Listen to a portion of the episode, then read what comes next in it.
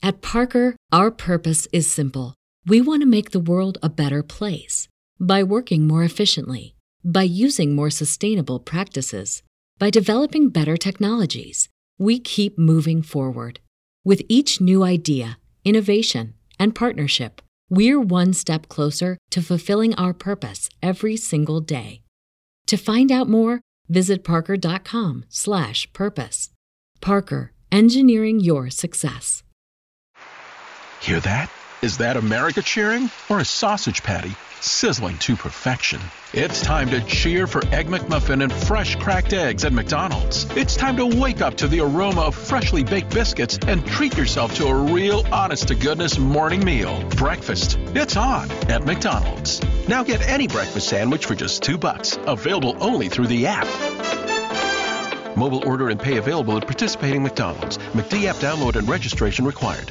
Carlos Alfredo, tu mamá vino por una semana. Ya hace un año que vive con nosotros. Hasta trajo sus gatos. ¿Y yo qué puedo hacer? Lo que puedes hacer, Carlos. ¿Y él quién es? Es Miguel, nuestro experto de TurboTax Live. Como tu suegra hace un año que vive con ustedes, you can claim her as a dependent y así obtener esa deducción de taxes extra. Hacer taxes puede parecer dramático. Por suerte, los expertos bilingües de TurboTax Live te ayudan a obtener el máximo reembolso sabiendo que tus taxes están bien hechos. You do your thing, we've got your taxes. Intuit TurboTax Live. La preparación de taxes y la aplicabilidad de las deducciones varían según el individuo. Bienvenidas a mi canal de novelas románticas, Audiokin.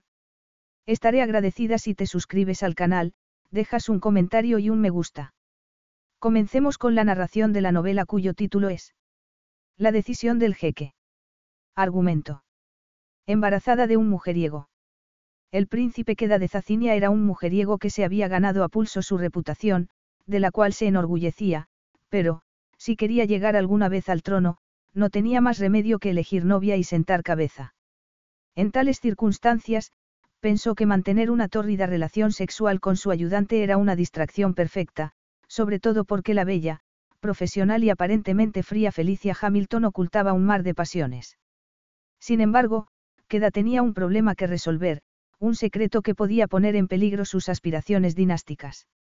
Y por si aquel escándalo del pasado no fuera suficiente, se presentó uno nuevo, había dejado embarazada a Felicia.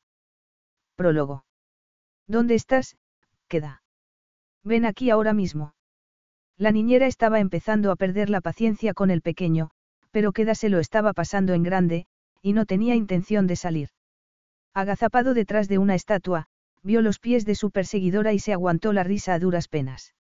La pobre mujer se dirigió a la escalinata, sin saber que el rápido niño se había escondido en el mismo sitio que ella acababa de mirar. Queda. Bramó, cada vez más enfadada. Queda era muy travieso, pero el pueblo de Zacinia lo adoraba, tanto era así que muchas personas se acercaban a palacio con la esperanza de verlo un momento a lo lejos. De hecho, la pequeña multitud que siempre se congregaba ante las puertas había aumentado gracias al joven príncipe. Su encantadora sonrisa y sus ojos marrones de vetas doradas llamaban la atención de todo el mundo. Ningún miembro de la Casa Real había despertado nunca un interés tan sincero. A ojos de la gente, era la perfección infantil personificada, y su carácter revoltoso no hacía otra cosa que mejorar su buena imagen. Para el pueblo de Zacinia, los actos oficiales solo tenían sentido cuando Queda estaba presente. Se aburría enseguida, y hacía verdaderos esfuerzos por obedecer las órdenes de su padre, el príncipe Omar, pero no se podía estar quiero, lo cual causaba bastantes problemas. Pocas semanas antes, su madre había tenido que llamarle la atención durante un desfile. Rina se había dado cuenta de que estaba molestando al rey, y le recriminó su actitud. En respuesta, Queda sonrió y alzó las manos para que lo tomara en brazos. Su madre intentó resistirse, pero ¿quién se podía resistir a un niño tan encantador? Todo el mundo notó el silencioso enfado del rey, quien desaprobaba el comportamiento de su nieto. Sin embargo, Queda hizo caso omiso de la tensión que había causado y saludó al público con la mejor de sus sonrisas, rompiendo una vez más el férreo protocolo y ganándose una vez más el favor de la gente. Nadie lo podía negar, era tan gracioso como travieso. Y daba más guerra que cinco niños juntos, como bien sabía su niñera. Queda. Volvió a gritar la mujer. ¿Dónde te has metido? Tienes que bañarte y vestirte. Tu padre y el rey llegarán en cualquier momento. Queda guardó silencio. No ardía precisamente en deseos de volver a ver a sus mayores, que habían estado fuera varios días. El palacio parecía más luminoso cuando el rey estaba ausente, Rina sonreía más, y hasta los empleados se relajaban.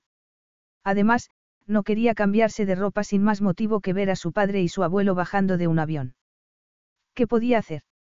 Normalmente, habría corrido a esconderse en la biblioteca, pero aquel día corrió hacia el lugar más inconveniente de todos, el ala de palacio donde estaban los aposentos de Hadi, su abuelo. Queda pensó que, como los guardias se habían ido al aeropuerto, podía explorar tanto como quisiera. Y siguió corriendo hasta que, a mitad de camino, cambió de idea. Hadi asustaba en cualquier situación, incluso no estando. Tras dar la vuelta, se dirigió al ala del príncipe heredero, donde residían sus padres. Sabía que tampoco habría guardias, y le pareció una oportunidad magnífica para cotillear. No era un sitio que visitara con frecuencia, en general, sus padres iban a verlo a sus habitaciones o a la sala donde jugaba. Pero entonces, pensó que su madre se estaría echando la siesta y que lo echarían si la molestaba, así que cambió de rumbo y entró en la zona de los despachos. Queda se había quitado las zapatillas, y sus pasos no hacían el menor ruido. Mientras avanzaba por el largo corredor, se detuvo a contemplar los retratos de sus antepasados, que siempre le habían fascinado. Eran hombres imponentes, de ojos grises y armaduras de guerreros. Su padre estaba allí. El rey estaba allí. Y Rina le había dicho en cierta ocasión que, cuando llegara el momento, él también lo estaría. Has nacido para ser rey, le dijo, y serás un buen soberano, uno que escuche al pueblo. ¿Por qué están tan serios? replicó el niño con curiosidad. Porque ser heredero real es algo muy serio. Entonces, no quiero serlo. Cuando se aburrió de mirar los cuadros, Queda entró en una sala de reuniones con varias mesas y se metió debajo de una, pensando que era un escondite perfecto. Segundos después, oyó a su madre en la sala contigua y se quedó extrañado. ¿Qué hacía su madre en el despacho privado de su padre? La extrañeza del niño se convirtió en preocupación al oírla gemir y, como su padre le había pedido que cuidara de ella durante su ausencia, Queda se incorporó al instante. Desgraciadamente, la puerta del despacho estaba cerrada, y él era tan pequeño que no llegaba bien al pomo. Durante unos instantes, consideró la posibilidad de ir a buscar a la niñera y pedirle ayuda, pero la desestimó. Su madre lloraba muy a menudo, y no la quería poner en una situación embarazosa. Al final, alcanzó una silla, la arrastró hasta la puerta y, tras subirse a ella, abrió. Mamá. Queda se quedó desconcertado. Su madre estaba sentada en una mesa, entre los brazos de Abdal. Queda. Gritó ella. Quédate donde estás. Queda obedeció, sin saber lo que estaba pasando. Rina se adecentó rápidamente, al igual que Abdal, quien pasó ante el niño y se fue a toda prisa. ¿Qué hacía Abdal aquí? Se atrevió a preguntar entonces. ¿Dónde están los guardias? Queda frunció el ceño. Abdal no le caía bien porque siempre lo miraba con disgusto cuando se presentaba ante su madre y le pedía que lo llevara a dar un paseo. Era como si no quisiera tenerlo cerca. No te preocupes, que no pasa nada, dijo Rina, tomándolo en brazos. Estaba triste, y Abdal me ha intentado animar. ¿Por qué estabas triste? preguntó su hijo. Siempre lo estás. ¿Por qué echo de menos mi hogar? contestó Rina, nerviosa. Como sabes, Abdal es compatriota mío, así que me comprende. Vino a ayudarnos en la transición política que acabará con la unión de nuestros dos países, pero el rey es un hombre complicado, que no acepta los cambios con facilidad. Estamos intentando encontrar la forma de satisfacer a todo el mundo. Queda se limitó a mirar a su madre, quien siguió hablando. Tu padre se preocuparía mucho si supiera que he estado triste durante su ausencia. Está cansado de discutir con el rey, y ya tiene demasiados problemas. No le digas nada de lo que has visto. Es mejor que nadie lo sepa. Queda tuvo la sensación de que su madre le estaba ocultando algo. A decir verdad, no parecía triste, sino asustada. Pero era demasiado pequeño para entender lo sucedido, así que declaró. No quiero que estés triste. Pues no lo estaré. A fin de cuentas, tengo muchos motivos para ser feliz. Tengo un hijo muy guapo, y vivo en un sitio maravilloso. Rina acarició la mejilla de Queda, pero el niño le apartó la mano y, tras entrecerrar sus preciosos ojos de color chocolate, dijo. No quiero que vuelvas a llorar nunca más, mamá. Justo entonces, oyeron una voz. Ah, estás aquí.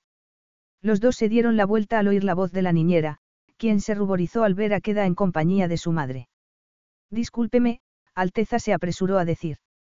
Lo he estado buscando por todo el palacio, pero no lo encontraba.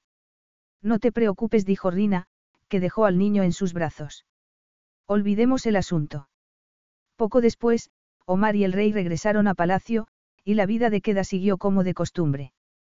Pero ya no era el mismo de antes. Había empezado a desconfiar de sus mayores, y sus travesuras tenían ahora un fondo de rebeldía. Al cabo de unos años, sus padres tuvieron otro hijo, Mohammed, un niño modélico en todos los sentidos, y el rey, que desconfiaba del mayor de sus nietos, insistió en sacarlo del país y lo envió a un internado de Londres.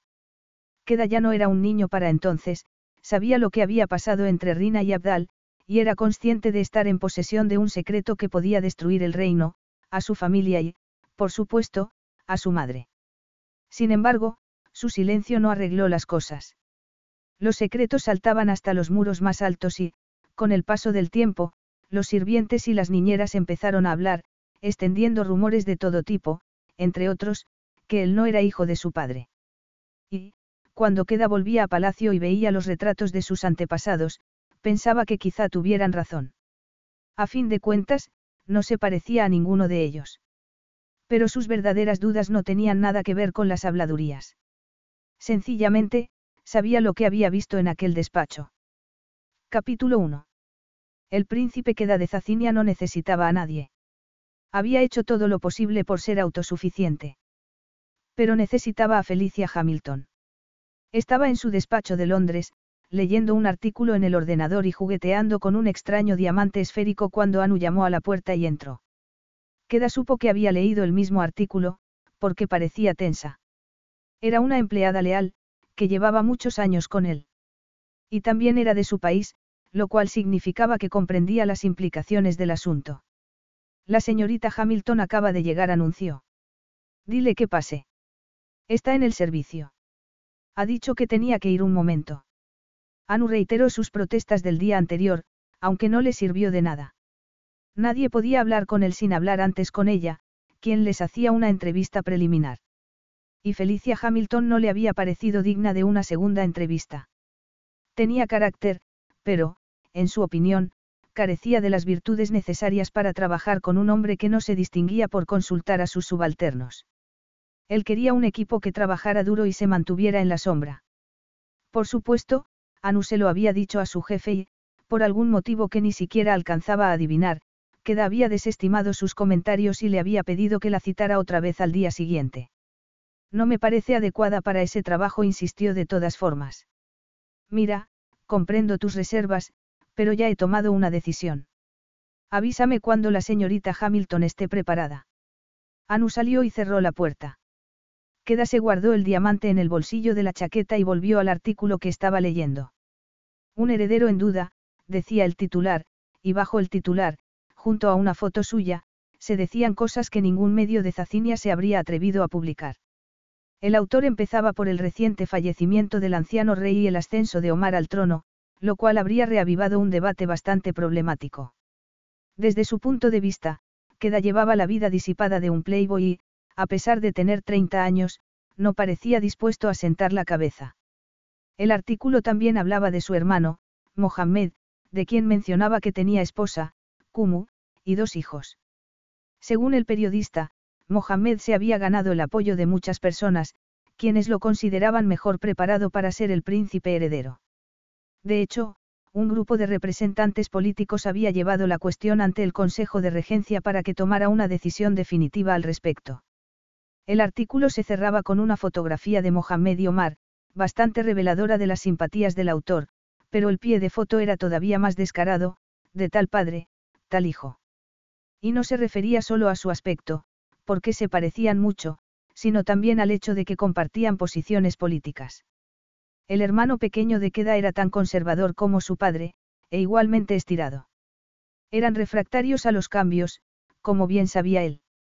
Durante años, Había hecho todo lo posible por convencer a Omar de que aprovechara su talento, teniendo en cuenta que se había convertido en un arquitecto de renombre, pero Omar rechazaba sus sugerencias de inmediato o esperaba un poco y las rechazaba después. Queda había albergado la esperanza de que cambiara de actitud tras la muerte del viejo rey, y se había llevado una decepción. Su último proyecto, consistente en construir un hotel en la costa, había terminado del mismo modo que los anteriores, rechazado.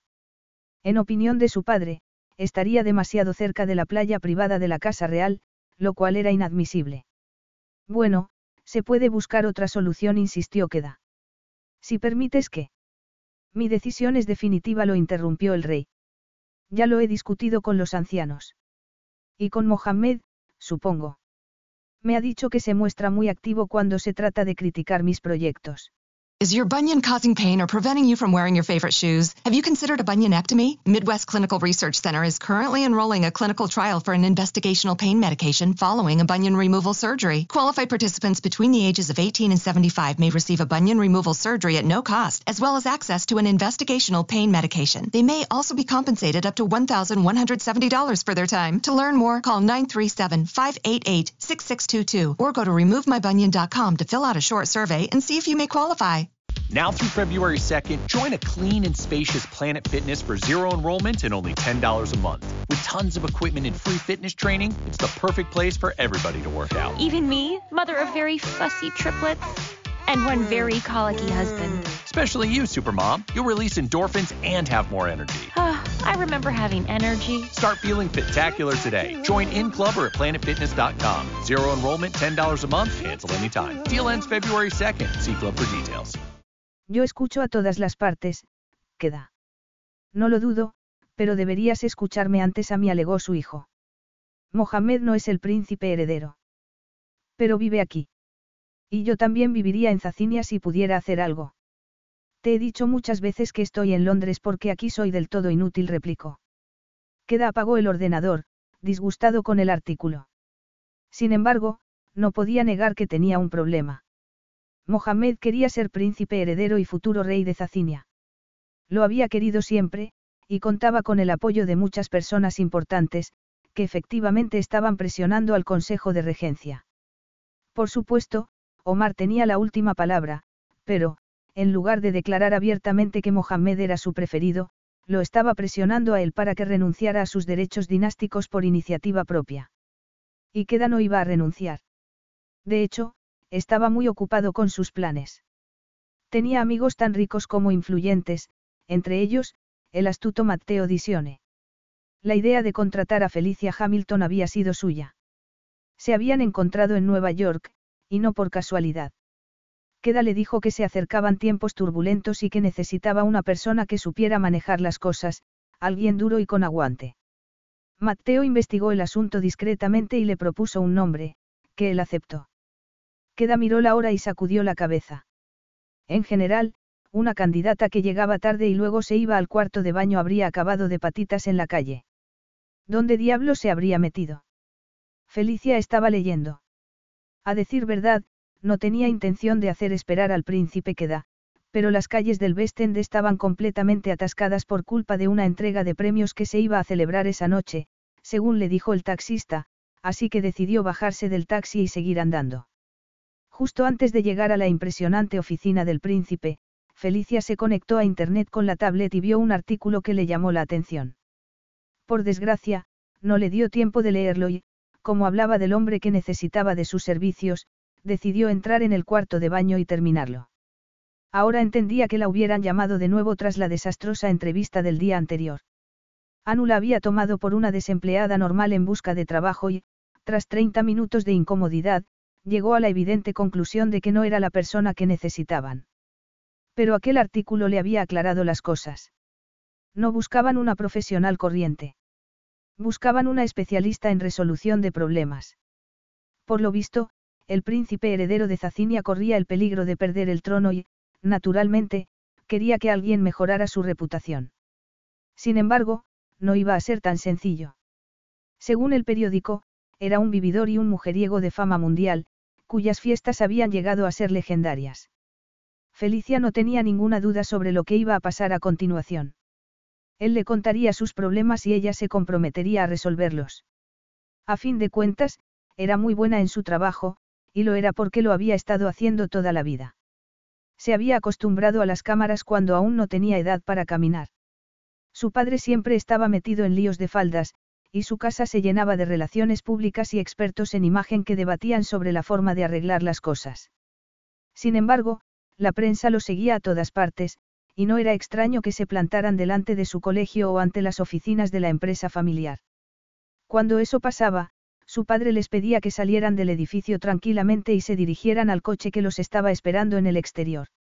Felicia obedecía, igual que su madre, Susanna, pero los esfuerzos de Susanna no sirvieron de mucho, porque su esposo se enamoró de una modelo y se separó de su esposa, lo cual dio pie a una batalla legal. Felicia, que entonces tenía 14 años, pasó de vivir entre lujos a vivir como la mayoría. Se quedó sin pony, tuvo que dejar su colegio para ricos y, de paso, perdió a todos sus amigos. Susanna se hundió en la depresión, y ella aprendió a ser fuerte. Entonces vivía en un piso de alquiler y estudiaba en un instituto público, pero no se llevaba bien con sus compañeros, así que lo dejó a los 16 años y se puso a trabajar para ayudar a su madre a pagar el alquiler. Afortunadamente, esos días habían pasado. Se había convertido en una profesional tan apreciada que la élite del país hacía cola por contratar sus servicios. Además, se había comprado una casa y le había comprado otra a Susanna. Tras cepillarse el pelo rubio oscuro, se retocó el carmín y se puso un poco de rímel para enfatizar el verde de sus ojos. Cuando salió del cuarto de baño, Anu le dijo que se sentara. Ahora era el príncipe quien la hacía esperar a ella. Y como no quería estar de brazos cruzados, sacó el teléfono móvil e hizo unas cuantas fotos del artículo de prensa, dando por sentado que la Casa Real protestaría y que lo retirarían de la red. Guarde el teléfono antes de entrar, dijo Anu segundos después. Felicia abrió la boca para protestar, pero no llegó a pronunciar palabra porque entonces se oyó una voz profunda y sensual. No te preocupes, Anu. Estoy seguro de que la señorita Hamilton solo estaba leyendo las noticias. Felicia lo miró. Se había preparado concienzudamente para ese momento, porque no quería que algo tan superfluo como la belleza masculina la desconcentrara. Había visto muchas fotos del impresionante que da, sin más intención que hacerse inmune a él y descubrió que las fotografías no le hacían justicia. El príncipe llevaba corbata, camisa blanca y traje oscuro, de gusto exquisito. Pero no se quedó sin aire por su atuendo. Y tampoco fue por su piel morena o su pelo de color negro azabache. Ni por sus rasgos, que parecían esculpidos por Miguel Ángel. Ni por sus generosos labios, que no sonreían. Fue por sus ojos de color chocolate y vetas doradas, que se clavaron en ella con una potencia abrumadora. Por suerte, Felicia era tan buena en su trabajo que mantuvo el aplomo y se levantó como si no hubiera sentido nada. Además, el hecho de que trabajara para hombres como queda y que cobrara un buen sueldo por ello no significaba que le gustaran. De hecho, los despreciaba con toda su alma. Pase, por favor, dijo él. Felicia le dedicó una gran sonrisa, consciente de que su sonrisa volvía locos a los hombres. Era tan aparentemente abierta que los periodistas más duros le acercaban el micrófono un poco más o ampliaban el primer plano de sus cámaras para ver si flaqueaba. Pero no flaqueaba nunca. Y, por otro lado, había aprendido a no ruborizarse en ninguna situación. Lamento llegar tarde. El tráfico está fatal. Queda estuvo tentado de perdonarla, porque Felicia Hamilton lo había sorprendido por completo. Por supuesto, había buscado su nombre en Internet, y había encontrado una foto en la que aparecía con el pelo recogido y un traje severamente profesional. Pero aquella mujer no tenía nada de severa. A decir verdad, tenía un aspecto desconcertantemente delicado. Y era tan guapa que se preguntó si Mateo no se habría equivocado de persona. Seguro que esa maravilla de piernas morenas, silueta perfecta y vestido blanco era lo que necesitaba. No estaba buscando una amante, sino una especialista en relaciones públicas. Siéntese, dijo Queda. Felicia se sentó, dejó el bolso a un lado y cruzó las piernas, preparada para cualquier cosa. Muchos de sus clientes se ponían histéricos en cuanto cerraban la puerta, y le rogaban con desesperación que los ayudara a solventar tal o cual problema. Sin embargo, él no era de esa clase de clientes. En lugar de lanzarse a una explicación atropellada, la miró con tranquilidad y preguntó. ¿Le apetece tomar algo? No, gracias. Seguro. Seguro. He comido hace poco. Queda cruzó el despacho con parsimonia y se sentó al otro lado de la mesa. Viene muy recomendada. Me alegro de saberlo. Prefiere que la hable de usted. No, por favor, no me gustan las formalidades, contestó Felicia. ¿Y yo? ¿Te puedo tutear? Claro que sí. Llámame queda. Ella asintió. En lugar de pasar directamente a sus problemas, Queda dijo que era un arquitecto muy conocido y empezó a hablar de su trabajo. Antes construía hoteles por encargo, pero ahora los construyo y me los quedo, le explicó. Tengo una cadena internacional, lo cual significa que también tengo una plantilla bastante grande. ¿Sabes algo de la industria hotelera?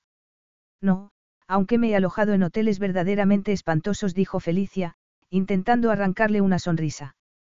Queda no se inmutó. Siguió tan serio como antes, sin dignarse a aceptar la broma. Supongo que Anu te lo habrá explicado, pero tendrás que viajar mucho. Además, nuestras jornadas laborales son muy largas, a veces, de 18 horas diarias. Y, cuando estemos fuera, también tendrás que trabajar los fines de semana. ¿Tienes otros compromisos? Mis clientes son mi único compromiso. Magnífico. ¿Cuándo puedes empezar? En cuanto firmemos el contrato, Felicia sonrió. Anu te habrá informado de mis pretensiones. Obviamente dijo él, que no pareció asustado por lo que pedía. Y ahora, hablemos de tu vida personal. Mi vida personal. Eso es un asunto estrictamente mío. Me alegro. Y espero que siga siendo así, replicó Queda.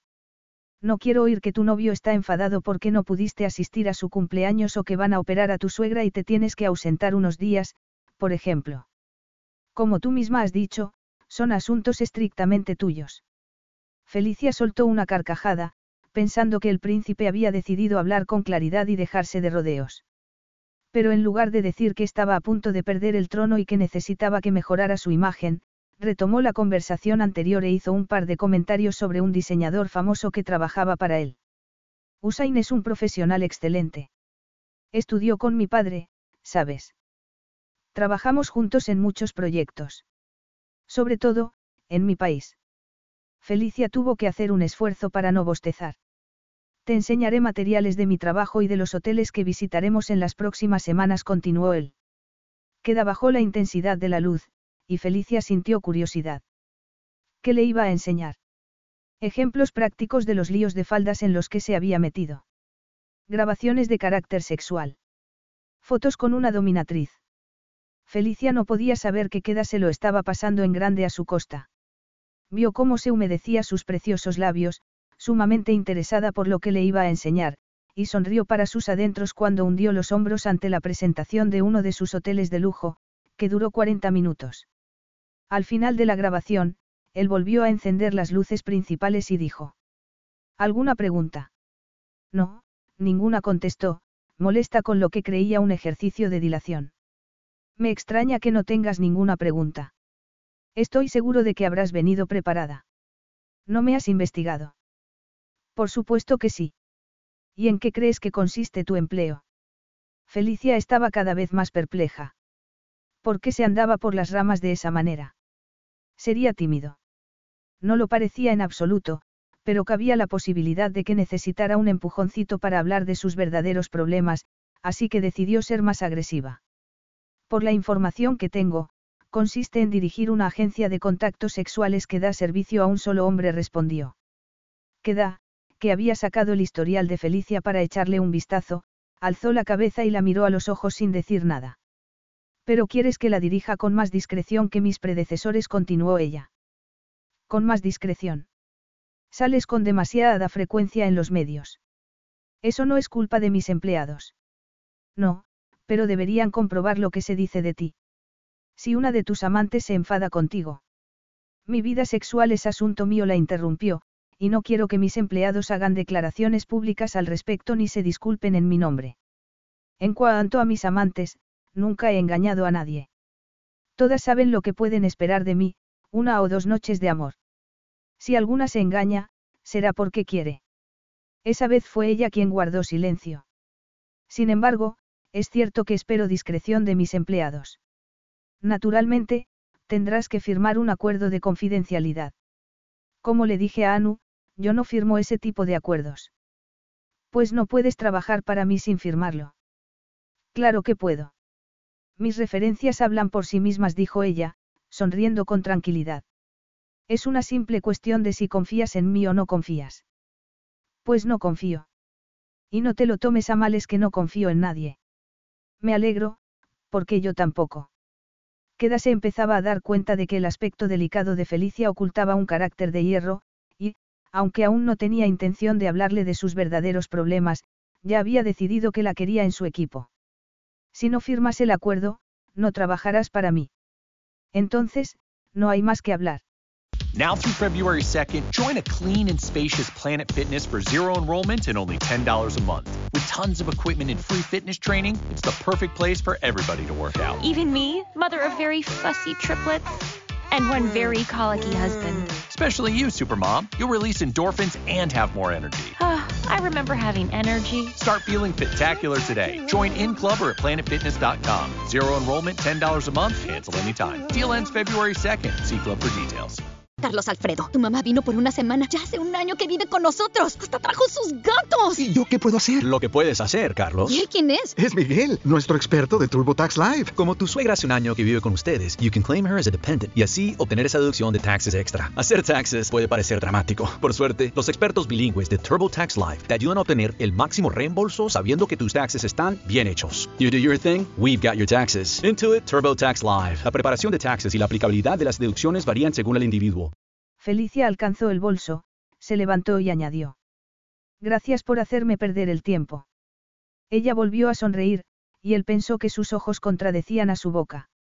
Eran de color verde esmeralda, y absolutamente glaciales.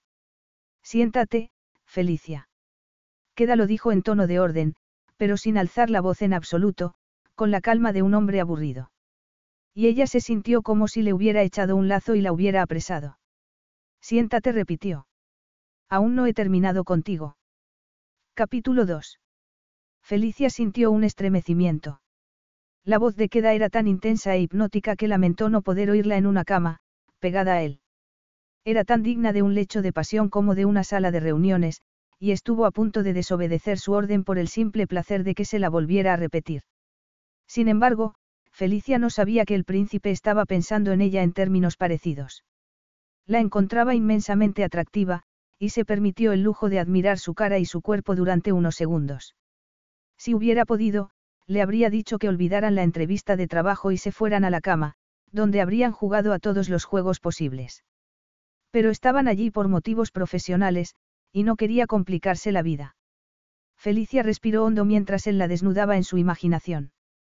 De hecho, su deseo era tan evidente que ella se sintió como si queda pudiera ver su ropa interior por debajo del vestido blanco, algo bastante difícil, porque se había puesto braguitas y sujetador del mismo color para evitar precisamente eso. Sin embargo, refrenó su deseo de salir corriendo y se volvió a sentar. No había terminado con él. Quería saber a qué estaba jugando. ¿Por qué te niegas a firmar acuerdos de confidencialidad? Preguntó él con calma, como si el ambiente no se hubiera cargado de energía. ¿Por qué no tienen sentido? respondió ella. Tú mismo acabas de decir que no confías en nadie, de donde se deduce que ni tú mismo crees en la utilidad de esos acuerdos. Cualquiera te puede traicionar. Pero es más seguro que no firmarlos. Para mí no replicó Felicia. Si hubiera una fuga de información, tú darías por sentado que ha sido cosa mía, con acuerdo o sin él. Queda no dijo nada. ¿Y qué pasaría si hicieras algo aberrante? Estaría obligada a guardar silencio porque he firmado un papel. No voy a hacer nada aberrante. Puede que sea malo, pero no soy el diablo. Ella sonrió. De todas formas, podemos dejar ese asunto para más tarde, continuó el príncipe. Ya veremos lo que pasa cuando termines el periodo de prueba. No voy a cambiar de opinión. Y no admito periodos de prueba, dijo. Solo admito contratos de un año de duración, como mínimo. Puede que no te necesite un año entero. La afirmación de Queda reavivó la desconfianza de Felicia. ¿Qué estaba pasando allí? ¿Por qué preveía un plazo tan corto? Es que estaba a punto de estallar algún escándalo. Fuera como fuera, se hartó de jugar y dijo. Queda, no soy un abogado de la acusación. Necesito que me digas la verdad. Él guardó silencio. Está bien, no digas nada si no quieres, prosiguió ella, pero ya sé lo que pasa. Ah, sí. Pues dímelo tú. Necesitas que limpie tu reputación. Y la limpiaré. Si me contratas, conseguiré que tengas la imagen de un monaguillo. Espero que no ironizó queda. Bueno, puede que no haya sido una comparación muy adecuada, pero, si hay algo que te preocupe especialmente, solo tienes que. Preocuparse es inútil, la interrumpió. Y, por lo demás, no tengo ningún problema con mi reputación. Me encanta. Me la he ganado a pulso, y de una forma tan placentera que he disfrutado cada segundo. Ella no se inmutó, aunque era obvio que la había sorprendido. Tenía tanto aplomo que ni siquiera parpadeó, lo cual convenció a Queda de la conveniencia de contratarla.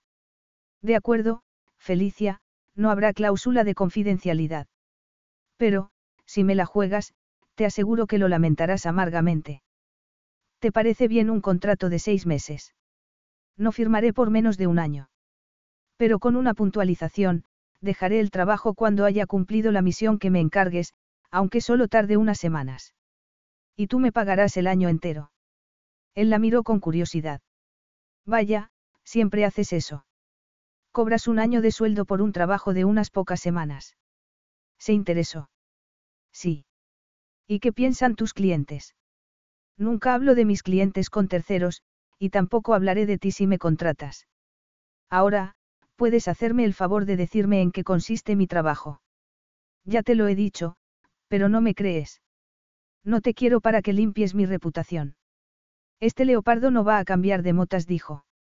Necesito una ayudante personal, y sé que eres una de las mejores. ¿Quieres el empleo? ¿O no? Felicia se quedó completamente confundida. Queda sacó el contrato que había preparado y lo empujó hacia ella. Ahora, hablemos de las condiciones, prosiguió él. Queda le informó del contenido del contrato mientras ella lo leía. Básicamente, implicaba que sería suya durante un año. Estaría a su entera disposición, sometida al menor de sus deseos. Tanto era así que estuvo a punto de advertirle que nunca se acostaba con sus clientes. En cuanto a tu salario queda. Él sacó un bolígrafo, tachó la suma del contrato y puso el doble. Supongo que te parecerá bien. Pero espero devoción por tu parte. Felicia sacudió la cabeza. Mira, queda, no creo que yo sea la persona que necesitas. Al contrario. Eres exactamente la persona que estoy buscando. Felicia echó otro vistazo al documento, cuya fecha era de ese mismo día. Si lo firmaba, empezaría a trabajar de inmediato. ¿Qué debía hacer? Su instinto le decía que saliera corriendo del despacho, pero la actitud de Queda había despertado su curiosidad, y quería saber qué le estaba ocultando. Siempre le habían gustado los enigmas. Tras unos segundos de duda, alcanzó el bolígrafo del príncipe y firmó. Se había atado a un hombre inmensamente atractivo durante un año entero. Y casi lamentó que lo de, atarse, no fuera literal. ¿Por qué sonríes? preguntó él. Por algo que estaba pensando. Felicia se giró hacia la ventana y contempló el paisaje veraniego, algo alterada por la atracción que sentía. Queda le gustaba mucho, pero había llegado el momento de retirarse, volver a casa y aclararse las ideas. Estoy deseando trabajar contigo, queda. Me alegro. Ella le ofreció la mano, pero él no se la estrechó. Anu te enseñará tu despacho. Tengo entendido que Badia, mi representante en Zacinia, te llamará dentro de un rato. Dentro de un rato. Yo pensaba que empezaría a trabajar mañana. No, empiezas hoy. Pero. Eso es todo. Las negociaciones habían terminado y, como queda también había puesto punto final a la conversación, Felicia se fue al fantástico despacho donde iba a trabajar. Su primera jornada laboral había empezado a las 5 de la tarde de un viernes. Pocos minutos después, recibió una llamada telefónica de un chef bastante famoso, quien se ofreció a prepararle lo que quisiera para cenar. Y al cabo de un rato, Badia le puso una videoconferencia. La mujer, cuyo aspecto era impecable, le pidió que informara a Queda de que el periódico en cuestión había retirado el artículo que tanto le había molestado. Felicia asintió, y tomó nota de un detalle interesante, que no se refería a su jefe con el título de príncipe o alteza, sino por su nombre de pila. Dile también que el pintor que está haciendo su retrato necesita terminarlo cuanto antes. Al parecer, se tiene que someter a una operación dentro de un par de meses. Se lo diré. Badia pasó entonces a la apretada agenda de queda, tan llena de actos y obligaciones que Felicia se preguntó de dónde sacaba el tiempo para mantener su reputación de mujeriego. Te volveré a llamar mañana, sentenció Badia cuando terminaron de repasar el plan de trabajo. No te olvides de decirle lo del pintor. Y recuérdale que, la próxima vez que vaya a Zacinia, tiene que elegir una fecha para el asunto de la elección de novia. ¿La elección de novia? Preguntó Felicia, desconcertada. ¿Qué es eso? Queda lo sabe, contestó Badia con una sonrisa. Infórmale de que el rey quiere saber la fecha cuanto antes. Badia se despidió y Felicia se quedó a solas en el despacho, intentando asimilar lo sucedido. Queda afirmaba que su reputación no era un problema para él, pero lo podía llegar a ser para su novia. Sobre todo, si no hacían nada al respecto. La habría contratado por eso. Se iba a casar y necesitaba que se hiciera cargo de su vida social en Inglaterra. Era bastante posible, y del todo inaceptable. Felicia estaba acostumbrada a apagar fuegos, no a cruzarse de brazos y permitir que las llamas provocaran un incendio. Para llegar al despacho de queda, las visitas tenían que pasar antes por el de Anu. Y, cuando Felicia fue a hablar con el príncipe, descubrió que la secretaria estaba cenando y viendo una entrega de premios en el ordenador. Ha ganado. exclamó Anu un segundo después. Felicia se acercó a su ordenador, miró la pantalla y vio a una actriz que subía en ese momento a un escenario. Fíjate en ella, continuó Anu, emocionada. ¿No te parece encantadora? Felicia quiso decir que la actriz se estaba limitando a actuar, como hacían. Todas las actrices, y que el hecho de que saludara a todos los presentes no significaba que fuera encantadora. Pero queda apareció en ese momento. Ah, estaba a punto de entrar en tu despacho, dijo Felicia al verlo. Badia necesita que pongas una fecha para. Ahora no la interrumpió. Necesito que llames al Riz para que preparen mi suite, y que me consigas una invitación para la fiesta de Beth. Beth. ¿Quién es Beth? Le preguntó, frunciendo el ceño. La actriz que acaba de ganar el premio. ¿Es que la conoces? Todavía no. La respuesta no fue de Queda, que se marchó de repente y la dejó con la palabra en la boca, sino de Anu, que parecía más que acostumbrada a las excentricidades de su jefe. Pero Felicia no hizo ningún comentario al respecto y, tras llamar al Riz, descubrió que la suite de queda ya estaba preparada y que los organizadores de la fiesta de Beth no solo estaban encantados de invitarlo, sino que se ofrecieron a enviarle un coche. ¿Un coche? dijo ella. No lo sé, tendré que consultarlo. Pregúntaselo a él, intervino Anu. Aunque dudo que necesite uno. Felicia dijo al encargado del Riz que lo llamaría después y entró en el despacho del príncipe, quien se estaba cambiando de camisa. Tenía unos hombros increíblemente anchos, y un estómago tan perfecto que ella volvió a pensar en una escultura de Miguel Ángel. Ya te habían reservado una invitación, le informó, haciendo un esfuerzo por no carraspear. Quieren saber si necesitas que te envíen un coche. Diles que no. Prefiero ir por mi cuenta. De acuerdo. Queda alcanzó una corbata y se la puso. Puedes llamar a mi chofer. Por supuesto. Pero antes, me gustaría hablar contigo de un par de cosas, contestó ella. Badia me ha dicho que el pintor tiene que terminar tu retrato cuanto antes, y que el rey quiere una fecha para la elección de novia. Felicia supuso que la expresión de queda cambiaría cuando mencionara el asunto de las novias, pero se limitó a ponerse la chaqueta y decir. Lo hablaremos en otro momento. Hasta mañana. El príncipe parecía tener prisa por llegar a la fiesta y conquistar a la actriz del premio. Felicia lo vio en sus ojos, y supo que no tenía sentido que insistiera, pero, cuando ya se estaba yendo, lo llamó. ¿Queda? Sí. Dijo él con impaciencia. Tengo la sensación de que esa actriz no es tan agradable como parece, contestó. Te lo digo porque tengo la costumbre de advertir a mis clientes cuando pienso que están a punto de meterse en un lío. Felicia esperaba que Queda la interrogara sobre Betty, una vez más, se llevó una sorpresa. En lugar de preguntar qué sabía de la actriz, el príncipe cruzó el despacho y se plantó ante ella. No se podía decir que estuvieran literalmente pegados, pero consiguió que se sintiera intimidada. Su fragancia y su cercanía resultaban abrumadoras. Yo no soy tu cliente, Felicia dijo, muy serio. Soy tu jefe, y será mejor que te lo metas en la cabeza. Solo pretendía. No necesito advertencias de nadie, la interrumpió una vez más. Pero ya que te interesa, te diré que soy consciente de que Beth no es el encanto que parece ser. De hecho, voy a esa fiesta con intención de demostrarlo. Queda sonrió. Era la primera vez que le sonreía de verdad. Y menuda sonrisa. Felicia se sintió tan despierta como si se hubiera tomado diez cafés. Todo su cuerpo se despertó de repente. Todo su cuerpo y toda su piel, porque fue como si Queda la acariciara lentamente con sus largos dedos. Buenas noches, Felicia. Ardo en deseos de trabajar contigo, declaró con segundas. Está bien, está bien, replicó ella, alzando las manos en un gesto de rendición. Supongo que no necesitas otra madre. Desde luego que no. Sin embargo, te advierto que no seré yo quien te busque hoteles y te organice fiestas cuando hayas elegido novia. Él abrió la boca con intención de decir algo, pero la volvió a cerrar porque no tenía la costumbre de dar explicaciones a los miembros de su plantilla, aunque el miembro en cuestión se llamara Felicia Hamilton. Felicia trabajaba para él. Era una empleada, y eso era todo lo que iba a ser. Además, el mundo estaba lleno de actrices y modelos dispuestas a ser amantes suyas. Te veré mañana por la mañana, a las siete y media. Y no llegues tarde. Queda salió del despacho y cerró la puerta. No dio ningún portazo, pero...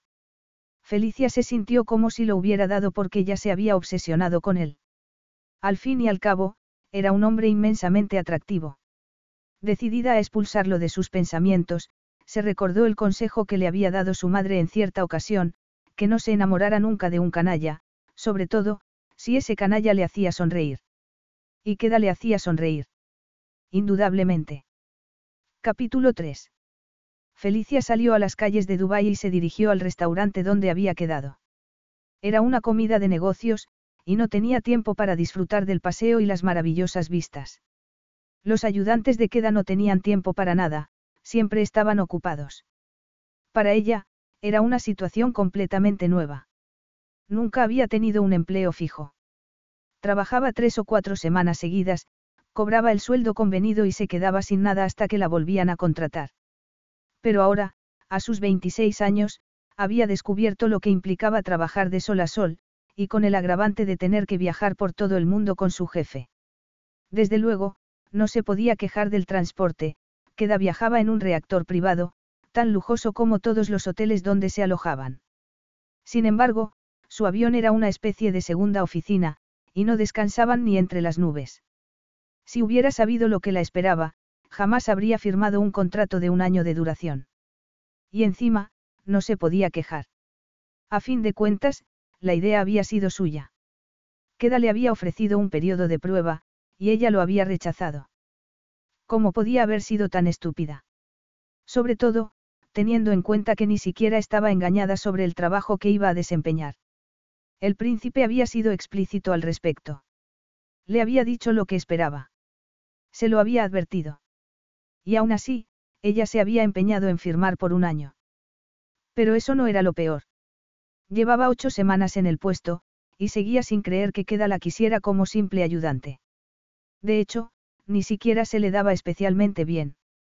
Solo sabía que se levantaba a las seis de la mañana todos los días, que trabajaba a destajo y que salía de la oficina a altas horas de la noche, cuando Queda se iba de fiesta con su última conquista. ¿De dónde sacaba el príncipe las energías? Ella terminaba tan agotada que solo quería dormir, y tenía tantas ojeras que ya no las podía disimular con el maquillaje. Lo del día anterior había sido una excepción a la regla. Queda le había pedido que comprara dos entradas para una función de teatro, a la que se fue en compañía de una de sus amantes. La función empezaba a una hora relativamente temprana, así que Felicia terminó de trabajar antes que de costumbre. Pero, en lugar de disfrutar de su tiempo libre, estuvo enfurruñada toda la noche. Y ahora, tras pasarse varias horas pegada al teléfono, organizando el inminente viaje del príncipe a su país, había quedado a comer con él para repasar los pormenores de su visita a Zacinia. El pintor tenía que terminar el retrato de Marras, y el rey quería solucionar el asunto de la elección de novia.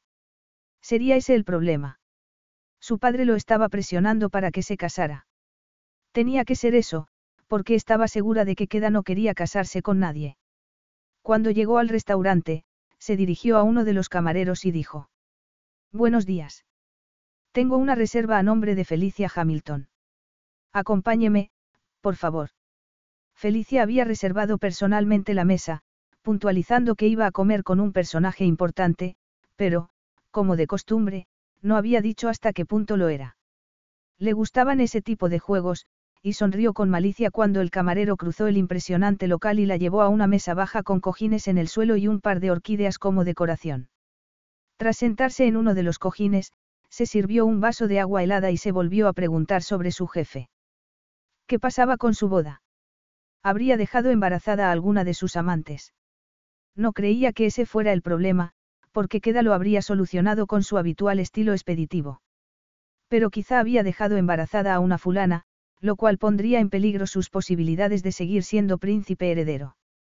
Felicia lo sopesó detenidamente, y llegó a la conclusión de que la teoría de la fulana era ridícula. Queda no necesitaba pagar por acostarse con nadie. Y si lo hubiera hecho, no le habría preocupado la opinión de los demás. Mientras esperaba, bebió un trago de agua. Era consciente de que pensaba mucho en la vida sexual del príncipe, aunque intentó quitarle importancia.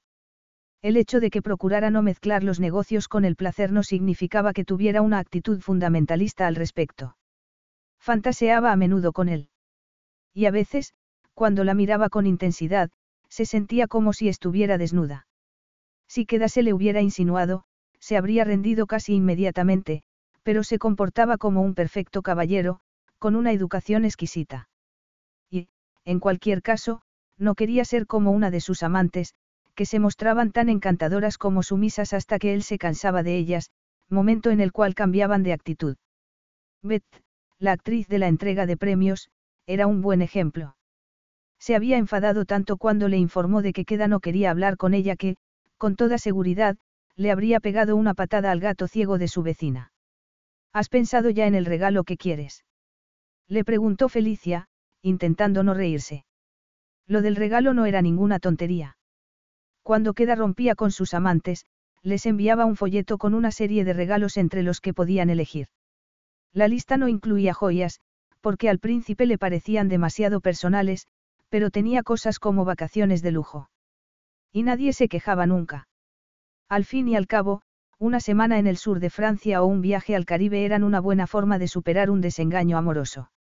Bet eligió un crucero por el Caribe, y Felicia estuvo a punto de decirle que, si estaba verdaderamente interesada en Queda, tenía que rechazar el regalo y hacerle algún comentario insultante sobre lo que podía hacer con su folleto. Conociendo al príncipe, la actriz habría ganado unas cuantas noches de amor. Pero era como todas las demás y, por supuesto, prefería el viaje. Ahora bien, ¿qué estaba pasando allí? Felicia no se podía creer que Queda solo la quisiera para quitarse de encima a sus amantes y presentarle a los gerentes de todos sus hoteles. ¿Por qué necesitaba saber que el director del hotel de Dubái era tan nervioso como buen profesional, por ejemplo?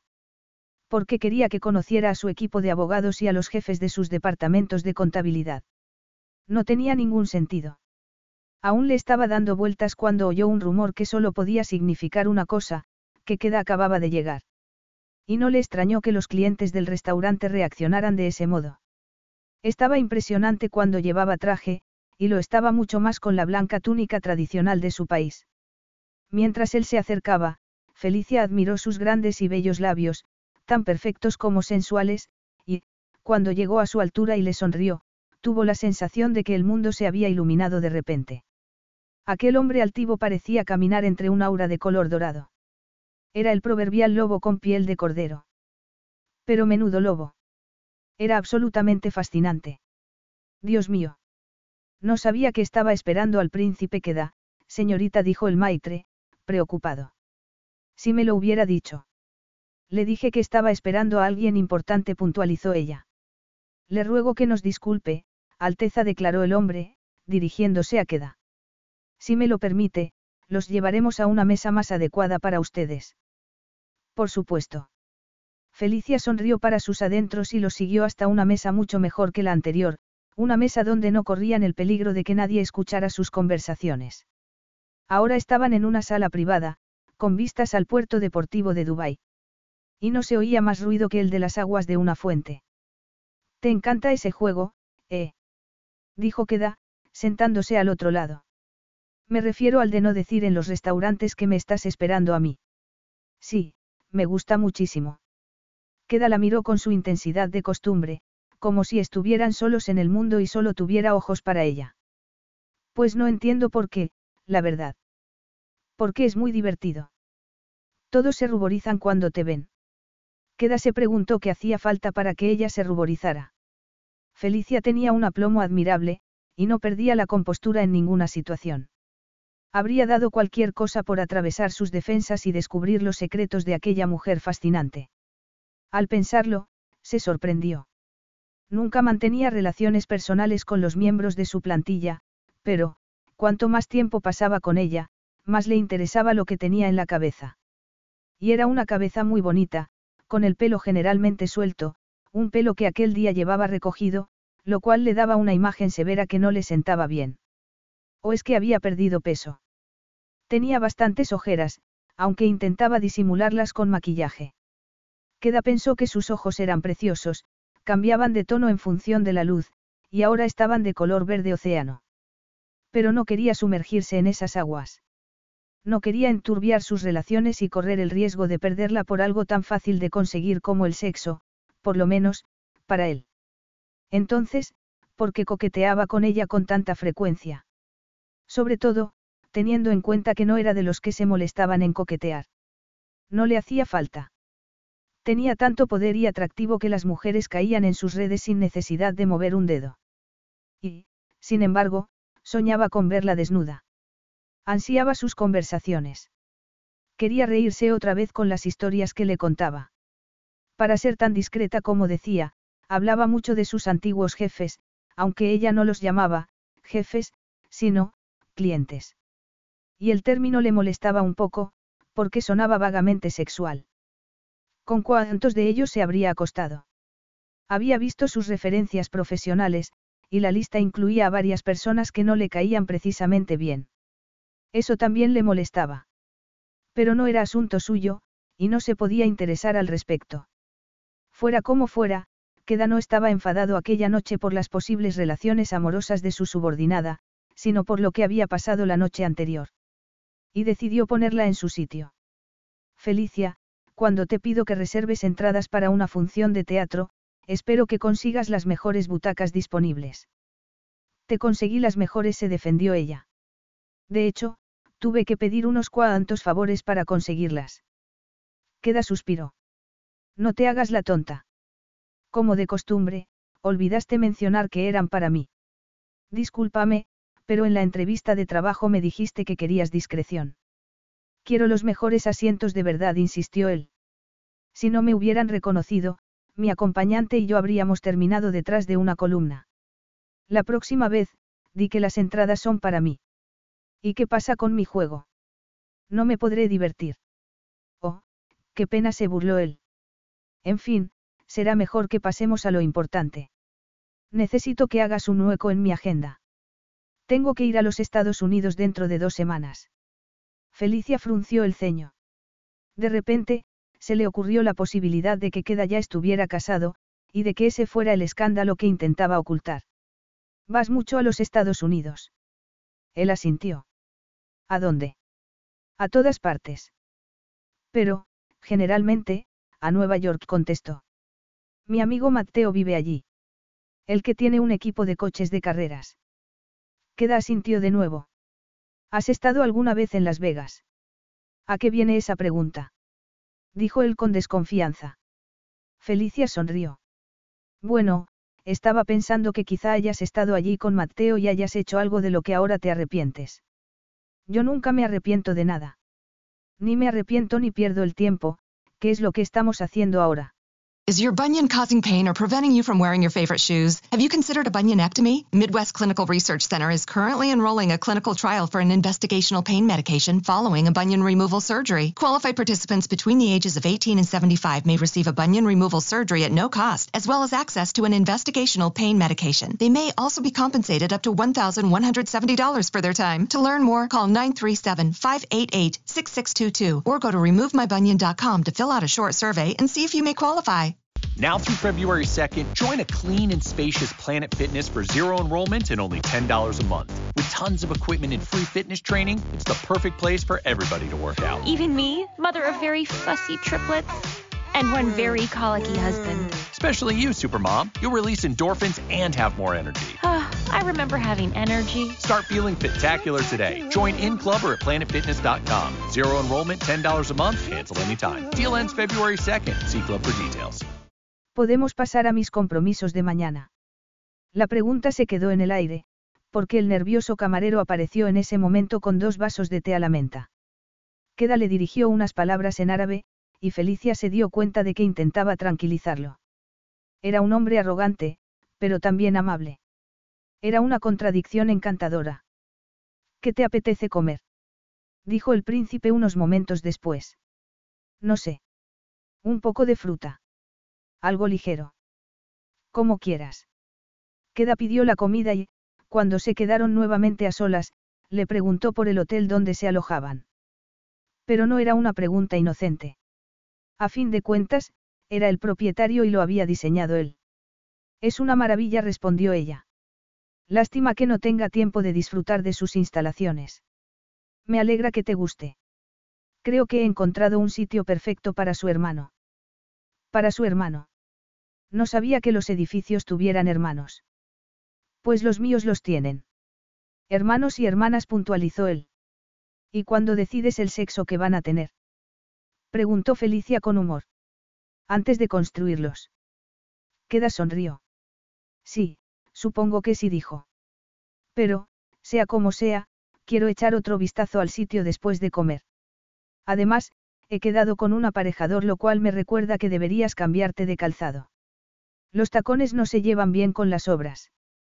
El camarero volvió al cabo de unos minutos con la comida, consistente en un surtido de cítricos, pitayas e higos y una mustan ligera que se deshacía en la boca. Mientras comían, Queda le hizo más preguntas sobre el hotel, y ella contestó con su sinceridad habitual. Normalmente, la sinceridad de Felicia le agradaba mucho. A diferencia del resto de los trabajadores de su plantilla, no tenía miedo de decir lo que pensaba. Sus opiniones eran siempre interesantes y, en ocasiones, rotundas. En determinado momento, quiso saber qué sentía una profesional como ella, acostumbrada a alojarse en hoteles normales, cuando accedía de repente a suites con piscina y mayordomo propio. Es fantástico, contestó Felicia. Estoy seguro de ello. Pero no hay nada que se pueda mejorar. Felicia se esforzó por encontrar algún defecto en un lugar tan increíblemente divino. Y encontró uno, aunque bastante pequeño. El servicio es un poco incongruente. Incongruente. Preguntó él, llevándose un higo a la boca. Anoche no había chocolatinas en mi almohada. Oh, pobre Felicia. Se burló queda. Solo pretendía decir que no puedes acostumbrar a la gente a una cosa y quitársela después. Si nunca me hubieran puesto chocolatinas en la almohada, no las habría echado de menos. Y, cuando anoche vi que no estaban, me llevé un pequeño disgusto. Felicia no fue completamente sincera. Sospechaba que su disgusto de la noche anterior no tenía nada que ver con las chocolatinas, sino con el hecho de que Queda se hubiera ido al teatro con otra de sus amantes. Pero era cierto que se habría sentido mejor si hubiera tenido dulces a mano. De todas formas, no tiene importancia, concluyó. Tomo nota, dijo Queda. Te volverías a alojar en el mismo hotel si volvieras a Dubái. Para sorpresa del príncipe, Felicia sacudió la cabeza. No. ¿Por qué? Porque prefiero probar sitios nuevos. Si estuvieras realmente satisfecha con tu alojamiento, no sentirías la necesidad de probar otro, observó él. Dime la verdad. ¿Por qué no volverías? Bueno, es un hotel impresionante, pero... Felicia respiró hondo, incómoda. ¿Estás seguro de que quieres que critique una de tus creaciones preferidas? Por supuesto que sí. Sinceramente, lo encuentro algo impersonal. Y ahora no te enfades. Lo he dicho porque tú te has empeñado. Lo sé. Tendríais que cuidar más los detalles. ¿Qué tipo de detalles? Ella se encogió de hombros. No sé. Las toallas, quizá. Siempre son de color blanco, y estoy cansada de que todo sea de color blanco. Esa vez, Felicia fue hasta más sincera de la cuenta, pero no estaba pensando en las toallas blancas del hotel, sino en la túnica blanca de queda. Le habría gustado que se la quitara para extender los brazos y acariciar su cuerpo. Ese era el problema con él. No las largas horas de trabajo ni los cambios horarios por culpa de sus frecuentes viajes. El problema era que lo deseaba. Y, cuando estaban así, sentados a una mesa y bordeando una vez más el coqueteo, Felicia lamentaba no poder hablar con Queda en el lugar que verdaderamente le apetecía, entre las sábanas de una cama. Vamos, seguro que haya algo más, dijo él. Eso no puede ser lo único que te disgusta. Felicia tuvo que hacer un esfuerzo para no decirle lo que estaba pensando. ¿Qué sé yo? No soy una experta en el sector hotelero, replicó, preguntándose por enésima vez por qué la había contratado. Muy bien, tomaré en consideración lo de las toallas, aunque algunos de mis hoteles las tienen de colores distintos. En Estados Unidos, por ejemplo, son de color negro y marrón. Ah. Y a la gente le gustan. Felicia empezó a perder la paciencia. ¿Qué estoy haciendo aquí? Queda. ¿Por qué estamos hablando de toallas? ¿Por qué la decoración es importante? Pues contrata a una persona a quien le preocupe la decoración. Dijo ella. ¿Qué demonios estoy haciendo aquí? Lo sabrás a su debido tiempo. Es que estás casado. Es eso. Te casaste durante una borrachera y necesitas que borre esa mancha de tu historial. Por eso me has preguntado lo de Las Vegas. ¿Crees que me casé con alguien? Queda echó la cabeza hacia atrás y rompió a reír. Felicia miró su cuello y deseó besarlo. No, no estoy casado con nadie. Entonces, es que tienes un hijo. No, pero tú tienes una imaginación desbordante. No tendría nada de particular. Supongo que tus amantes y tú hacéis algo más que acariciaros las manos. Y a veces hay accidentes. No en mi caso. Soy muy precavido. Queda la miró de nuevo y pensó que era una mujer admirable.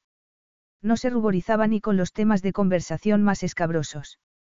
De todas formas, eso no sería un problema, continuó él. ¿Qué no? Dudo que tu padre se alegrara mucho. Felicia, no sería la primera vez que un príncipe heredero de mi país deja embarazada a una mujer con la que no está casado. Pero, si se llegara a dar esa situación, sería Badia quien lo solucionara, no tú declaró que da. Y ahora, si no te importa, podemos volver a mis problemas de agenda. Felicia guardó silencio. Nos iremos mañana por la mañana, a las cinco en punto prosiguió Queda. Llegaremos a Zacinia alrededor de las doce, y estaré ocupado con asuntos familiares. No tendrás gran cosa que hacer. En ese caso, ¿por qué quieres que te acompañe? Felicia lo preguntó con verdadero interés. Habría dado cualquier cosa por poder volver a su casa y dormir a pierna suelta, cualquier cosa con tal de estar 24 horas lejos de los intensos ojos de Queda. ¿Por qué? Queda tardó unos segundos en terminar la frase porque quería que lo acompañara. Nunca se llevaba a su ayudante de Londres cuando iba a Zacinia. A veces, le pedía a Anu que viajara con él, pero nada más. Quería que lo acompañara por la simple y pura razón de que le gustaba su compañía. Porque es más barato así mintió. Si volvieras a Londres, tendrías que irte en otro avión. Venga ya. Protestó ella. Además, están haciendo obras en el ala de palacio donde me alojo, y me gustaría que... Que me ponga a tirar paredes. No, que saques unas cuantas fotografías y anotes mis sugerencias, contestó Queda. Si no es demasiado problema, claro. No, claro que no ironizó ella. Como ya he dicho, voy a estar bastante ocupado. El pintor tiene que terminar mi retrato, y yo tengo que cenar con mi familia. Oh, qué agradable. Queda no reaccionó ante su comentario sarcástico. Ni siquiera sonrió. Pero no era necesario, porque ella sabía que tenía un problema familiar bastante grave. No olvides que también está el asunto de tu boda, continuó Felicia. No lo olvido. Entonces, vas a elegir novia. Es posible.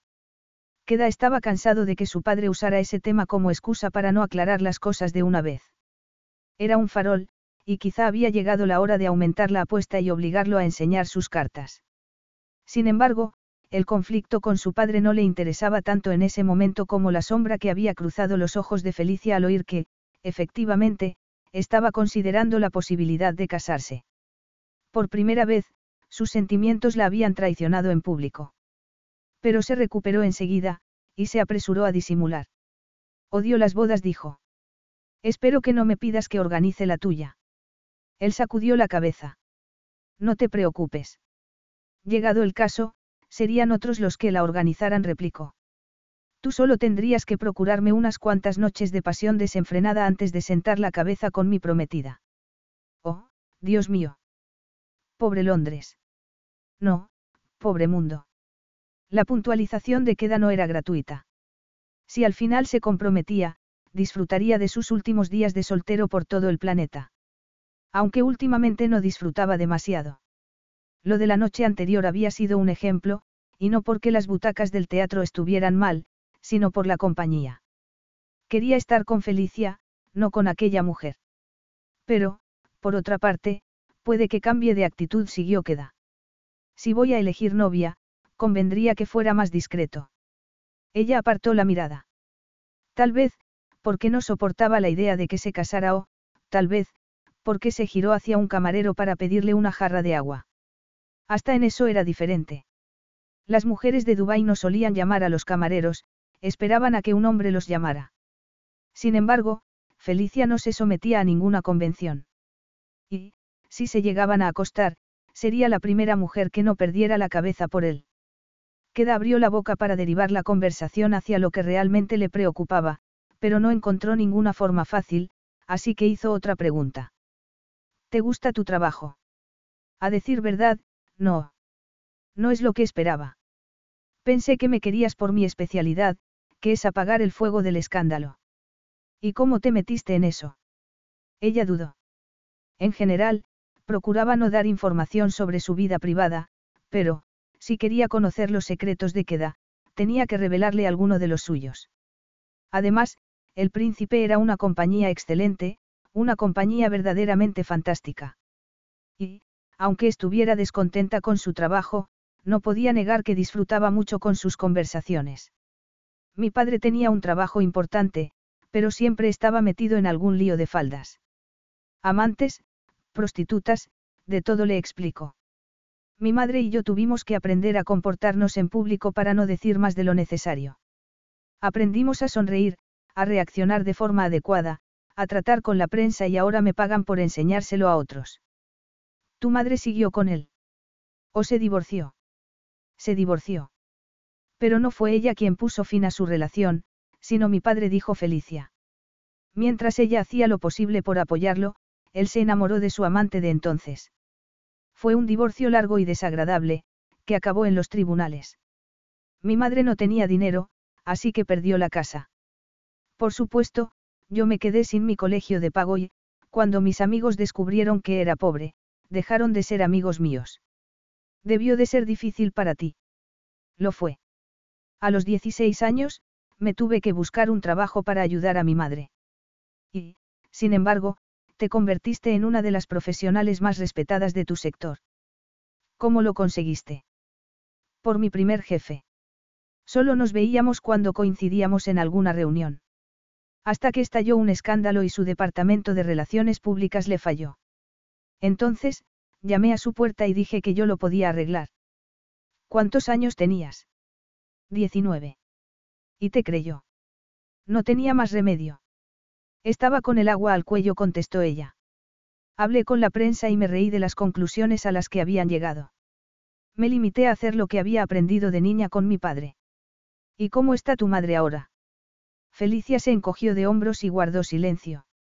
Queda comprendió que no quería hablar de ella, así que volvió a la conversación del trabajo, aunque se quedó con ganas de saber más. Cuando terminaron de comer, salieron del restaurante y se dirigieron a su vehículo. Tendrías que ponerte unos zapatos más adecuados, le recordó él. Pues cómprame unos. Felicia lo dijo con humor, pero le salió forzado porque aún estaba pensando en su madre.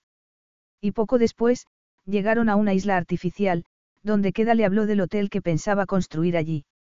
Bueno, ¿qué te parece? A Queda no le solía importar la opinión de los demás, y mucho menos cuando se trataba de sus hoteles. Pero la opinión de Felicia le interesaba siempre. Que será muy parecido al otro contestó. Él sonrió, aunque le pareció un comentario bastante ofensivo. Por eso digo que son hermanos.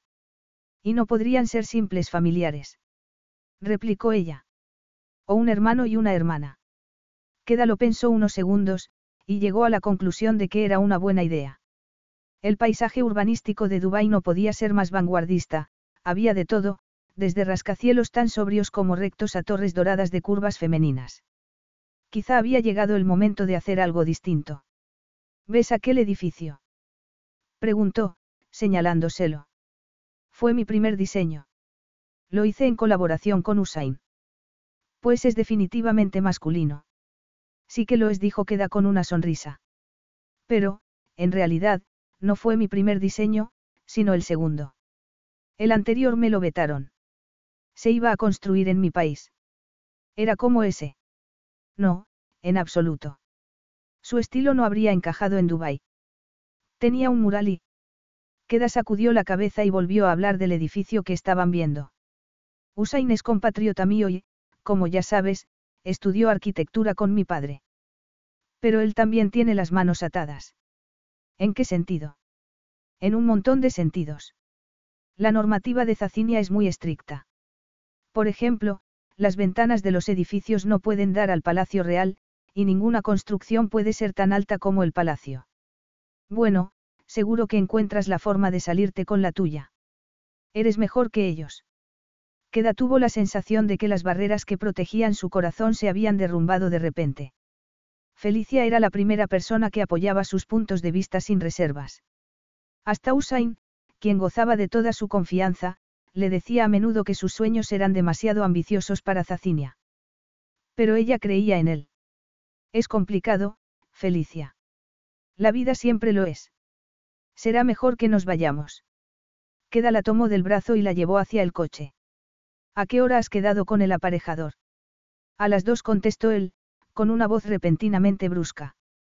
Pero, pensándolo bien, no es necesario que me acompañes. Vuelve al hotel y disfruta un poco de sus instalaciones. Felicia frunció el ceño. Me estás dando la tarde libre. ¿Por qué? Porque, lo creas o no, puedo ser un buen jefe. Nunca he dicho lo contrario. Felicia le dio un codazo cariñoso. Solo fue eso, un coqueteo inocente. Pero ella no tenía ese tipo de gestos con nadie, y tampoco él. Eran demasiado familiares, y su relación estaba lejos de ser familiar. Sin embargo, ardía en deseos de que lo fuera. Súbitamente, Queda se detuvo y le apartó un mechón de pelo de la cara. El chofer del coche estaba al otro lado de la desierta isla artificial, hablando por teléfono, y el cálido viento los acariciaba a los dos. ¿Puedo hacerte una pregunta, Felicia?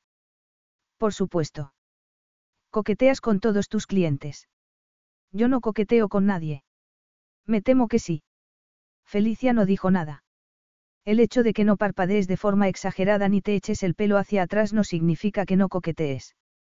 Solo significa que no usas las tácticas habituales, continuó él. Y quiero saber si lo haces con todos tus clientes. Lo dices como si fuera una libertina.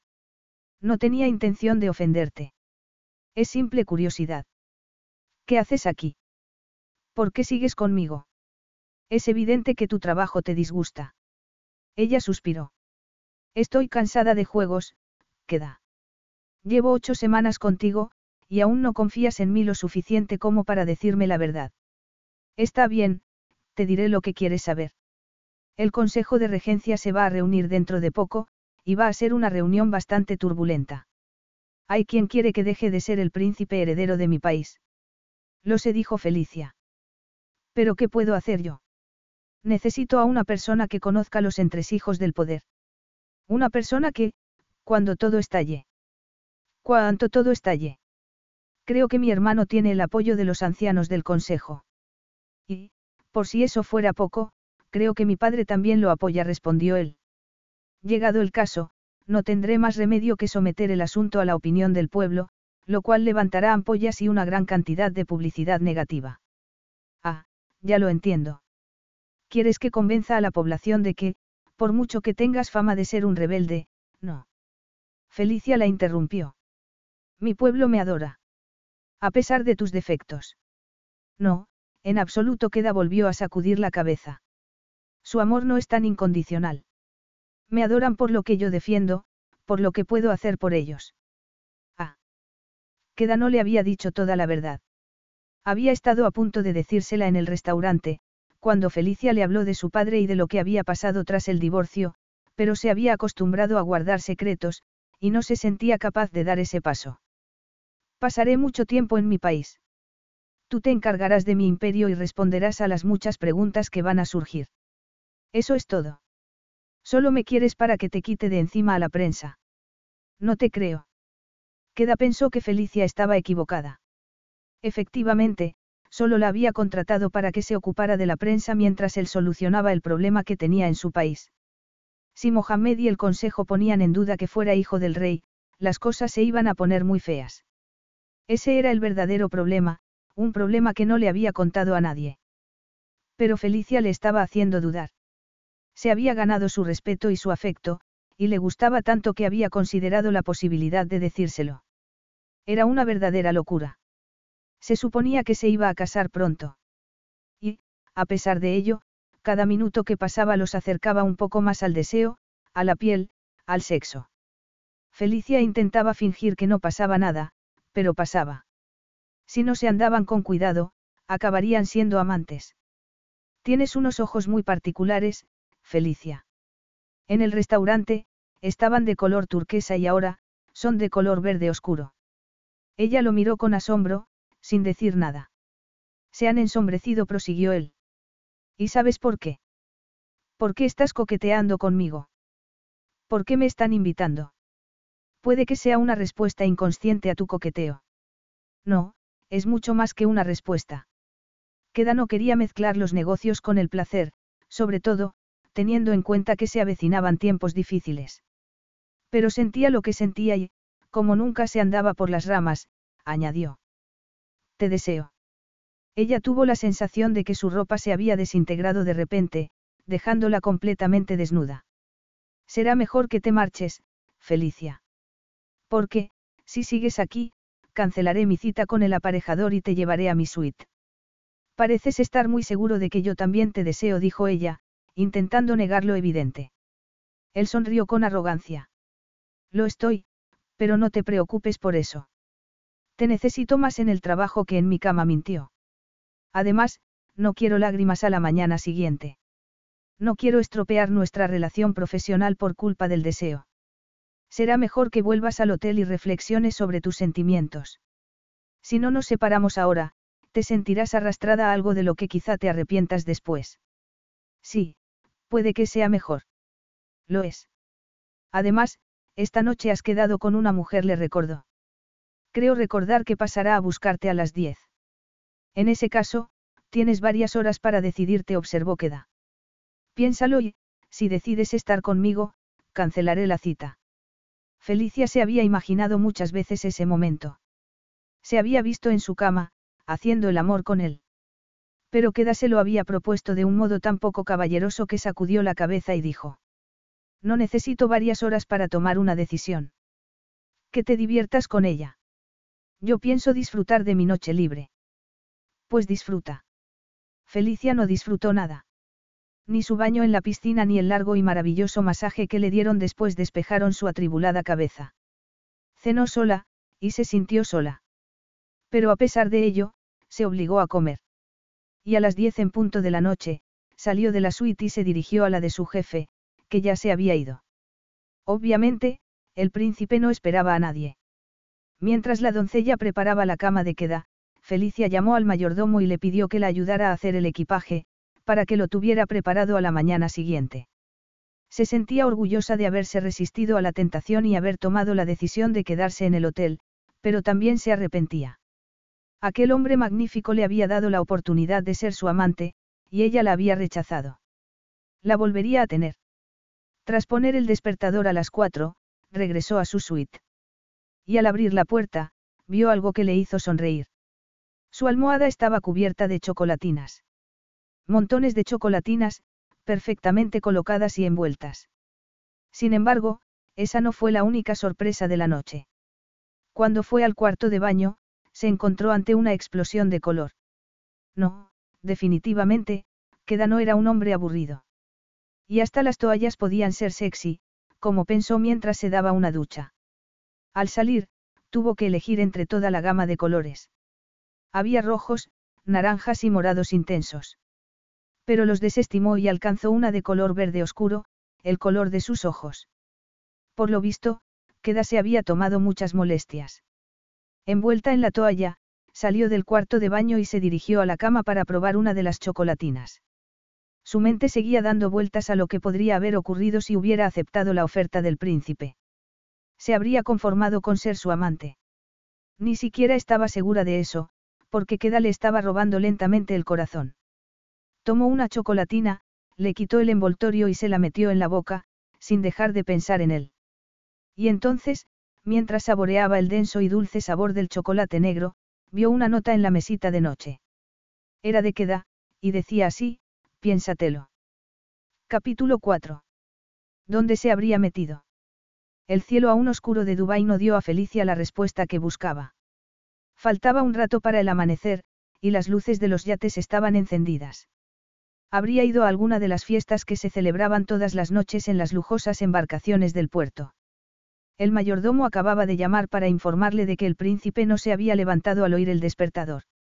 Felicia le había pedido que entrara en su habitación para asegurarse de que estaba allí, pero el hombre respondió que no podía entrar porque habían puesto el cartel de no molesten. Extrañada, alcanzó el teléfono móvil y lo llamó, sin éxito. Luego, habló con los empleados del turno de noche y descubrió que Queda había regresado al hotel poco después de las doce y que se había vuelto a ir hacia las dos de la madrugada. ¿Qué le habría pasado? Era un hombre puntual, que no se retrasaba nunca. Entró en el cuarto de baño y se miró al espejo. Llevaba un vestido de color azul, y sabía que tendría que cambiarse de ropa antes de llegar a Zacinia, porque sus gobernantes eran muy estrictos con la indumentaria de las mujeres, pero decidió cambiarse más tarde, cuando estuviera en el avión. Y decidió lo mismo en lo tocante al maquillaje, aunque había dormido poco y parecía cansada. Sencillamente, no estaba de humor para esas cosas. ¿A qué estaba jugando queda? Le dejaba chocolatinas en la almohada, cambiaba el color de las toallas y le pedía que reconsiderara su decisión de no ser su amante, pero luego se iba y pasaba toda la noche con otra. Sin embargo, no estaba enfadada con él, sino con ella misma, por haber estado a punto de sucumbir. Por suerte, su estancia en Zacinia sería breve. Pronto volverían a Londres, donde podría mantener las distancias con mayor facilidad. Segundos después, llamaron a la puerta. Era el Botones, que iba a recoger sus maletas. ¿Ya han bajado el equipaje del príncipe? Preguntó ella. Todavía no. No podemos entrar mientras siga puesto el cartel de no molesten. Aunque no esté en su habitación. Aunque no esté. Felicia respiró hondo y salió de la suite, pero, en lugar de bajar al vestíbulo, cambió de dirección y entró en la suite de queda, donde la recibió el preocupado mayordomo. Lo siento, pero no podemos entrar mientras. Sí, sí, ya lo sé, lo interrumpió ella. Afortunadamente, yo sí puedo. Felicia cruzó el salón y se detuvo ante las puertas dobles del dormitorio. El mayordomo sacudió la cabeza, como queriendo decir que no le parecía bien que entrara sin permiso del príncipe. Did you know Amazon provides ways of working that fit your lifestyle? They know you value your time outside of work, juggling family, school, friends, or other activities. That's why they offer a variety of shifts that work for you. There are full time, part time, and even temporary opportunities that can work with your schedule, with great starting pay and sign on bonuses. If you want a career that fits and adapts to your lifestyle, head to Amazon.com/apply. Amazon is a proud equal opportunity employer. Carlos Alfredo, tu mamá vino por una semana. Ya hace un año que vive con nosotros. Hasta trajo sus gatos. ¿Y yo qué puedo hacer? Lo que puedes hacer, Carlos. ¿Y él quién es? Es Miguel, nuestro experto de TurboTax Live. Como tu suegra hace un año que vive con ustedes, you can claim her as a dependent y así obtener esa deducción de taxes extra. Hacer taxes puede parecer dramático. Por suerte, los expertos bilingües de TurboTax Live te ayudan a obtener el máximo reembolso sabiendo que tus taxes están bien hechos. You do your thing, we've got your taxes. Intuit TurboTax Live. La preparación de taxes y la aplicabilidad de las deducciones varían según el individuo. Puede que esté enfermo, se justificó ella. Insegura, decidió llamar a la puerta de todas formas. Queda. ¿Dónde estás? Tenemos que ir al aeropuerto. No hubo respuesta, y Felicia abrió la puerta a pesar de su incomodidad, porque tenía miedo de encontrarlo entre los brazos de alguna mujer. Al ver que no había nadie, se sintió inmensamente aliviada. La cama estaba revuelta, como si hubiera dormido allí. Y debía de haberse marchado poco antes, porque el aroma de su colonia seguía en el ambiente. Se habría ido ya. Sin avisarla. Felicia informó al mayordomo y, a continuación, se dirigió al vestidor, recogió las escasas pertenencias de queda, las metió en una maleta y se la dio al botones para que la llevara al vestíbulo. Para entonces, el chofer ya había sacado el coche y, como de costumbre, estaba hablando por teléfono. Al cabo de unos segundos, se acercó el portero del hotel. Felicia temió que quisiera darle conversación, pero, en lugar de eso, le dio un café en un vasito para llevar y se fue después de que ella le diera las gracias. El sol empezó a salir en ese instante y, justo entonces, como si el alba lo hubiera conjurado, Queda apareció de repente y caminó hacia ella con toda la tranquilidad del mundo. Viéndolo, nadie se habría imaginado que un rey lo estaba esperando, que un país entero lo estaba esperando y que hasta su avión lo estaba esperando. Buenos días, dijo él con una sonrisa. Llegas tarde. ¿Y qué? Queda clavó la mirada en el café de Felicia. Puedo. Felicia le dio el café, y él se lo terminó de un trago, pero con cara de asco. Está demasiado dulce, protestó. Lo cual no ha impedido que te lo tomes, ironizó ella. En fin, nos vamos. Eso depende. ¿Has preparado mi equipaje? Sí, fui a tu suite hace un rato. El mayordomo no quería entrar porque tenía miedo de interrumpir algo. No había nada que interrumpir. De hecho, hace tiempo que no hay nada. No te creo. Cree lo que quieras, pero es verdad. Las mujeres con las que he salido últimamente no me parecen interesantes, dijo. ¿Recibiste las chocolatinas? Sabes que sí. ¿Y te gustaron las toallas? Queda. Oh, discúlpame. Había olvidado que esos temas de conversación te aburren. Ella no dijo nada. ¿Viste mi nota? Sí. ¿Y te lo has pensado? Queda notó que estaba más tensa que de costumbre, y que sus ojeras también eran más oscuras. Dos detalles que contestaban claramente a su pregunta. Sí, ya veo que te lo has pensado, añadió. Felicia no lo negó, aunque volvió a guardar silencio. Cuando se conocieron, se juró a sí misma que nunca se acostaría con él, pero ya no estaba tan segura. E incluso entonces, no habría podido negar que lo deseaba. Voy a asearme un poco. Vuelvo enseguida. Quédase fue y, mientras ella esperaba, el chofer le dio conversación. Pero, al cabo de unos minutos, se mostró preocupado por la posibilidad de que el rey se enfadara. ¿Sabe si Su Alteza tardará mucho? A su padre no le gusta que le hagan esperar. He hablado con el piloto, y me ha dicho que cambiará el plan de vuelo para llegar antes, pero hemos perdido mucho tiempo. Ella asintió. Iré a buscarlo. Felicia regresó al interior del hotel y subió a la suite del príncipe. En general, llamaba antes de entrar, pero tenían prisa, así que pasó directamente. Queda, que estaba vaciando su caja fuerte, se giró hacia ella y dijo. Habías olvidado mi diamante. Lo siento. Tienes que estar más atenta. Cuando nos conocimos, te dije que no sería una buena ayudante. Sí, es verdad. Lo dijiste. Queda se guardó el diamante y cerró la caja fuerte. Será mejor que te des prisa. Él la miró a los ojos y arqueó una ceja. ¿Y por qué tengo que darme prisa? Porque te están esperando en palacio, contestó ella. Tu padre se enfadará si llegas demasiado tarde.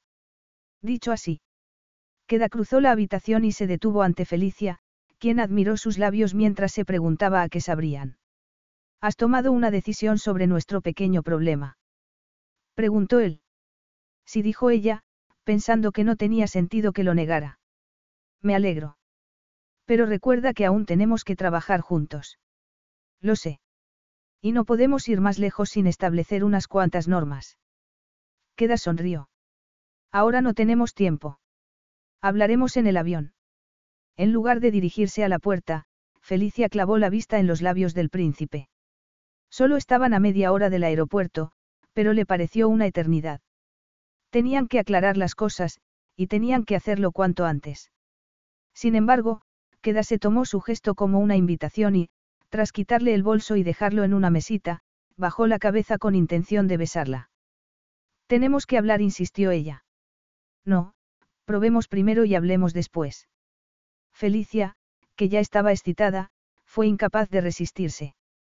Sus bocas se encontraron con toda la pasión que habían acumulado en ocho semanas de espera, aunque lenta y tentativamente al principio. Esto es lo que quería hacer cuando te vi por primera vez, susurró Queda, apartándose un momento. Y esto es lo que quería hacer yo. Felicia asaltó su boca sin contemplaciones, apretando el cuerpo contra él. A Queda le encantó y, tras cerrar una mano sobre sus nalgas, le puso la otra en la nuca para poder besarla con más facilidad. Durante los segundos siguientes, ella deseó que él le empezara a quitar la ropa, porque tenía la esperanza de que ese acto despertara sus temores y le devolviera el sentido común. Pero lo deseaba demasiado, lo deseaba tanto que se frotó contra su evidente erección y le desabrochó los botones de la camisa, dejando a la vista su imponente pecho. Queda, que ya estaba maravillado con su falta de timidez, se dejó hacer cuando Felicia jugueteó con sus pequeños pezones, bajó las manos por su estómago y le acarició la entrepierna. Y, entonces, sonó el teléfono. Será el chofer, para decirme que te des prisa, declaró ella. Pues acaba pronto, replicó él. Queda cerró una mano sobre la de Felicia y la instó a seguir acariciando su largo y duro miembro. Pero la llamada del chofer había roto la magia. No tenemos tiempo para juegos, queda juegos. Dijo él, sonriendo. Sí, ya sabes. Está bien claro, Felicia. No hace falta que lo expliques. Me alegra que lo tengas tan claro. Pero, de todas formas, tenemos que hablar. Felicia se alejó y alcanzó su bolso. Esto no consiste solo en tus necesidades. Yo tengo las mías, y también tengo mis condiciones. Queda no tuvo ocasión de decir nada, porque Felicia abrió la puerta y añadió, antes de marcharse. Date prisa. Te espero abajo. Capítulo 5. Para Queda, Felicia era una complicación que no necesitaba. Para Felicia, Queda era una complicación que no quería. Pero se deseaban. Y, cuando el príncipe sentó su metro noventa de altura en el reactor privado, ella se dio cuenta de que la piel no le picaba porque tuviera una reacción alérgica, sino porque ardía en deseos de acostarse con él. Algo que no se curaba con antihistamínicos. El avión despegó rápidamente, y poco después apareció la azafata. ¿Les apetece algo, Alteza? Té, por favor. La azafata le sirvió un dulce y refrescante té frío. Pero la bebida no calmó a Queda, quien sacó el diamante que siempre llevaba encima y se puso a juguetear con él. ¿Estás preocupado por algo? Te dije que nunca me preocupo, y es verdad, respondió muy serio. Queda sacó entonces una carpeta llena de diseños, que se puso a mirar. Eran edificios, puentes y carreteras, todas las obras que había imaginado para su país, todas las que le habían rechazado sistemáticamente, porque siempre se las rechazaban. Ese era el motivo de que se mantuviera lejos de Zacinia. No le dejaban cambiar nada. Y al cabo de un rato, cerró la carpeta y se puso a trabajar en un proyecto que tendría mejor fin, el tren monorail que iba a unir sus hoteles de Dubái. Mientras trabajaba, pensó que Felicia le había hecho un favor al referirse al sexo de los edificios que construía. A fin de cuentas, no tenía sentido que uniera dos hoteles básicamente iguales. Era mejor que fueran distintos. Un hermano y una hermana. Uno para negocios y otro, para actividades recreativas. Sin embargo, la idea de Felicia lo desconcentró.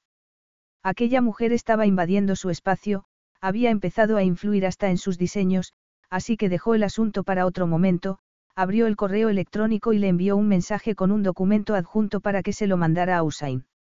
Pero estaba tan alterado que se equivocó de documento, lo cual lo obligó a dirigirle la palabra.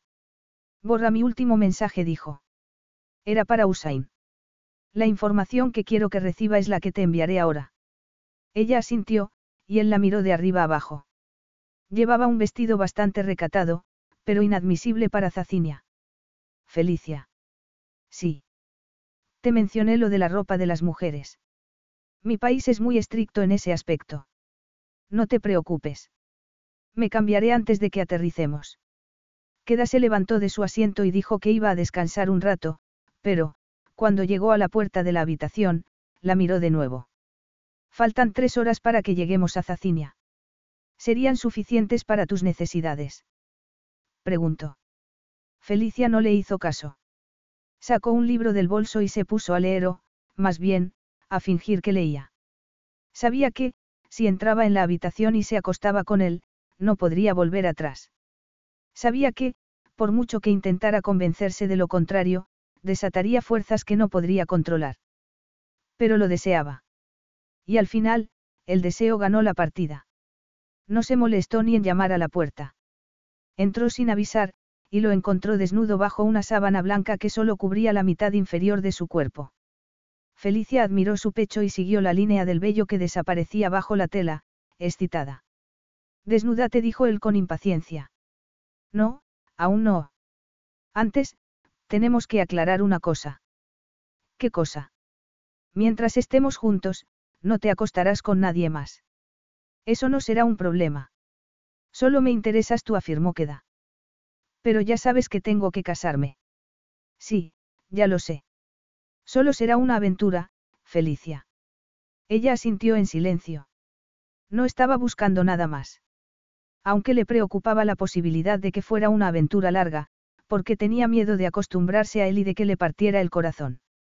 En cualquier caso, sus preocupaciones no pesaban tanto en ese momento como el deseo de que se levantara de la cama, la besara y la desnudara con la pericia que demostraba en todas las cosas.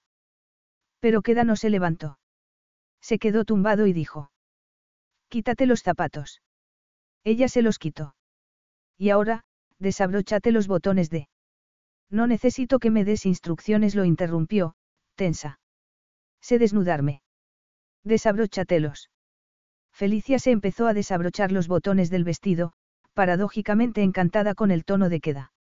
Era el mismo tono que había usado el día en que se conocieron, cuando le ordenó que se volviera a sentar. Y tuvo el mismo efecto abrumador, pero mucho más potente. Quítatelo por encima de la cabeza. Así no saldrá. Ella se bajó las mangas del vestido y lo dejó caer al suelo. Bonito sujetador, dijo él. Quítatelo. No, quítamelo tú. Él se levantó de la cama, y ella respiró hondo al ver su duro sexo. Date la vuelta, Felicia. Ella se resistió, pero solo porque ansiaba sentir el contacto de sus manos, un contacto que él se negó a dar. Date la vuelta, insistió, y esa vez se salió con la suya. Y ahora, quítate el sujetador. Tú sabes quitarlo. Ya me has molestado bastante. No sigas por ese camino. ¿A qué te refieres? A lo que dijiste sobre tus necesidades y las mías cuando estábamos en el hotel. Insinuaste que yo te iba a dejar insatisfecha. Felicia giró levemente la cabeza, y vio que Queda sonreía. Pero no era una sonrisa como las que le había dedicado tantas veces, cuando se veían por la mañana o se encontraban en un restaurante, estaba tan cargada de pasión como su mirada, y aunque el mundo se hubiera acabado en ese momento, se habría sentido igualmente feliz. Cansada de juegos, se dio la vuelta, le pasó los brazos alrededor del cuello y lo besó. Él le devolvió el beso y, entre tanto, le desabrochó el sujetador y acarició sus senos desnudos con movimientos exquisitos, alternados con pequeños pellizcos que la hicieron estremecerse de placer. Felicia estaba deseando hacer el amor. No quería otra cosa que tumbarse en la cama y regocijarse en las delicias que prometía aquel cuerpo potente y musculoso. Is your bunion causing pain or preventing you from wearing your favorite shoes? Have you considered a bunionectomy? Midwest Clinical Research Center is currently enrolling a clinical trial for an investigational pain medication following a bunion removal surgery. Qualified participants between the ages of 18 and 75 may receive a bunion removal surgery at no cost, as well as access to an investigational pain medication. They may also be compensated up to $1,170 for their time. To learn more, call 937 588 6622 or go to removemybunion.com to fill out a short survey and see if you may qualify. Carlos Alfredo, tu mamá vino por una semana. Ya hace un año que vive con nosotros. Hasta trajo sus gatos. ¿Y yo qué puedo hacer? Lo que puedes hacer, Carlos. ¿Y él quién es? Es Miguel, nuestro experto de TurboTax Live. Como tu suegra hace un año que vive con ustedes, you can claim her as a dependent y así obtener esa deducción de taxes extra. Hacer taxes puede parecer dramático. Por suerte, los expertos bilingües de TurboTax Live te ayudan a obtener el máximo reembolso sabiendo que tus taxes están bien hechos. You do your thing, we've got your taxes. Intuit TurboTax Live. La preparación de taxes y la aplicabilidad de las deducciones varían según el individuo. Pero, cuando su espalda notó el contacto del colchón, Queda se quedó de pie. Será mejor que te quitemos eso, dijo, señalando sus braguitas. Ella alzó las caderas para facilitarle el trabajo, y él se las quitó como si estuviera abriendo un preciado regalo. Ahora estaba completamente desnuda, y se acercaba el momento de la verdad. Boca abajo ordenó él. Ella obedeció una vez más y se quedó esperando, apoyada en los codos. Él se arrodilló entre sus piernas, se inclinó hacia adelante y le lamió la parte inferior de la espalda. Oh, queda. Su cálida lengua la empezó a volver loca de placer. Era un asalto en toda regla a sus sentidos, sobre todo, porque le había separado las piernas mientras lamía y le había metido dos dedos en la vagina, que ahora movía lentamente. Felicia gimió sin poder evitarlo, pero él le robó el placer para tumbarla de espaldas. Tenía intención de tomarla de inmediato, sin más juegos previos. Incluso llegó a extender una mano hacia la mesilla, buscando un preservativo. Y ella supo que había cambiado de opinión. Y supo lo que iba a hacer. Sin embargo, Queda no la devoró con ansiedad. Lamió su sexo con la punta de la lengua y se lo tomó con toda la calma del mundo, disfrutando de los jadeos de Felicia, de sus movimientos compulsivos, de su desesperada excitación. Nunca se había divertido tanto con una mujer. Nunca le había gustado tanto ninguna otra. Ni ella había sentido tanto placer en toda su vida. Queda notó que su tensión aumentaba, y soltó un suspiro triunfante cuando le arrancó el orgasmo. Pero aquello estaba lejos de terminar. Ni él había obtenido la satisfacción que necesitaba ni Felicia estaba saciada por completo, por sorprendente que le pareciera a ella misma. ¿Qué le estaba pasando? Su mente no se creía capaz de seguir tan pronto, pero su cuerpo quería más, mucho más. Queda intentó alcanzar un preservativo, dispuesto a penetrarla. Ella miró los envoltorios de la mesilla y decidió que no podía esperar más. Estoy tomando la píldora, dijo. En otras circunstancias, ninguno de los dos se habría arriesgado a hacer el amor sin preservativo, pero ninguno de los dos quería romper la magia del momento, de modo que se dejaron llevar. Queda entró en ella con delicadeza, mirándola a los ojos. Felicia pensó que no podía haber nada más sexy que estar así, unidos por el cuerpo y por la vista. Y durante unos momentos, no hicieron otra cosa que mirarse. Luego, él se empezó a mover con tal destreza que Felicia adoptó una actitud pasiva, impropia de ella, limitándose a recibir placer. El contacto de su piel y la recompensa de sus besos eran la guinda perfecta para un momento difícilmente superable. Pero quiso pagar su pasión con pasión, y se puso a horcajadas sobre él. Felicia se empezó a mover con urgencia, sin comedimiento alguno, mientras Queda llevaba las manos a sus pechos y jugueteaba con sus pezones. Cada vez estaba más cerca del clímax, y él supo que ya no se podía detener cuando ella se inclinó y lamió su piel salada, destrozando su concentración. En el silencio posterior al orgasmo, Felicia se dio cuenta de que jamás había sido tan feliz. Se quedaron pegados, mirándose a los ojos. Los dos sonreían, porque había sido mucho mejor de lo que esperaban. Y aunque ella ardía en deseos de seguir explorando su cuerpo, se conformó con aquel instante de belleza absoluta. Después, se volvieron a besar. Y volvieron a hacer el amor. Capítulo 6. Queda se sentía completamente satisfecho, y veía las cosas con más claridad que nunca. Pero la mente de Felicia, que había apoyado la cabeza en su pecho y estaba escuchando los latidos de su corazón, no estaba tan libre de preocupaciones. ¿Qué le pasaba? Se había convencido de que, cuando se acostara con él, se liberaría de la atracción que la estaba volviendo loca. Y, en lugar de eso, lo deseaba más.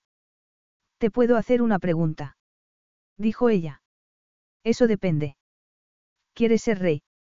Por supuesto contestó Queda, acariciándole un brazo. Me educaron para serlo. ¿Y por qué no vives en Zacinia?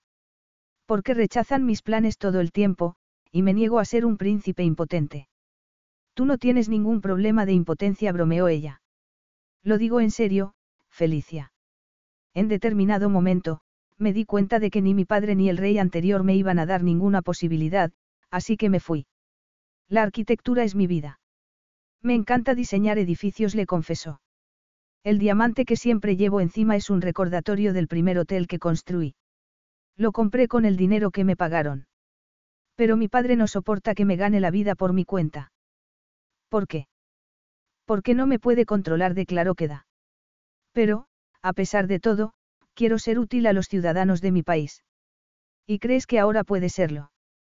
Podría, si no fuera porque mi padre presta más oídos a Mohamed y a los ancianos del consejo que a mí. Bueno, conociéndote como te conozco, sospecho que al final te saldrás con la tuya. Eres capaz de convencer a cualquiera. Y, por otra parte, tu pueblo te ama. Lo sé. ¿Qué pasará en la reunión del Consejo?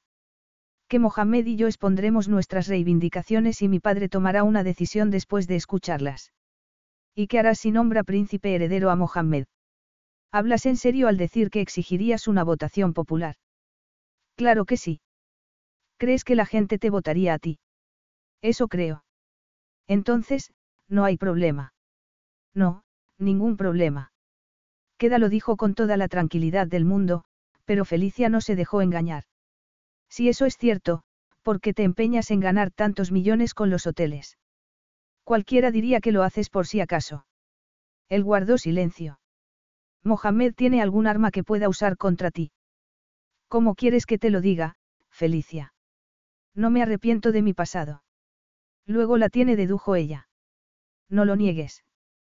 Tengo olfato para los escándalos, y lo suelo a distancia. Queda suspiro. Está bien, te lo contaré. Pero tienes que prometerme que el secreto quedará entre nosotros. Te lo prometo, dijo ella con una sonrisa. ¿De qué se trata? Dejaste embarazada a una ramera. ¿Cómo? preguntó él, antes de soltar una carcajada. ¿De dónde te sacas esas ideas?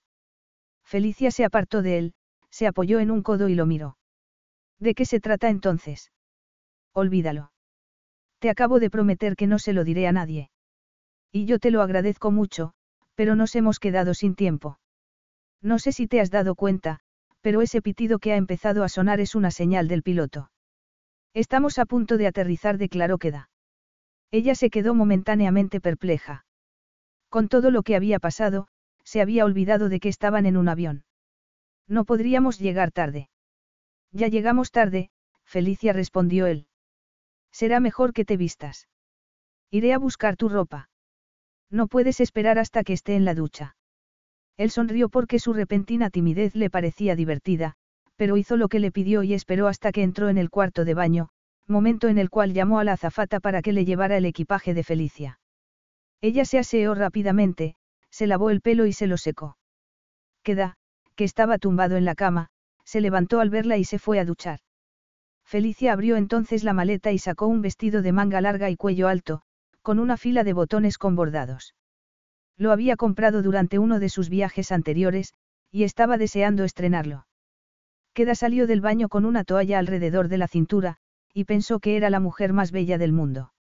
El vestido, de color rojo apagado, ocultaba sus formas de un modo tan sutil que casi era tan sexy como uno ajustado.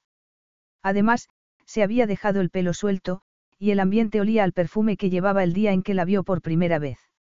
Aquella mujer le gustaba demasiado. Había estado a punto de contarle su secreto, y aún sentía la necesidad de contárselo. ¿Por qué no vas a desayunar? Yo voy enseguida. Felicia asintió. Cuando ya se disponía a marcharse, él se acercó y la abrazó. Sabes que no podremos hacer nada en palacio, ¿verdad? Por supuesto. Nos iremos cuando salga de la cena. Tú estarás en las oficinas, ¿a dónde te llevarán cuando aterricemos? No le des tantas vueltas. No espero que bajemos del avión como dos enamorados. Lo sé. Felicia volvió al salón del avión, donde le sirvieron el desayuno. Obviamente, los empleados sabían que se había acostado con su príncipe, pero eso no le incomodó. En cambio, se quedó preocupada con la posibilidad de que hablaran entre ellos y extendieran el rumor. Tras pensarlo, decidió decírselo a Queda. Y entonces, lo vio. Vio al hombre que iba a ser rey de Zacinia. Estaba más impresionante que nunca. Llevaba una cufilla negra y una túnica de color plateado, con una cimitarra al cinto que la entristeció un poco, porque simbolizaba el poder de su cargo. Ese no era el Queda que ella conocía. Era el heredero de una casa real. No parecía la misma persona que había estado minutos antes entre sus brazos. Tras sentarse, él pidió un café solo y rechazó la bollería que le ofreció la azafata. ¿No dirán nada? Preguntó Felicia. ¿De qué estás hablando? De lo que ha pasado esta noche, contestó ella. No se llegará a saber. Felicia, ¿por qué crees que tengo un avión privado? Mis empleados no dirán nada, afirmó. Trabajan para mí, no para mi padre. Badia es la única excepción. Queda lo dijo con una brusquedad involuntaria, nacida de sus propias inquietudes. A fin de cuentas, era la primera vez que viajaba a su país con una mujer que no fuera Anu, y la gente se iba a hacer preguntas. Sin embargo, no quería que Felicia lo supiera. Prefería ahorrarle esa preocupación. Mientras desayunaban, Felicia contempló Zacinia por la ventanilla del avión, y comprendió mejor la frustración de Queda. Era un lugar asombrosamente bello, que cualquiera habría extrañado. Y, al cabo de unos momentos, vio el palacio. Se alzaba en el punto más alto de la capital, un acantilado que daba a una playa de arenas blancas. Y era enorme.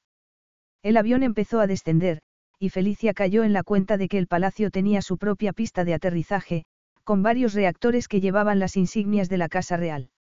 Ya en tierra, se giró hacia Queda y preguntó.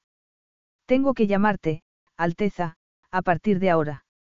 No, llámame por mi nombre, como siempre. Incluso en palacio. Basta de preguntas.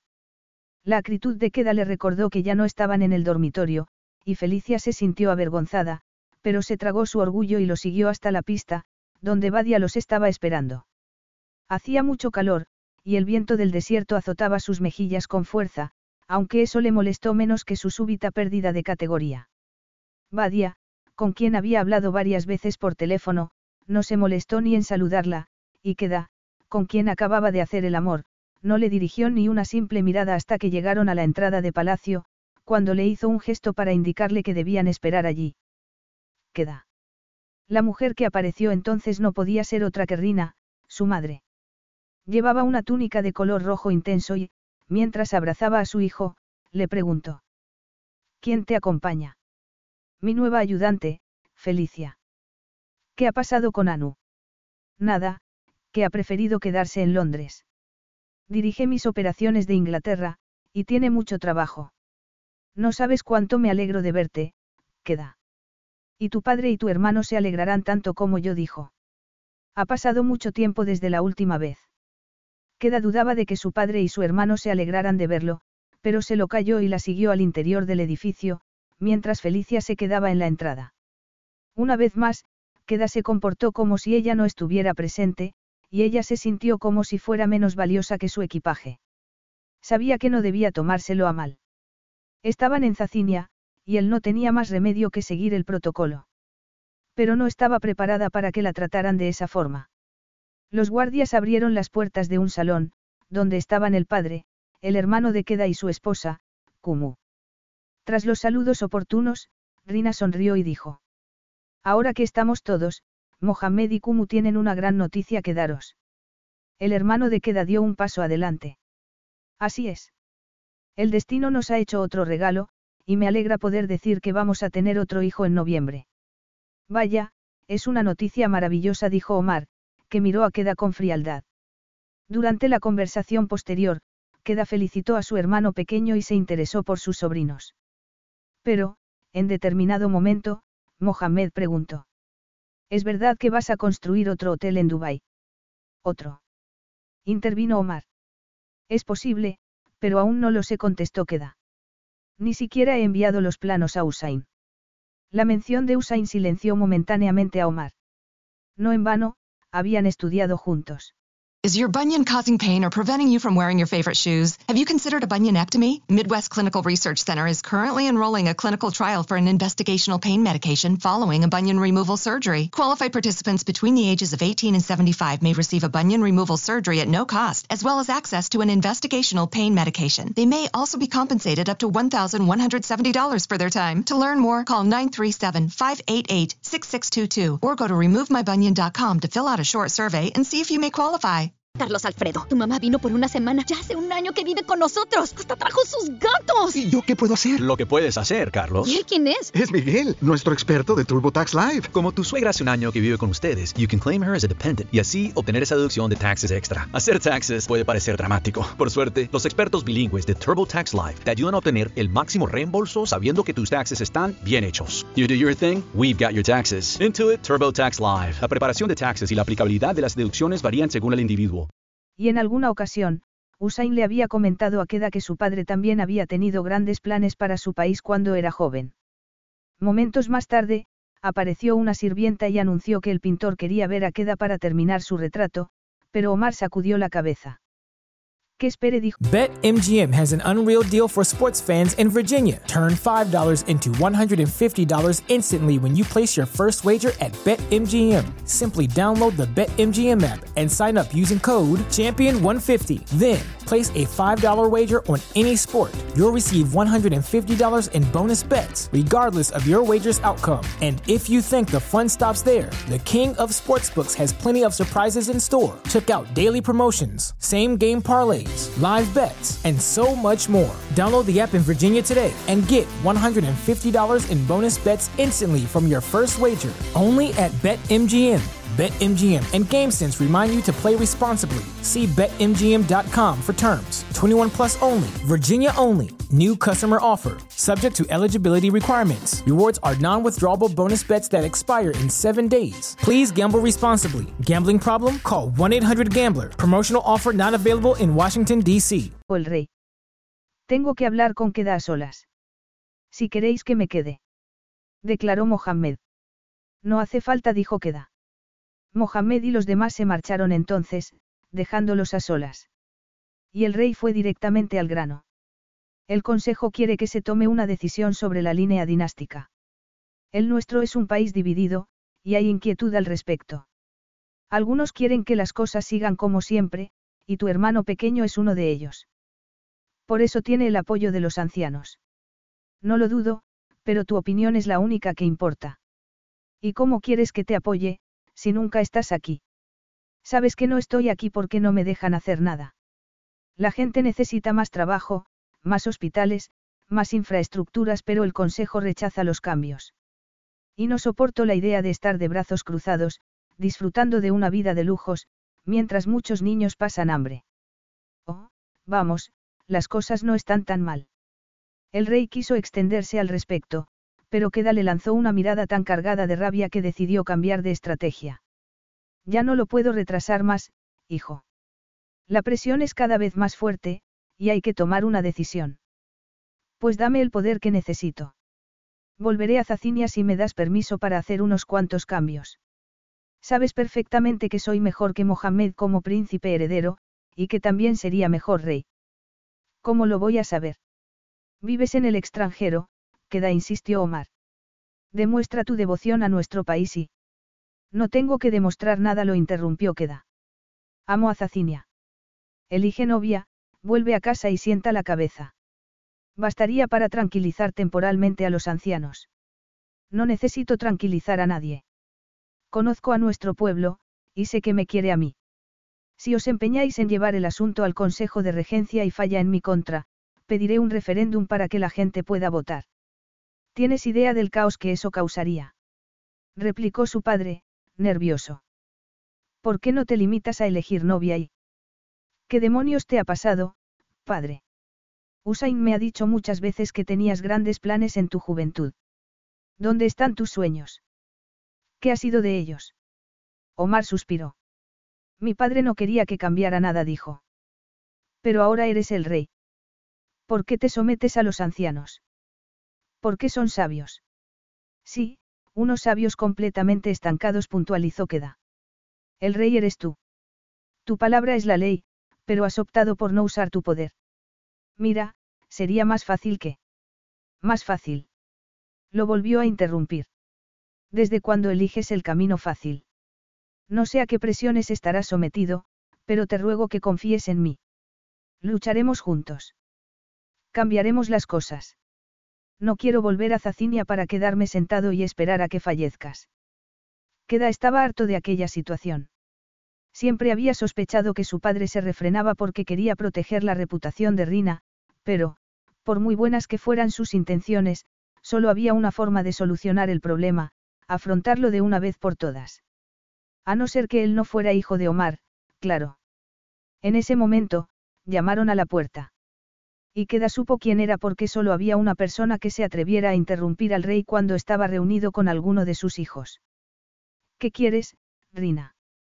Preguntó Omar con afecto. Estoy hablando con. Queda. Lo sé, pero el pobre pintor está esperando. Y es tan viejo que tengo miedo de que se muera si le hacemos esperar más. Omar soltó una carcajada, y hasta el propio Queda sonrió. Ven conmigo, hijo. Te acompañaré.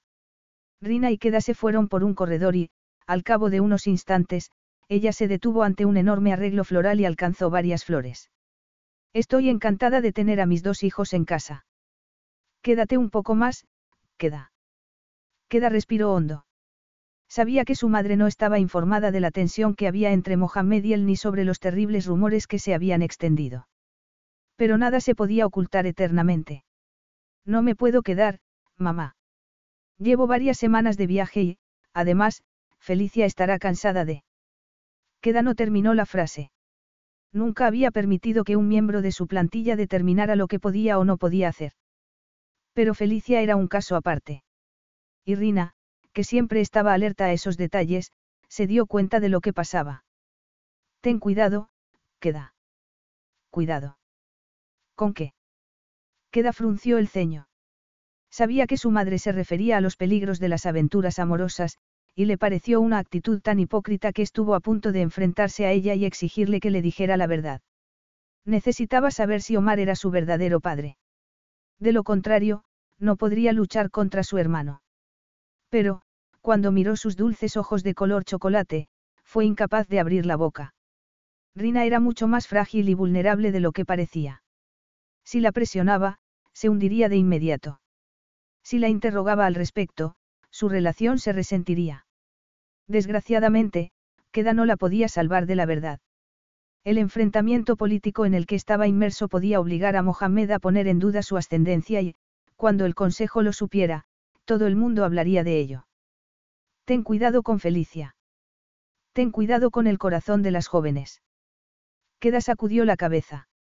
Su madre no tenía derecho a inmiscuirse en sus relaciones sexuales, y mucho menos en su relación con Felicia. Además, Felicia sabía lo que estaba haciendo. Era una mujer adulta. No te preocupes, mamá. ¿Cómo quieres que no me preocupe? Es la primera vez que traes a una de tus amantes a Zacinia.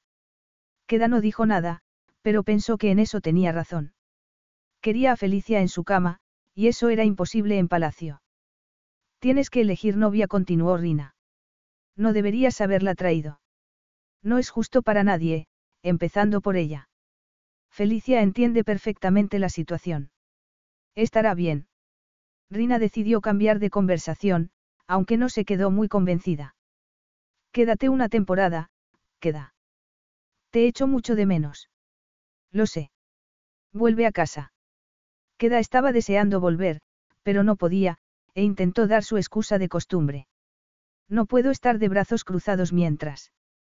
No quieres cometer el mismo error que tu padre lo interrumpió. Él asintió, y Rina le acarició la mejilla. Lo comprendo, hijo. Queda la miró a los ojos, dubitativo. Debía preguntárselo.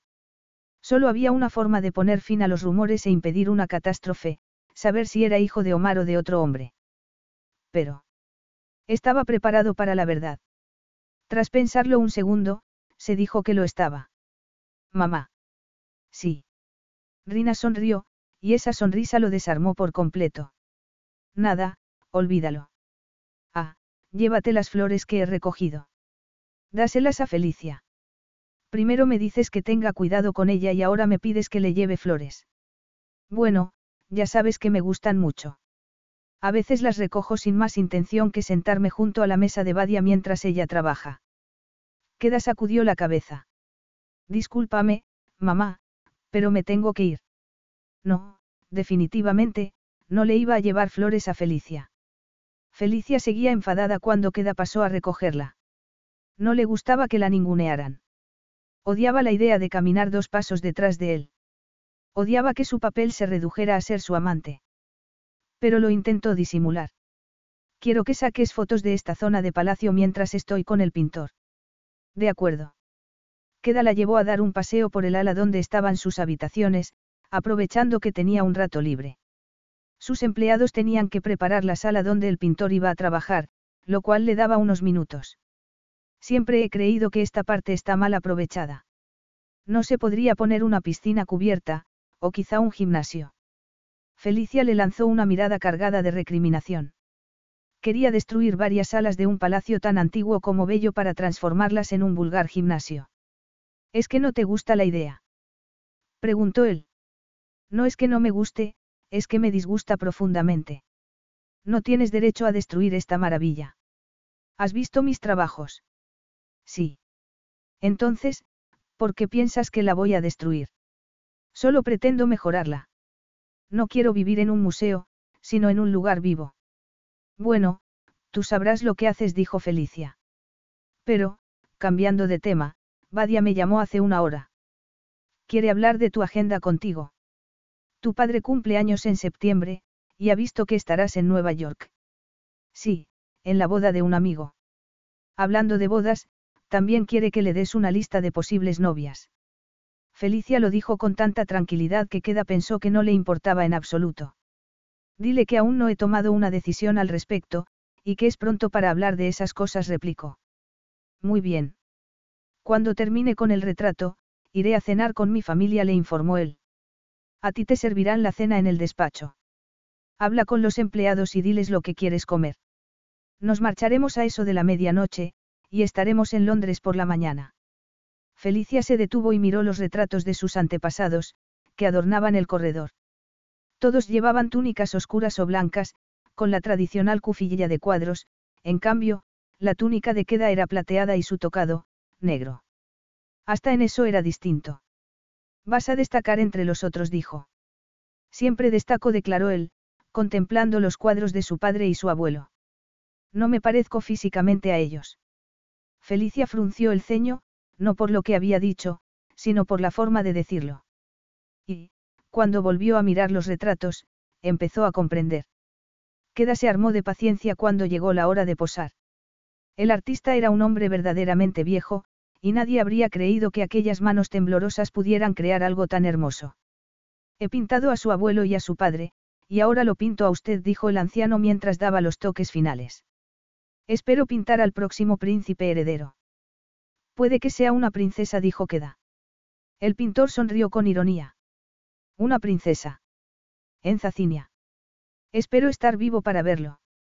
Queda se alegró de que el anciano compartiera sus puntos de vista. El pueblo quería cambios, y estaba dispuesto a asumirlos. Gírese un poco a la izquierda. Y mire el desierto. El cielo se había puesto de color naranja, y el pintor quería que la luz de la puesta de sol enfatizara las motas doradas de sus ojos, así que Queda suspiró y miró el desierto, harto del largo y agotador proceso de posar. No le extrañaba que sus antepasados tuvieran expresiones tan sombrías en los cuadros. Los pintores los habían matado de aburrimiento. Durante los minutos siguientes, se dedicó a pensar en el problema de su madre y en la posibilidad de contárselo a Felicia. Era una mujer muy inteligente, y se le podía ocurrir alguna forma de afrontar el asunto con sutileza. Pero podía confiar en ella. Sí, claro que sí. La respuesta fue toda una revelación para Queda. No había confiado en nadie desde su infancia, cuando supo lo de Abdal y Rina y perdió dos cosas importantes, la inocencia y la fe en los demás. Sin embargo, Felicia había cambiado eso con sus confesiones personales, sus sinceros y críticos comentarios sobre los hoteles que diseñaba y, sobre todo, con la intimidad de sus noches de amor. El sol ya estaba a punto de ocultarse cuando el pintor dejó los pinceles en el atril y anunció que había terminado. ¿Quiere verlo, Alteza? Queda sacudió la cabeza. No, prefiero esperar a que lo enmarquen. Su respuesta fue una simple excusa. No le importaba si estaba enmarcado o no. Sencillamente, no se sentía con fuerzas para ver la verdad en su propio rostro. Capítulo 7. El despegue no se pareció nada al aterrizaje. El piloto del avión se esforzó una y otra vez por ganar altura, pero las turbulencias se lo impedían y tardó bastante en conseguirlo. Entretanto, Queda daba golpecitos con el diamante, maldiciéndose a sí mismo por haber perdido la oportunidad de hablar con su madre, y Felicia miraba por la ventanilla, aunque la noche había cubierto el desierto con un manto negro. Al cabo de un rato, ella decidió trabajar y se puso los cascos para oír la presentación del proyecto que debía enviar a Usain. Pero, en lugar de abrir ese archivo, abrió el primer mensaje de correo electrónico, el que Queda había enviado por equivocación. Ya se disponía a salir cuando vio lo que contenía. Supuso que serían propuestas sobre el nuevo hotel de Dubái, y se llevó una doble sorpresa. No eran propuestas, sino magia en estado puro. Y no era para Dubái, sino para Zacinia. Era lo que Queda ansiaba hacer en su país. Los edificios que había proyectado parecían obras de arte. Se fundían a la perfección con el contexto antiguo del casco histórico, respetando su estética y enfatizándola. Hasta los puentes, carreteras y redes de ferrocarril se atenían a ese objetivo, con el sempiterno desierto como bello y remoto fondo. Era el trabajo de toda una vida. Queda había puesto todo su corazón en él. Y, evidentemente, no pretendía que ella lo viera.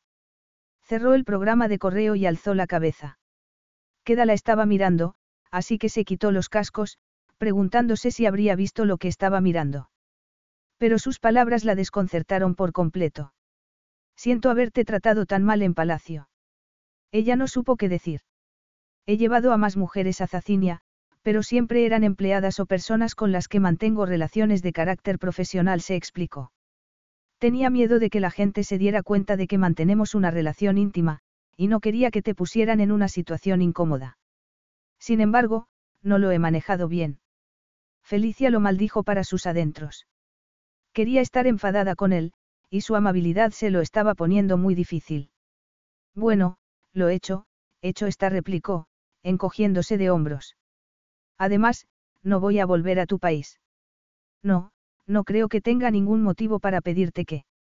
No me has entendido bien, queda.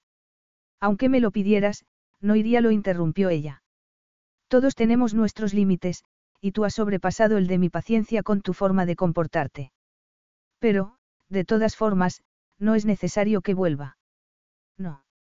En opinión de Felicia, Queda había ido demasiado lejos. Si solo hubiera sido una empleada suya, habría aceptado ese trato a regañadientes, pero lo habría aceptado. Sin embargo, era bastante más que una empleada. Era su amante aunque su acuerdo no dejara de ser simplemente sexual, tampoco era un robot que él pudiera programar a su capricho, pasándola de amante a criada en un abrir y cerrar de ojos. El tiempo mejoró cuando estaban a una hora de Londres, y las turbulencias desaparecieron.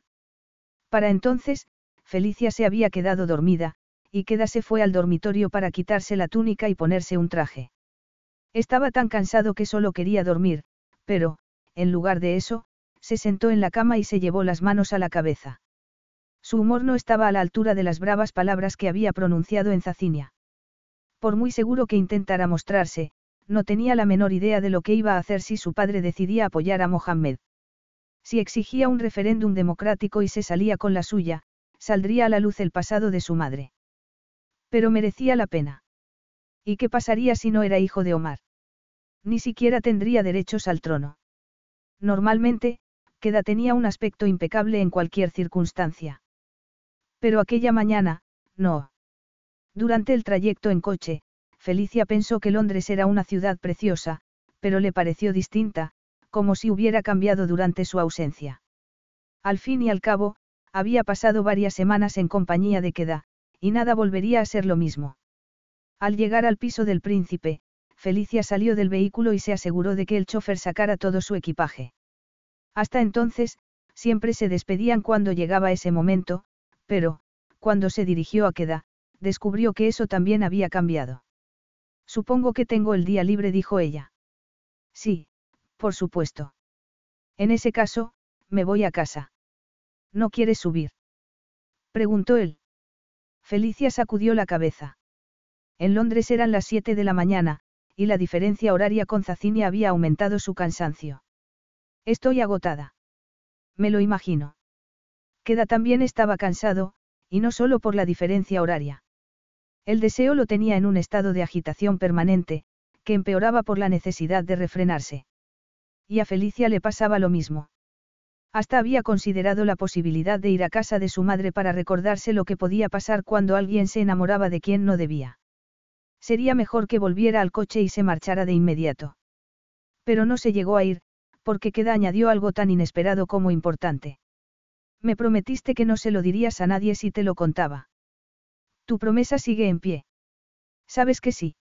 Él la tomó de la mano e hizo un gesto al chofer para que sacara también el equipaje de Felicia. Luego, la llevó al interior del edificio y corrió las cortinas del salón, que daba a un bello y enorme jardín. No era la primera vez que ella estaba en su casa, había ido varias veces, pero siempre en su ausencia, para hablar con alguno de sus sirvientes o recoger sus maletas cuando se iba de viaje. Pero esa vez no estaba en calidad de ayudante personal, sino de amante. Y no se arrepentía. De hecho, no se había quedado porque ardiera en deseos de conocer su secreto, sino porque ardía en deseos de volver a acostarse con él. Me voy a duchar. ¿Quieres venir conmigo? No, gracias. Queda entró en su dormitorio y se desnudó. Tendría que haber estado contento de volver a casa, pero no lo estaba. Londres no era su hogar. Zacinia era su hogar. Ya en el cuarto de baño, abrió el grifo de la ducha y se metió bajo el agua caliente, esperando que lo relajara un poco. Pero estaba demasiado cansado, y demasiado preocupado ante la perspectiva de contarle su secreto a otra persona. Seguro que era una buena idea. Sus preocupaciones se evaporaron cuando Felicia apareció de repente, en una demostración inequívoca de que había cambiado de opinión sobre su oferta. Por primera vez, Queda se sintió en casa. Espera, dijo cuando ella se empezó a desnudar. Queda salió de la ducha, le desabrochó los botones y, tras quitarle el vestido, la ayudó a deshacerse de la ropa interior. Estás temblando, Felicia. Será por el agotamiento de la diferencia horaria. Obviamente, la diferencia horaria no tenía nada que ver. Felicia era consciente de que se estaba metiendo en un buen lío. Cuanto más tiempo estuviera con él, más le dolería la separación. Pero el deseo pesaba más. Queda le apartó el pelo y besó su cuello con ternura. Ella habría preferido que fuera brusco y la tomara sin más, para poder odiarlo después y culparlo de lo que habían hecho. Sin embargo, fue maravillosamente atento. Primero, le lavó el cabello sin prisa alguna y luego, le enjabonó el cuerpo por completo, sin pasar por alto ni un milímetro de piel. Y ella no hizo nada. Ni siquiera lo tocó. Se limitó a dejarse llevar por la excitación que crecía poco a poco en su interior. Estaba segura de que todo aquello tendría un precio que pagaría más tarde, pero no le importaba. Y le importó aún menos cuando él la apretó contra su duro pecho y tomó su boca con una pasión tan exquisita que Felicia casi dejó de oír el ruido del agua. Ahora era un rumor distante, prácticamente imperceptible. El mundo había dejado de existir, y lo había hecho de tal manera que, cuando él cerró el grifo, ella tardó unos segundos en darse cuenta. Pero su estremecimiento posterior no se debió ni al cambio de temperatura ni a su propia excitación, sino a la oscuridad del dormitorio de queda, cuyas cortinas echadas cerraban el paso a la luz del sol y lo abrían a una promesa de paraíso sensorial. Queda la llevó a la cama, donde la tomó. No tenía intención de tomarla tan deprisa, pero no lo pudo evitar. Luego, pronunció su nombre como si fuera lo único que pudiera exorcizar sus demonios, y ella pronunció el suyo de la misma manera. Hicieron el amor con furia, como si se estuvieran haciendo una guerra deliciosa. Queda asaltó sus sentidos rabiosamente hasta que ella no pudo más y alcanzó el orgasmo, pero ni se rindió entonces, entre sus gemidos de placer, ni unos segundos más tarde, cuando él llegó al clímax con una larga acometida. Estaba demasiado enfadada. Con ella, por dejarse llevar de esa manera, y con él, por comportarse como si creyera que el sexo formaba parte de su trabajo. ¿Cómo podía ser tan arrogante? Felicia no podía saber que Queda estaba muy lejos de sentirse arrogante en ese momento. Estaba a punto de contarle un secreto que no le había contado a nadie y, cuando se lo contara, abriría una puerta que siempre había estado cerrada. Pero había tomado una decisión, así que preguntó. ¿Quieres saberlo? Ella se giró hacia la mesita de noche y miró la hora. Eran las nueve de la mañana. Sus maletas estaban donde las había dejado el chofer, en el vestíbulo de la casa. Solo tenía que vestirse, despedirse de queda y recoger el equipaje. Aún estaba a tiempo de dar marcha atrás. ¿O no? No, ya era demasiado tarde. Había ido demasiado lejos, y no tenía más opción que recorrer el camino iniciado. Si contestó, asintiendo. Quiero saberlo. Capítulo 8. Aún tienes aquel artículo. El que estabas leyendo el día que nos conocimos. Preguntó Queda. Sí, lo descargué de internet. Pues búscalo. Lo tengo en el móvil. Queda se levantó de la cama, abrió su bolso sin pedirle permiso y sacó el teléfono móvil, que le dio. Échale otro vistazo mientras hago café. Felicia volvió a leer el artículo y, cuando él volvió con el desayuno, preguntó. ¿Has visto algo que no hubieras notado antes? No, no dice nada que no sepa. Da a entender que tu posición está en entredicho y que... Míralo otra vez. Ella frunció el ceño y lo volvió a leer. No veo nada particularmente llamativo, dijo al final. Salvo la foto de Mohamed y tu padre, claro. ¿Y qué dice el pie de foto? De tal padre, tal hijo. En efecto. Pero lo importante no es lo que dice, sino lo que insinúa. ¿A qué te refieres? Es una advertencia sobre lo que podría ocurrir si la verdad sale a la luz. La verdad. Queda respiro hondo. Se rumorea que yo no soy hijo de Omar. Y no solo porque no nos parezcamos físicamente, sino porque nuestros puntos de vista son opuestos, contestó. Hasta ahora, nadie se ha atrevido a decirlo en voz alta, pero eso puede cambiar en cualquier momento. Y tengo que estar preparado. Tengo que encontrar una respuesta adecuada a esa acusación. Felicia se acordó de los retratos que había visto en Palacio, cuando ella misma pensó que no se parecía nada a sus antepasados. Es posible que las habladurías sean ciertas. Se atrevió a preguntar. Queda sintió. Me temo que sí. Cuando era niño, descubrí a mi madre en compañía de otro hombre. Ella tragó saliva. ¿Lo sabe alguien más? Él sacudió la cabeza. No, estaba solo cuando los vi. Tu madre sabe que la viste. Queda no contestó. Dime lo que pasó, continuó ella. Preferiría no entrar en detalles.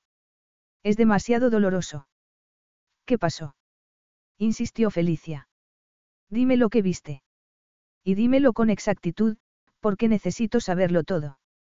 Te sueles enfadar cuando subestimo tu trabajo, pero yo también me enfado cuando subestiman el mío. Estoy acostumbrada a ese tipo de situaciones.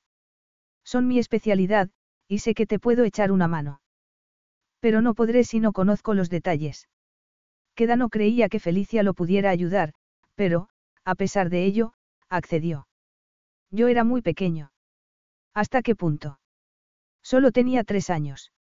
Felicia no dijo nada. ¿Recuerdas el despacho donde estuviste ayer? Prosiguió Queda. Sí, por supuesto. Pues bien, yo me estaba escondiendo de mi niñera. Mi abuelo y mi padre acababan de volver a Zacinia y, como no quería ir a recibirlos, me escondí bajo una mesa de la sala contigua, le explicó. Al cabo de unos instantes, oí ruidos procedentes del despacho. Creí que alguien estaba haciendo daño a mi madre, así que corrí hacia la puerta que comunica las dos estancias y la abrí. Mi madre estaba con Abdal. Abdal. Preguntó ella, desconcertada. Bueno, olvida eso de momento. Sigue hablando, por favor. Abdal se fue inmediatamente, y mi madre me dijo que ella había estado llorando y que él la había intentado animar. Pero también me dijo otra cosa, que no se lo contara ni al rey ni a nadie más, declaró Queda. Seguramente, cree que se me ha olvidado. ¿Y la niñera? Apareció después y se disculpó ante mi madre por haber permitido que me escapara. Parecía incómoda, pero tuve la impresión de que no había visto nada. Puede que viera a Abdal cuando se fue. Felicia se alegró de haber estado en esa zona de palacio, porque ahora sabía que el corredor al que daban las dos salas era muy largo. En consecuencia, cabía la posibilidad de que Abdal siguiera en él cuando llegó la niñera y, como no llevaba a ningún otro sitio, habría llegado a la inevitable conclusión de que el hombre había estado con la reina. Mientras el rey estaba de viaje. ¿Estás seguro de que eran amantes? A fin de cuentas, solo tenías tres años. Is your bunion causing pain or preventing you from wearing your favorite shoes? Have you considered a bunionectomy? Midwest Clinical Research Center is currently enrolling a clinical trial for an investigational pain medication following a bunion removal surgery. Qualified participants between the ages of 18 and 75 may receive a bunion removal surgery at no cost, as well as access to an investigational pain medication. They may also be compensated up to $1,170 for their time. To learn more, call 937-588-6622 or go to removemybunion.com to fill out a short survey and see if you may qualify. Now through February 2nd, join a clean and spacious Planet Fitness for zero enrollment and only $10 a month. With tons of equipment and free fitness training, it's the perfect place for everybody to work out. Even me, mother of very fussy triplets and one very colicky husband. Especially you, Supermom. You'll release endorphins and have more energy. I remember having energy. Start feeling spectacular today. Join in club or at planetfitness.com. Zero enrollment, $10 a month, cancel anytime. Deal ends February 2nd. See club for details. Puede que interpretaras mal la situación. Interpretarla mal.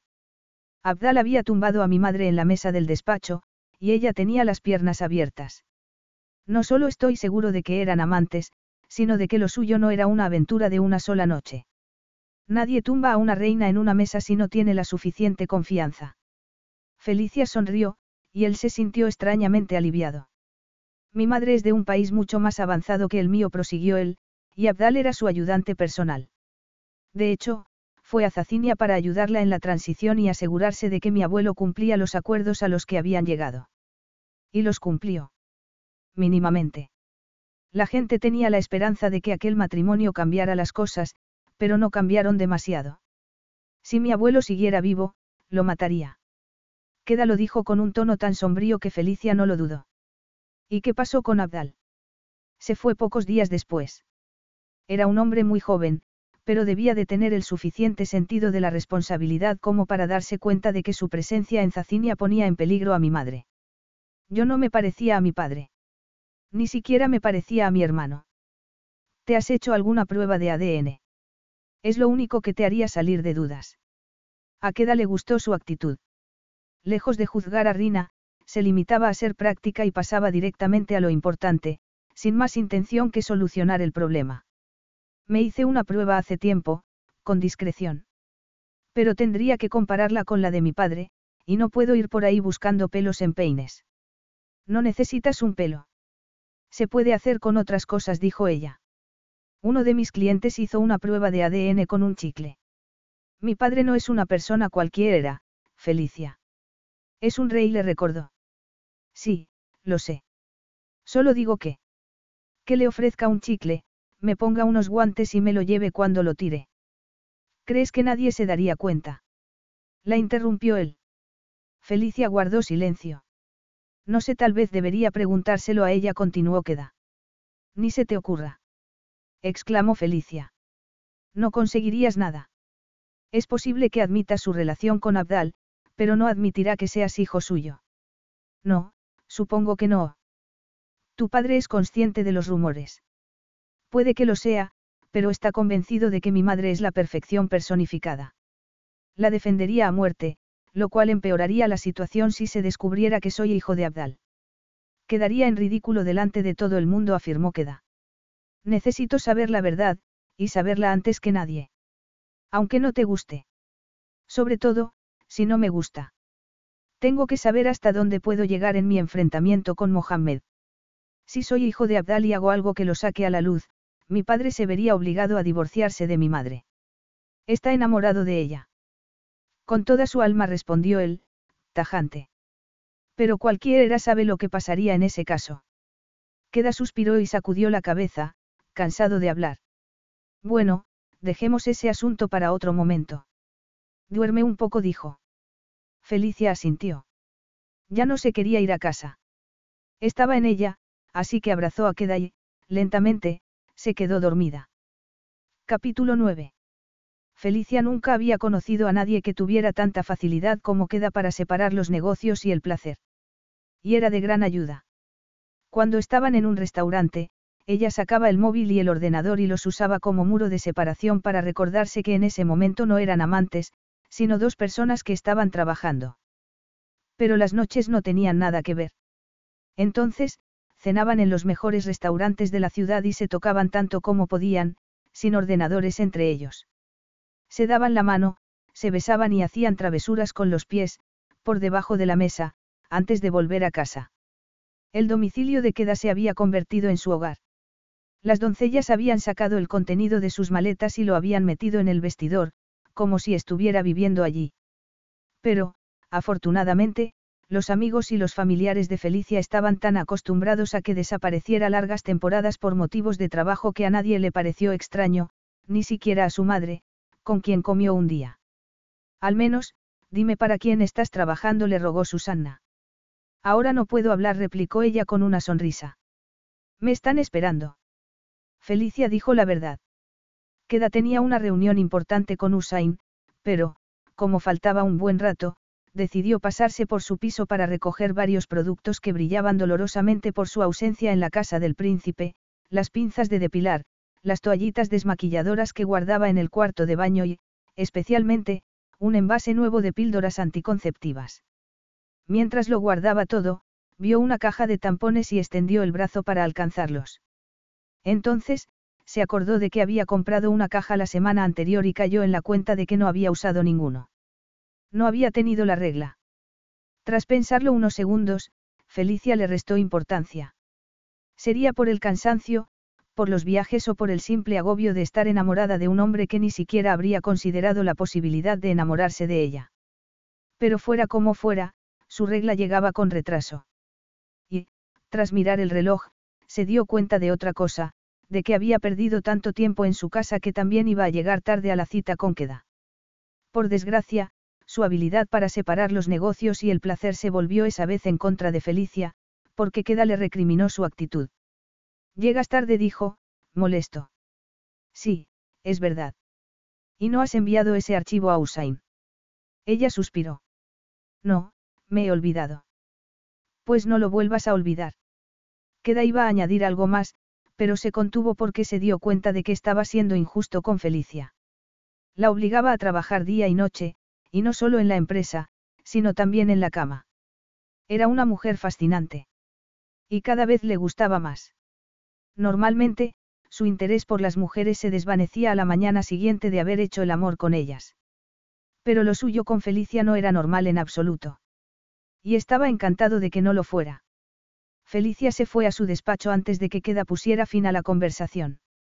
Se sentía como si le estuviera entregando su corazón pedazo a pedazo, y ya no lo soportaba más. Momentos después, Anu le llevó un té y se marchó. Pero volvió al cabo de unos minutos.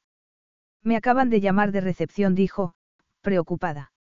El hermano de Queda ha venido a verlo, pero él está reunido con Usain y me ha pedido que no los moleste. Felicia alcanzó el teléfono y levantó el auricular. Bueno, a mí no me ha pedido nada, así que no estoy sujeta a esa prohibición. Anu sonrió, pero Queda no se mostró comprensivo cuando recibió la llamada. He dicho que no quiero que me molesten. Lo sé, pero esto te va a interesar. Tu hermano está en recepción, y quiere verte. Queda miró a Usain. En otras circunstancias, le habría dicho a Felicia que hablara con Mohamed y le pidiera que regresara en otro momento, porque estaba ocupado. Pero no tenía sentido que retrasara lo inevitable. La visita de Mohamed no era inocente. No había ido a hacerle una visita de cortesía. Dile que suba, por favor. Queda colgó el teléfono y se giró hacia Usain. Tendremos que dejar nuestra reunión para otro día. Mi hermano acaba de llegar de Zacinia, y dice que quiere verme. Espero que lo comprendas. Por supuesto. Queda le estrechó la mano, y Usain salió de su despacho. Cuando Felicia lo vio, pensó que estaba muy serio. Generalmente, Usain se detenía un rato y hablaba con ellas, pero esa vez se limitó a sentir a Anu, que aún parecía preocupada. Mohamed apareció al cabo de unos momentos y, Como Anu no se levantó, Felicia se acercó al príncipe para acompañarlo al despacho de su hermano. ¿Les llevo algo de beber? preguntó ella. No, gracias contestó Queda, quien salió a recibirlo. Queda cerró la puerta inmediatamente, y Anu comentó en voz baja. Va a haber tormenta. No necesariamente. Labra insistió Anu. Siempre he sabido que este día iba a llegar. Queda también lo sabía, y se dirigió a su hermano con un tono poco. Agradable. Qué sorpresa dijo. No te esperaba. Tomé la decisión esta misma mañana. Mohamed se sentó. Estaba en una reunión donde se debatía sobre las posibles novias del futuro rey. Y me pareció extraño, teniendo en cuenta que estoy casado y que mi mujer sería una reina excelente. No lo dudo, pero te recuerdo que tú no eres el príncipe heredero, replicó Queda. ¿Por qué te pareció extraño? Porque soy yo quien vive en Zacinia y trabaja por nuestro país. Tú estás a miles de kilómetros de distancia, disfrutando de tu riqueza. Como bien sabe nuestro padre, estaré encantado de dedicarme en cuerpo y alma a Zacinia cuando no saboteen constantemente mis proyectos. Pero, si tengo que esperar a ser rey para llevarlos a cabo, esperaré. Te interesará saber que he estado hablando con Fatik, dijo Mohammed, refiriéndose a uno de los ancianos del consejo. De hecho, he venido a Londres porque me ha parecido justo que lo supieras. Casi todos los miembros del consejo opinan que yo sería mejor príncipe heredero y mejor rey. Queda se encogió de hombros. Y eso es una noticia nueva. Lo sé desde hace años. Pues lo sepas o no, creen que tus intereses no coinciden con los de Zacinia. Eso es falso. Y han sugerido que deberías renunciar al trono y dejarme paso a mí. Ni lo sueñes. Mohamed lo miró fijamente. Eso no es todo. Hay quien dice que yo soy el heredero legítimo. ¿Quién lo dice? Quiero saber sus nombres. Su hermano sacudió la cabeza. No te los puedo dar. Pero, cuando se convoque el Consejo de Regencia. ¿Y por qué hay que convocarlo? Nuestro padre ha dicho que me dará su apoyo inequívoco cuando elija novia. Queda, yo tampoco quiero esa reunión. Sabes tan bien como yo que hay cosas que deberían seguir ocultas. Pero tú eres el único que puede cerrar el paso a los ancianos. ¿Crees que voy a renunciar a mis derechos por tranquilizar a un grupo de vejestorios? Preguntó él. No, pero deberías hacerlo por el bien de nuestra madre. Mohamed esperaba que Queda diera su brazo a torcer, pero, en lugar de rendirse, sacó el móvil y marcó un número de Zacinia. Segundos después, el rey se puso al teléfono. Voy a convocar al Consejo de Regencia, anunció a su padre. Hay que solucionar este asunto de una vez por todas. Tengo tu apoyo. ¿O no? A Omar no le sorprendió la pregunta. Sabía que Mohamed había ido a Londres, y estaba esperando a que lo llamara. Queda, no es necesario que convoques una reunión del Consejo.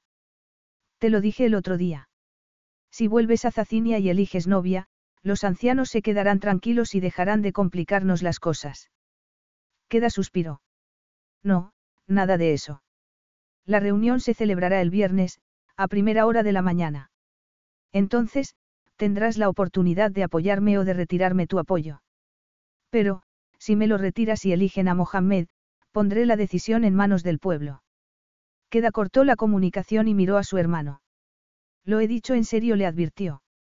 Es que te has vuelto loco. Los ancianos han dicho que, si haces eso, pedirán una prueba de ADN. Mohamed esperaba que Queda palideciera y se derrumbara, pero su hermano soltó una carcajada sin humor. Vaya, rechazan sistemáticamente los avances científicos y apelan a ellos cuando les conviene, ironizó. En fin, supongo que no tengo más remedio que volver a Zacinia. Aunque hagas daño a nuestra madre. Eso no será culpa mía, sino de los dos. No te comportes como si tú no tuvieras nada que ver, dijo Queda, levantándose. Cuando elija novia, si es que la elijo. No puedes hacer eso. Bramó Mohamed, frunciendo el ceño. ¿Por qué le querrías hacer una cosa así? Queda también frunció el ceño. ¿A quién? Preguntó, desconcertado. A la mujer que se case contigo. Mi esposa se casó con un príncipe que podía llegar a ser rey, pero la tuya se casaría con un príncipe heredero que puede perder esa condición en cualquier momento y convertirse en un plebeyo. No estás en posición de elegir novia. Queda volvió a reírse. Te lo digo muy en serio, Mohammed. Si la reputación de nuestra madre sale mal parada de este asunto, te meteré en prisión. No entiendes nada. No podrás encarcelar a nadie, porque el poder no será tuyo. Queda le lanzó una mirada cargada de ira. En ese caso, me ocuparé de ti al margen de la ley. Capítulo 10. Felicia seguía en su despacho cuando Mohamed salió y, como tenía la puerta abierta, le vio la cara y supo que su reunión con Queda había terminado mal. En otro momento, habría sentido curiosidad, pero estaba demasiado preocupada con sus propios problemas, y lo demás le interesaba muy poco. Había echado un vistazo a su agenda, intentando recordar cuándo había tenido la regla por última vez. Y había pasado tanto tiempo que solo había una explicación posible. Se había quedado embarazada. Felicia. Ella alzó la cabeza. Era queda. ¿Cómo te ha ido? Mi hermano ha puesto sus cartas sobre la mesa. Durante semanas, Felicia no había hecho otra cosa que reflexionar sobre Queda y sobre el secreto que, evidentemente, estaba ocultando. Quería saber más. Quería saberlo todo. Y ahora, de repente, no quería saber nada más. Porque tenía la sensación de que su tiempo se estaba acabando. ¿Nos vamos a cenar? Preguntó él. A cenar. Ni siquiera son las cinco. Entonces, vayamos a mi casa. Tenemos que hablar. Tengo una reunión con Badia. Cancélala. Tenemos que hablar, repitió Queda. Las cosas se han complicado mucho. Mi hermano ha hablado con los ancianos del consejo, y quieren nombrarle príncipe heredero. Ella no dijo nada. Mi padre dice que, si el hijo novia antes, puede detener el proceso. En cualquier caso, he convocado una reunión el viernes por la mañana. Me marcharé el martes. ¿Cuánto tiempo estarás en Zacinia? Queda, que por una vez en su vida estaba pálido, contestó. Dudo que ese problema se resuelva con rapidez. Pase lo que pase, los ancianos jugarán sucio y pondrán en duda mi ascendencia. Voy a estar muy ocupado. ¿Y en qué lugar me deja eso? Si lo dices por el trabajo, no te preocupes. Tienes un contrato de un año, con independencia de lo que me pase. Felicia se sintió como si Queda le hubiera dado una bofetada. No se refería al trabajo, sino a su relación. Pero respiró hondo y sacó fuerzas de flaqueza. ¿Qué pasará si todo sale bien? Que tendré que asumir mi destino y prepararme para ser rey, contestó él. Por eso quiero hablar contigo. Es importante que... Ahora no quiero hablar, lo interrumpió. Felicia solo quería irse a casa, acurrucarse en el sofá y controlar el pánico que la estaba dominando. Necesitaba estar a solas y convencerse a sí misma de que no era posible que se hubiera quedado embarazada. Había cometido el error de mezclar los negocios con el placer, y ahora no podía pensar con claridad.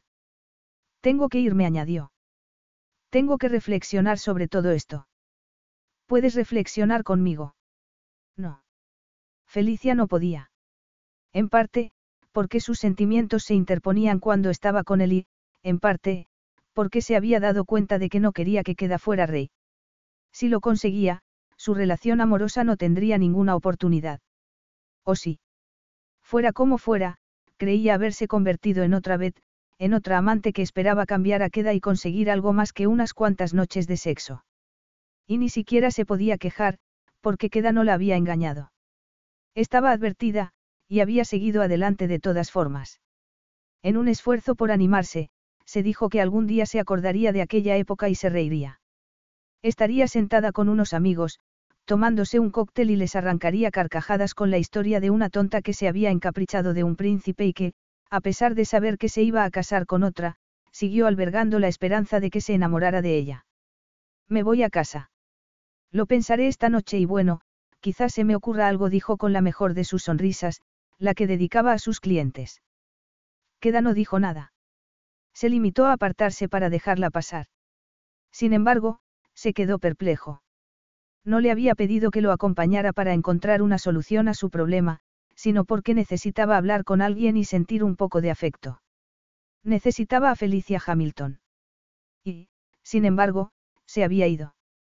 En cuanto a ella, tuvo que elegir entre romper a llorar o dar un paseo, así que optó por lo segundo. Y, cuando volvió a casa, comprendió que no se iba a sentir mejor entre aquellas paredes. Ya no era su hogar. Su hogar estaba donde estaba su amor, porque estaba enamorada. A sus 26 años, acababa de descubrir el amor verdadero. Capítulo 11. A la mañana siguiente, Queda llegó tarde a trabajar. Había sido una noche muy larga. Por mucho que le disgustara admitirlo, Mohamed tenía razón en el asunto de su boda. No se podía casar con nadie si su estatus estaba en discusión. Efectivamente, se arriesgaba a convertirse en un simple plebeyo, algo inaceptable para las mujeres entre las que tendría que elegir, porque todas esperaban casarse con el heredero al trono. Sí, había sido una noche difícil, y la mañana no había empezado mucho mejor. Omar lo había llamado por teléfono para intentar persuadirlo de que convocara al Consejo de Regencia y, por supuesto, él se había negado. Pero eso no cambiaba nada. Al salir del ascensor, se encontró con Anu, que se estaba tomando un café en su mesa. Buenos días, dijo. Queda notó que Felicia no estaba en su despacho. La puerta estaba cerrada y la luz, apagada. Buenos días. ¿Quieres un café? Más tarde contestó él. Pareces cansada. Es que no he dormido bien. Mi madre me llamó anoche y me dijo que el Consejo de Regencia se va a reunir. Queda sintió. Sí, el viernes por la mañana. Pero, pase lo que pase, tu puesto de trabajo está a salvo. En el peor de los casos, seguiré siendo dueño de mis hoteles. No es mi trabajo lo que me preocupa, queda. Bueno, no es que no me preocupe, es que me importa más nuestro país. Mi padre y mi madre están muy enfadados, y no me extraña. Todos crecimos con la esperanza de que llegaras un día al trono. Y llegaré.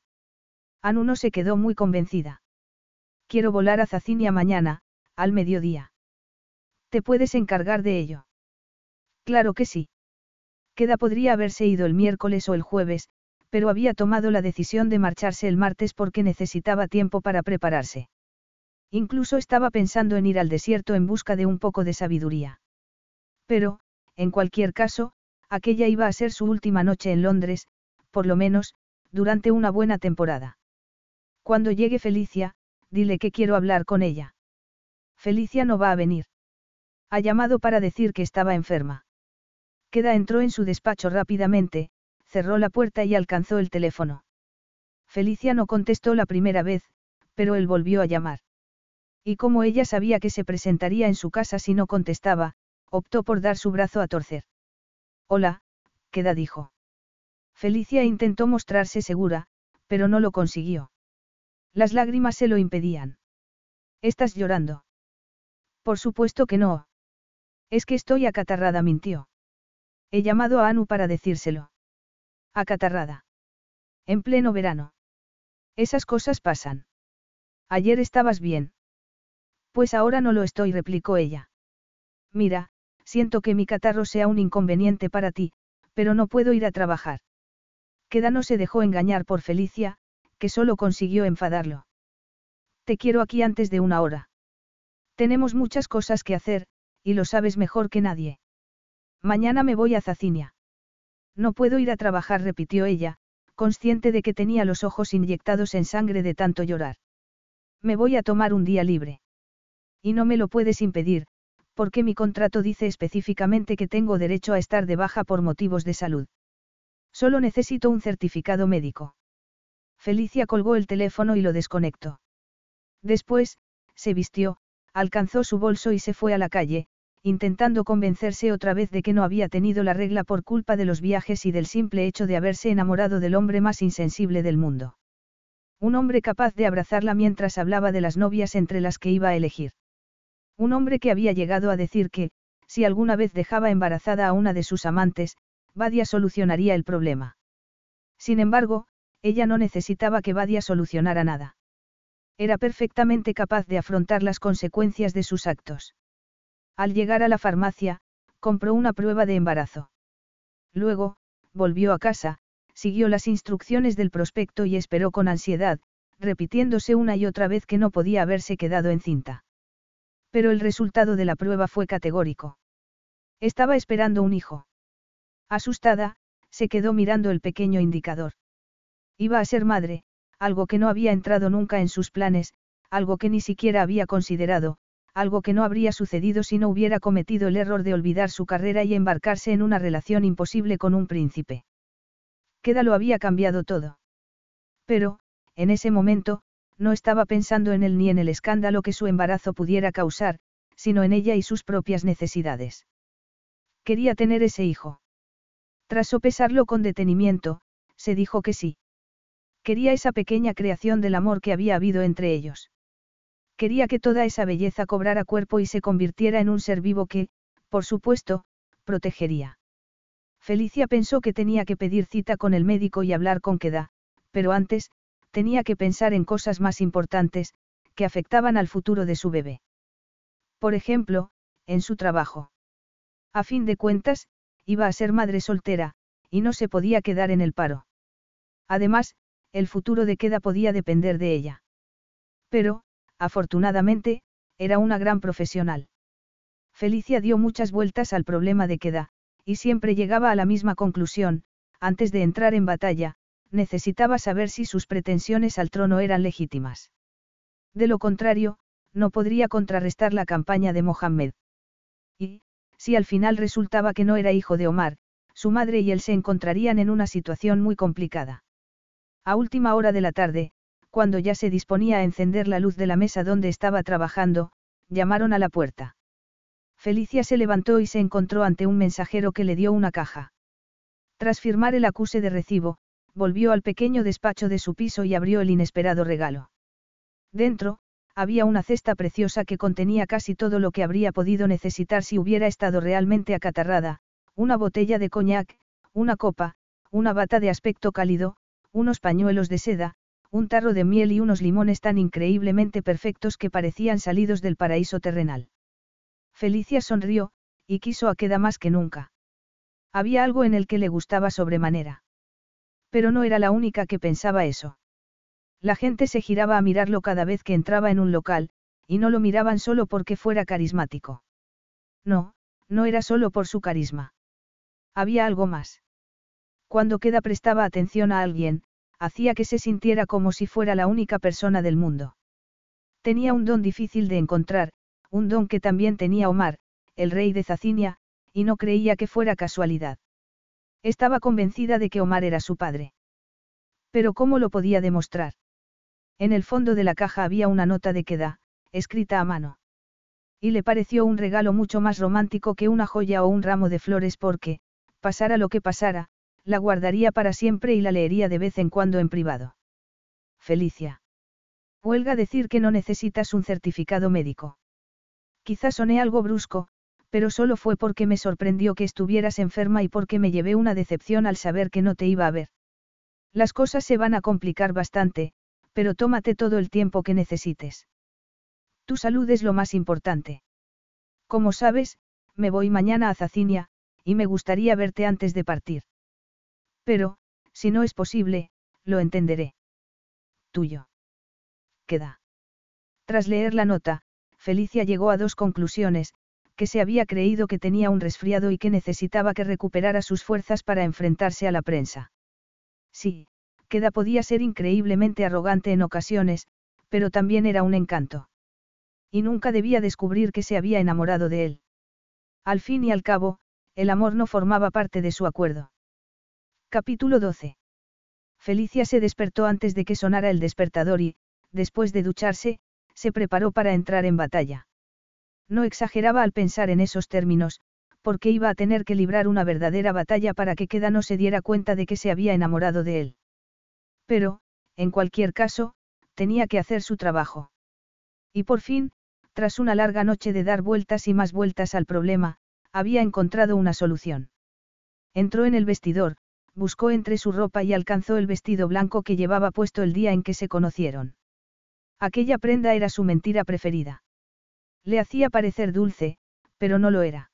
Carlos Alfredo, tu mamá vino por una semana. Ya hace un año que vive con nosotros. Hasta trajo sus gatos. ¿Y yo qué puedo hacer? Lo que puedes hacer, Carlos. ¿Y él quién es? Es Miguel, nuestro experto de TurboTax Live. Como tu suegra hace un año que vive con ustedes, you can claim her as a dependent y así obtener esa deducción de taxes extra. Hacer taxes puede parecer dramático. Por suerte, los expertos bilingües de TurboTax Live te ayudan a obtener el máximo reembolso sabiendo que tus taxes están bien hechos. You do your thing, we've got your taxes. Intuit TurboTax Live. La preparación de taxes y la aplicabilidad de las deducciones varían según el individuo. Carlos Alfredo, tu mamá vino por una semana. Ya hace un año que vive con nosotros. Hasta trajo sus gatos. ¿Y yo qué puedo hacer? Lo que puedes hacer, Carlos. ¿Y él quién es? Es Miguel, nuestro experto de TurboTax Live. Como tu suegra hace un año que vive con ustedes, you can claim her as a dependent y así obtener esa deducción de taxes extra. Hacer taxes puede parecer dramático. Por suerte, los expertos bilingües de TurboTax Live te ayudan a obtener el máximo reembolso sabiendo que tus taxes están bien hechos. You do your thing, we've got your taxes. Intuit TurboTax Live. La preparación de taxes y la aplicabilidad de las deducciones varían según el individuo. Tenía fuerza para afrontar cualquier cosa. Tras vestirse, alcanzó el carmín rojo y se puso un poco en la nariz para dar la impresión de que, efectivamente, estaba acatarrada. Luego, desayunó sin prisas, se dirigió a una de las mejores tiendas de la ciudad, esperó a que abrieran, compró lo que necesitaba y se dirigió a la oficina del mismo modo en que había desayunado, para llegar tarde a propósito y dar la impresión de que había pasado una mala noche. ¿Quiere que la ayude con la bolsa? Preguntó el portero del edificio. No, gracias contestó ella, que no quería perderla de vista ni un momento.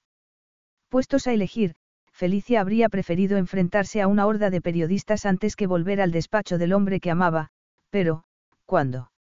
Salió del ascensor, sonrió a Anu como si no pasara nada y preguntó. ¿Está dentro? Sí, aunque se va dentro de un par de horas contestó su compañera, que parecía angustiada. De hecho, tengo un reportero al aparato, quiere saber si es cierto que vuelve a Zacinia. ¿Qué le digo? No quiero complicar las cosas a queda. Dile que, por motivos de seguridad, no puedes hablar de los movimientos de Su Alteza, contestó Felicia. Y no te preocupes. Todo saldrá bien. ¿Tú crees? Estoy segura. Tú no creciste en Zacinia. Nuestro pueblo siempre tuvo miedo de que pasara esto. No sabes de lo que son capaces. Felicia comprendió en ese momento que Anu estaba al tanto de los rumores. Probablemente, toda la población del país los conocía. ¿Cuándo has dicho que se va? Al mediodía. Pero no quiere que lo molesten. Pues lo voy a molestar, porque tengo que hablar con él. Felicia llamó a la puerta del despacho y entró. Queda, que estaba al teléfono, le hizo un gesto para que se sentara. Habló con alguien durante diez minutos, en árabe, y, cuando cortó la comunicación, preguntó. ¿Te encuentras mejor? Ella asintió. Sí. No esperaba que vinieras. No sabes cuánto me alegro de verte. Felicia se maldijo para sus adentros, porque el afecto de queda le complicaba las cosas. He estado pensando. Llévame contigo a Zacinia. Felicia, voy a estar muy ocupado, y sabes tan bien como yo que no podremos estar juntos. Además, dijiste que no volverías nunca. Sé lo que dije, pero no espero unas vacaciones románticas, replicó. ¿Te puedo hacer una pregunta? Naturalmente. Las cosas cambiarían realmente si estuviera seguro de que eres hijo de Omar. Claro que sí. Pero estoy luchando a ciegas en ese aspecto. No tengo más opción que hablar con mi madre. Y eso no sería bueno para nadie. No. Lo cual nos lleva a la otra solución. Necesitas una prueba de ADN. Ya te he dicho que no puedo conseguir una muestra sin que Omar se entere. Pero los miembros del consejo pedirán una, y lo sabrán antes que yo. Pues adelántate a ellos. ¿Cómo? ¿Quieres que le explique la situación a mi padre? Ella sacudió la cabeza. No, dudo que tu padre lo quiera saber. Solo se prestará a hacerse una prueba si el consejo lo obliga, respondió. Sin embargo, le puedes pedir que vaya a tu despacho. ¿Para qué? Felicia abrió la enorme bolsa que llevaba y sacó una caja. En su interior, había una licorera preciosa, un par de copas y unos guantes blancos, de algodón. Tengo la solución perfecta. Solo tienes que conseguir que beba de una de estas copas. Me la llevaré, volveré a Londres en tu avión y haré la prueba que necesitas, dijo. Tienes los resultados de la tuya, ¿verdad? Sí, pero ya sabes cómo están las cosas entre nosotros. No conseguiría que viniera a verme y, mucho menos, que se quede el tiempo suficiente como para ofrecerle una copa. Si le digo que quiero hablar con él, me pedirá que vaya a sus habitaciones. Salvo que tengas un buen motivo. Por ejemplo, una presentación que tienes preparada en tu despacho. Queda la miró con extrañeza. ¿Qué tipo de presentación? La que has estado preparando durante años. Tus sueños para Zacinia. Tu visión. Todos los planes que has hecho. Te ordené que borraras ese archivo. Felicia se encogió de hombros. ¿Desde cuándo hago lo que me ordenan? Eres incorregible. Puede ser, pero me alegro de haber visto tus proyectos. ¿Lo dices en serio? Sí contestó ella. Y al margen de la prueba de ADN, creo que tu padre debería verlos. Tiene que saber a quién va a apoyar como heredero o a quién va a rechazar. Queda no dijo nada. Se había acostumbrado a la otra Felicia, la de sus confesiones y noches de amor, y había olvidado que también era una profesional. Cuando se ponía con algo, lo hacía en serio. Enséñaselos, insistió ella. Organizaremos una presentación en tu despacho y le diremos que vaya a verlo. Solo será una hora. Queda pensó que la idea de Felicia podía funcionar. Y, si funcionaba, sabría la verdad antes que el Consejo de Regencia. Diga lo que diga esa prueba, seguiré luchando por mi pueblo. Lo sé, pero será mucho más fácil si dejas a Mohamed en mal lugar. Solo lo dejaré en mal lugar si soy hijo del rey. ¿Y si no lo eres? Lo asumiré. Sé afrontar la verdad, Felicia. Felicia sabía que era sincero, y sopesó la posibilidad de decirle en ese mismo momento que se había quedado embarazada de él. Pero no se lo dijo. Antes de saber que iba a ser padre, necesitaba saber quién era su padre. Esa vez, no hicieron el amor en el avión privado. Además de editar la presentación para su padre, Queda tenía que preparar el discurso que iba a pronunciar en el Consejo de Regencia. Y, en cuanto a Felicia, no sabía si sería capaz de acostarse con él sin confesarle sus propias verdades. No solo sobre el bebé, sino también sobre sus sentimientos. En consecuencia, se concentró en el trabajo y volvió a ser la Felicia que era antes de conocer al príncipe. Cuando faltaba una hora para llegar a su destino, se levantó y se puso un vestido acorde a las costumbres de Zacinia. Tenía el corazón en un puño, y las manos le temblaban un poco. Tenía miedo de que Queda entrara en el dormitorio y la quisiera tocar, porque tampoco sabía si podría resistirse. Sin embargo, Queda no entró. Y no fue porque no lo deseara, sino por lo mismo que Felicia. Si entraba cuando se estaba vistiendo, acabarían en la cama y se olvidaría de todo lo demás, Zacinia incluida. ¿Sigues preocupado? Preguntó ella cuando volvió con él. Ya sabes que yo no me preocupo nunca. Mentiroso. Yo no me preocupo, encuentro soluciones. Siempre he sabido que este día podía llegar, y estoy preparado para lo que sea, afirmó. No me he hecho rico por casualidad. Al final, siempre salgo adelante. Queda estaba jugueteando con su diamante, y Felicia se lo quitó. Es exquisito, dijo. Cuando rechazaron mis primeros proyectos para Zacinia, hablé con Usain. Como bien sabes, había estudiado arquitectura con mi padre y, al decirle que no me dejaban hacer nada, declaró que mi padre había tenido el mismo problema y que no permitiría que la historia se volviera a repetir. Por entonces, Usain estaba trabajando en un proyecto para Dubái, y me invitó a hacerlo con él. Fue mi primer hotel. Y también fue un éxito, según tengo entendido. Sí que lo fue. Gané una pequeña fortuna con su venta, y me hizo mucha ilusión. Yo era un príncipe con mucho dinero, pero era la primera vez que me ganaba la vida por mi cuenta, y me sentí absolutamente libre. Me compré este diamante para tenerlo cerca y recordarme que, ocurra lo que ocurra, puedo encontrar mi propio camino. Hay gente que podría salir mal parada, queda. Lo sabes, ¿verdad? Sí.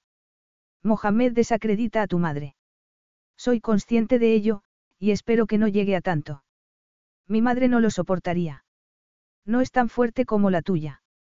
Felicia volvió a mirar el diamante que tenía entre las manos. Nunca había pensado que su madre fuera fuerte. De hecho, muchas personas la consideraban débil y estúpida por haber apoyado a su esposo durante tanto tiempo. Cada vez que mi padre se iba de viaje, me pedía que cuidara de Rina, y tenía buenos motivos para ello, continuó Queda. Es una mujer maravillosa, pero muy frágil desde un punto de vista emocional. Siempre intentamos que no se entere de los problemas políticos de nuestro país, aunque hace muchas cosas buenas por él. Defiende a los pobres, y presiona a mi padre para que los ayude. Estás equivocado. Tu madre lo sabrá soportar. Queda frunció el ceño, preguntándose si no habría oído nada de lo que acababa de decir. Pero lo había oído. Estará bien pase lo que pase, insistió Felicia. A fin de cuentas, el rey está enamorado de ella. ¿O no? Por supuesto que lo está. Felicia asintió, pensando que Rina era una mujer muy afortunada. Queda viajaba a menudo a su país. Generalmente, eran visitas cortas, pero tan frecuentes que, cuando bajó del avión, sabía lo que podía esperar. O eso creía, porque se encontró ante algo inesperado. El aeródromo de Palacio estaba rodeado de personas que lo aplaudían y vitoreaban. Querían que gobernara el país, y se habían reunido para hacer saber al Consejo del Regencia que el pueblo lo apoyaba. Queda. Cuánto me alegro de verte. Dijo Rina, dándole un abrazo. Pero ¿por qué has vuelto tan pronto? Porque el Consejo quiere nombrar príncipe heredero a Mohammed, y ha llegado la hora de que intervenga, respondió él. Pero discúlpame, mamá, tengo mucho trabajo que hacer. Estaré en mis aposentos. Omar se acercó entonces a saludar a su hijo.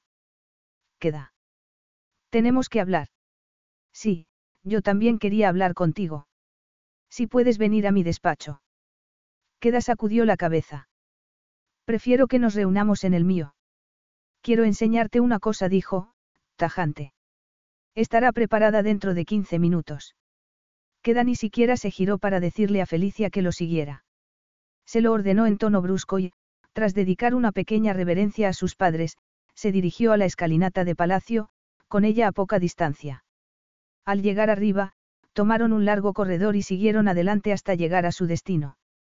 Una vez dentro, él cerró la puerta y conectó el proyector al ordenador mientras Felicia se ponía los guantes blancos y preparaba la licorera y las copas que había comprado. Si pide una segunda copa, no se la sirvas tú. Deja que se la ponga él dijo. No queremos que contamines la muestra. No permitiría que se la sirviera yo. Llamaría a un sirviente. Es el rey. Ella pensó que Queda se estaba preocupando sin motivo.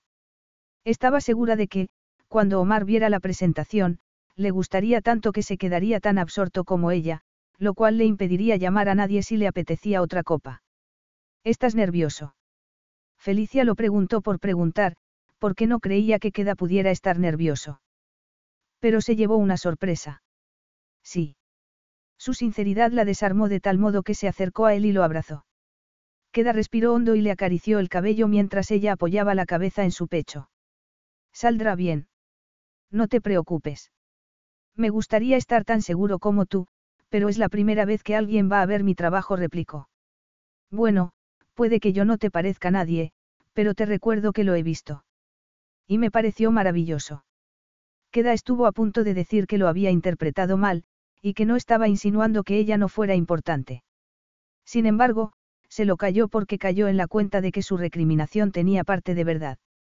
Y Felicia no era una persona normal y corriente. Felicia era muy importante para él. ¿Lo viste entero? Sí. ¿Y qué te pareció? ¿Quieres que te sea sincera? Claro. La primera vez, abrí el archivo por equivocación. Pero lo he visto muchas veces desde entonces, dijo ella. Tus diseños son impresionantes. Impresionantes. En cierta ocasión, dijiste que mi trabajo era impersonal, le recordó Queda con una sonrisa. Pero tu visión de Zacinia no lo es. Si hubiera podido, Queda la habría besado. Lamentablemente, los guardias de palacio llamaron a la puerta en ese momento, y no tuvieron más remedio que separarse. Felicia corrió a la mesa y volvió a comprobar la conexión del proyector.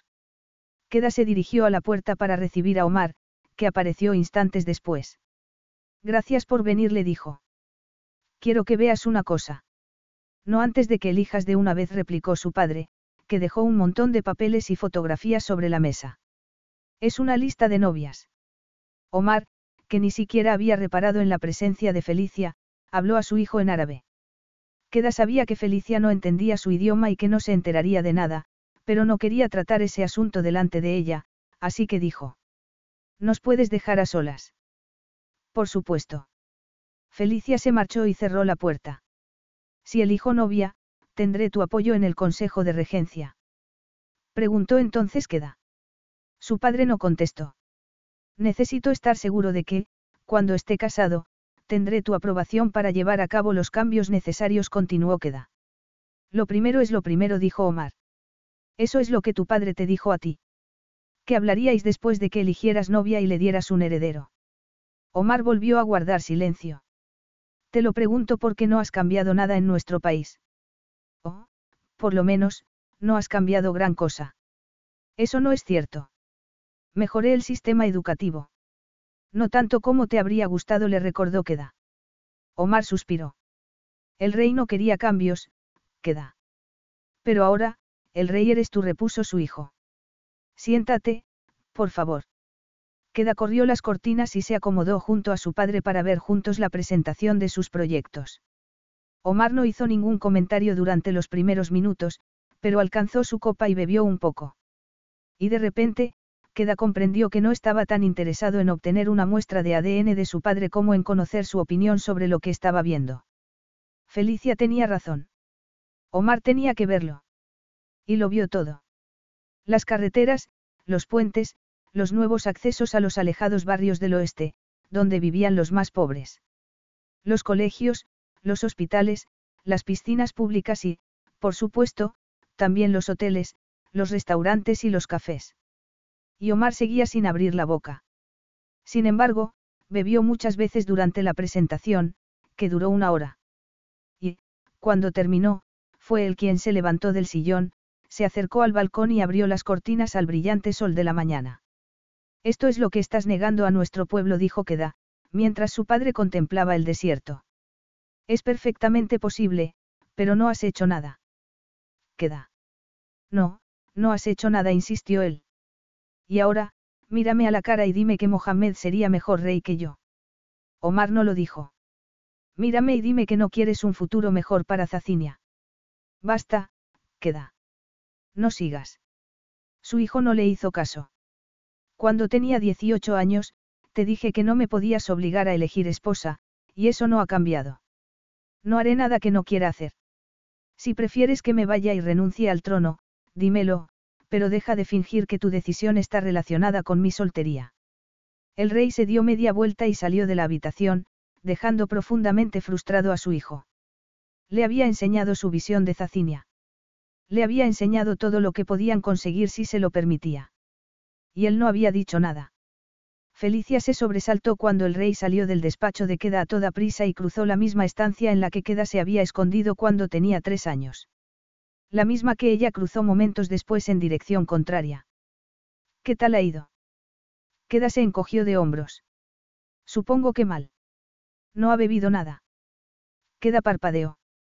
Había olvidado que el motivo principal de la reunión con su padre no era la presentación, sino la muestra de ADN. Cuando miró su copa, vio que estaba vacía. Se había bebido todo el contenido. Me refería a mis proyectos, dijo. Omar no cambiará nunca de opinión. Felicia se puso los guantes, alcanzó la copa, la metió en una bolsita. Transparente y, tras cerrarla, la guardó en el bolso. Justo entonces, vio las fotos de la mesa y pensó que alguna de esas bellezas de ojos oscuros estaba destinada a ser la esposa de Queda. Pero él, que seguía frustrado por la actitud de Omar, no se dio cuenta. ¿Por qué estoy luchando? Se preguntó en voz alta. Soy el único que quiere cambios. Tu pueblo también los quiere. ¿No has visto cómo te aplaudían? Queda se dijo que era verdad. No se estaba engañando a sí mismo. Una vez más, Felicia le había devuelto la esperanza. Creo que voy a hablar con Mohamed, dijo. Bien pensado. Yo volveré a Londres y me encargaré de lo demás. En cuanto aterrice, enviaré la muestra al laboratorio, le informó ella. Te llamaré cuando tenga los resultados. Felicia pensó que no volvería nunca más a Zacinia. Queda estaba a punto de elegir novia, y ya no la querría a su lado. No te vayas, dijo él. Su petición la sorprendió, pero no tanto como el hecho de que se acercara a ella y la tomara entre sus brazos. Evidentemente, estaba a punto de besarla. Y, si la besaba, perdería el aplomo y se derrumbaría. Me tengo que ir. No, todavía no. Queda la besó, y ella cerró los ojos con todas sus fuerzas para no llorar. Aquí no. Acertó a decir. Sí, aquí sí. Él no quería que se fuera. No sabía lo que iba a pasar, pero sabía que necesitaba un sorbo de la belleza que habían creado, así que hizo lo que Abdal debería haber hecho en esa misma estancia, acercarse a la puerta y echar la llave. Luego, se quitó la cimitarra y el cinto y caminó hacia ella mientras se desabrochaba la túnica. Al llegar a su altura, le levantó las faldas del vestido, desgarró sus braguitas y cerró las manos sobre sus nalgas.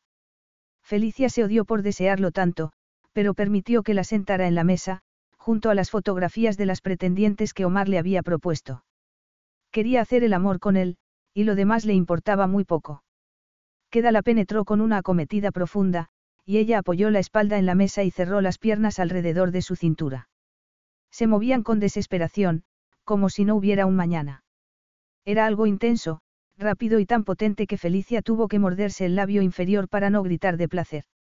Habría dado cualquier cosa con tal de que aquello no acabara nunca. Pero todo tenía un final, y su momento de amor también lo tuvo. Felicia. Susurró él cuando llegaron al orgasmo. Ella se apartó rápidamente y se bajó las faldas del vestido. Ahora solo quería subirse al avión y volver a Londres. Necesitaba pensar, aclararse las ideas. Será mejor que me vaya. Sí, supongo que sí. Pero antes. Queda, el avión está esperando. Tengo que enviar la prueba al laboratorio. De lo contrario, no tendremos los resultados a tiempo. No puedes dejar de pensar en el trabajo. Tú eres un trabajo, queda. Felicia sacó un espejo del bolso y se cepilló el cabello con nerviosismo. Si todo sale bien, pasaré mucho más tiempo en Zacinia, dijo él. Necesitaré una persona que me ayude con mis inversiones internacionales, y habrá un puesto para una ayudante ejecutiva que. ¿Ayudante ejecutiva? Preguntó ella, indignada con lo que estaba insinuando. Querrás decir, querida, ejecutiva. Felicia, yo. Tengo que irme. Felicia dijo la verdad. Tenía que irse, pero no solo por la prueba. Se conocía bien a sí misma, y sabía que, si no se iba de inmediato, terminaría por aceptar su oferta. Me voy, queda insistió. De acuerdo. Espero que el resultado de la prueba sea acorde a tus intereses. Además, ya no tengo nada que hacer. Mi trabajo ha terminado. Él sacudió la cabeza. No, no ha terminado. Estarás en la oficina mañana por la mañana, como siempre. Te contraté para que cuidaras de mi gente, dijo. Esto ha sido un favor personal. Y no sabes cuánto te lo agradezco. Ella no dijo nada. Confío en ti, Felicia. Al oír esas palabras, Felicia pensó que Queda iba a añadir una advertencia sobre lo que le pasaría si traicionaba su confianza. Pensó incluso que la iba a amenazar. Pero no añadió nada más. Ojalá que todo salga bien. Él se mantuvo en silencio, y ella se preguntó si verdaderamente quería que todo saliera bien. No le convenía en absoluto. Si seguía siendo príncipe heredero, lo perdería para siempre. Y, sin embargo, lo deseaba de verdad. Sencillamente, quería lo mejor para él. Ah, queda no sé si servirá de algo, pero recuerda que luchar contra la opinión pública es bastante difícil. Queda frunció el ceño. ¿A qué te refieres? A que los ciudadanos de Zacinia estaban al tanto de los rumores sobre tu madre, pero han ido al aeropuerto a mostrarte su apoyo. Pase lo que pase, debe seguir luchando. Cuando salió del despacho, Felicia vio que Mohamed estaba al final del pasillo, hablando con Kumu. Al darse cuenta de que caminaba hacia ellos, el hermano de Queda se fue, dejando sola a su esposa. ¿Te vas? Se interesó Kumu. La mujer de Mohamed había oído que el avión de Queda estaba preparado para despegar, y decidió preguntar a Felicia por qué su marido le había pedido que averiguara por qué. Sí contestó Felicia con una sonrisa. Y debo decir que es un alivio. Un alivio. Dijo Kumu, frunciendo el ceño. Siempre tengo miedo de decir algo inadecuado. Algo inadecuado. Felicia suspiró. Tú estás acostumbrada a la realeza, pero para mí es algo nuevo. Me preocupa la posibilidad de meter la pata. El rey ha sido muy amable conmigo, y parece encantador, solo hay que ver lo mucho que quiere a su esposa, comentó. No me gustaría ofenderle, como hacen otros. A fin de cuentas, es el soberano de Zacinia. Queda salió del despacho a tiempo de ver el final de la conversación de Kumu y Felicia, y sintió curiosidad. Pero justo entonces, Felicia se fue escaleras abajo, tan sonriente como de costumbre. En cambio, Kumu se quedó con aspecto preocupado y algo perplejo. Al reparar en su presencia, la esposa de Mohamed se fue rápidamente. Sin embargo, Queda no estaba interesado en ella, sino en Felicia. Su esbelta figura lo excitó, aunque ya estaba bastante lejos. Segura de sí misma, se dirigió a la entrada principal e hizo un gesto a los guardias de palacio para que le abrieran la puerta. Queda sabía que llevaba la copa en el bolso, y que esa copa le podía dar la respuesta que necesitaba, pero ya no estaba pensando en eso. Sí, tenía que elegir novia, y por la reacción de Felicia, no había duda alguna de que su relación había terminado. Pero quería él que terminara. Felicia. Felicia se giró al oír la voz de la reina, que se había acercado a ella en el preciso momento en que se disponía a subir al coche. Su Majestad. ¿Ya te vas? Sí, queda me necesita en Londres. La reina no dijo nada, pero frunció el ceño. Desde su punto de vista, queda necesitaba estar con alguien que lo apoyara, alguien que estuviera a su lado cuando se reuniera el Consejo de Regencia. Felicia se sintió rara cuando subió al avión. Había viajado mucho durante los meses anteriores, pero casi siempre con queda, y ahora, todo parecía desolado. ¿Cómo lo estaría su vida a partir de ese momento? Vamos a tardar un poco en despegar, le informó la azafata. La torre de control nos ha pedido que esperemos, pero no será mucho. Felicia, que estaba a punto de derrumbarse, replicó. Estaré en el dormitorio. Avíseme cuando tengamos pista libre. Felicia entró en la habitación, se tumbó en la cama y empezó a llorar, sin saber que la orden de espera no procedía de la torre de control, sino de un príncipe heredero que no quería que se marchara. Queda la necesitaba a su lado, y llegó a considerar la posibilidad de pedirle a otra persona que fuera a Londres y llevara la muestra al laboratorio. Pero implicar a un tercero era demasiado arriesgado, así que optó por una solución intermedia y se presentó en el avión en plena crisis nerviosa de Felicia. Afortunadamente, la azafata la llamó por el sistema de comunicación interno para avisarle de la presencia del príncipe, lo cual le dio el tiempo justo para secarse las lágrimas. Hola, Felicia dijo Queda al entrar. ¿Qué quieres? Queda estuvo a punto de ponerse romántico, e incluso a punto de decirle la verdad, que no podía estar lejos de ella. Pero al oír su voz, se dio cuenta de que la dura y segura Felicia había estado llorando. Y, si había estado llorando ese día, ¿cuántas veces más habría llorado? Tardarán mucho en tener los resultados. Felicia frunció el ceño. ¿Por qué le preguntaba eso? Lo sabía de sobra. Lo habían hablado varias veces. Estarán mañana por la mañana, contestó. En cuanto los tengan, enviarán un mensajero a tu oficina. Saldremos de dudas a mediodía, hora británica. Por la diferencia horaria con Zacinia, eso significaba que Queda tendría los resultados horas antes de la reunión del Consejo de Regencia, pero también horas antes de que eligiera novia. Felicia. Creo que estamos a punto de despegar, mintió ella. Si quieres decir algo, dilo deprisa. Capítulo 13. Queda estaba acostumbrado a que las mujeres se enamoraran de él. En cambio, no estaba tan acostumbrado a que lo abandonaran. Cuando bajó del avión y volvió al despacho donde habían hecho el amor, vio las fotos de sus pretendientes y comprendió que ella también las había visto. Is your bunion causing pain or preventing you from wearing your favorite shoes? Have you considered a bunionectomy? Midwest Clinical Research Center is currently enrolling a clinical trial for an investigational pain medication following a bunion removal surgery. Qualified participants between the ages of 18 and 75 may receive a bunion removal surgery at no cost, as well as access to an investigational pain medication. They may also be compensated up to $1,170 for their time. To learn more, call 937 588 6622 or go to removemybunion.com to fill out a short survey and see if you may qualify. Now through February 2nd, join a clean and spacious Planet Fitness for zero enrollment and only $10 a month. With tons of equipment and free fitness training, it's the perfect place for everybody to work out. Even me, mother of very fussy triplets and one very colicky husband. Especially you, Supermom. You'll release endorphins and have more energy. I remember having energy. Start feeling spectacular today. Join in club or at planetfitness.com. Zero enrollment, $10 a month, cancel anytime. Deal ends February 2nd. See club for details. Pero ¿qué habría sentido al mirar sus caras? Le habría molestado.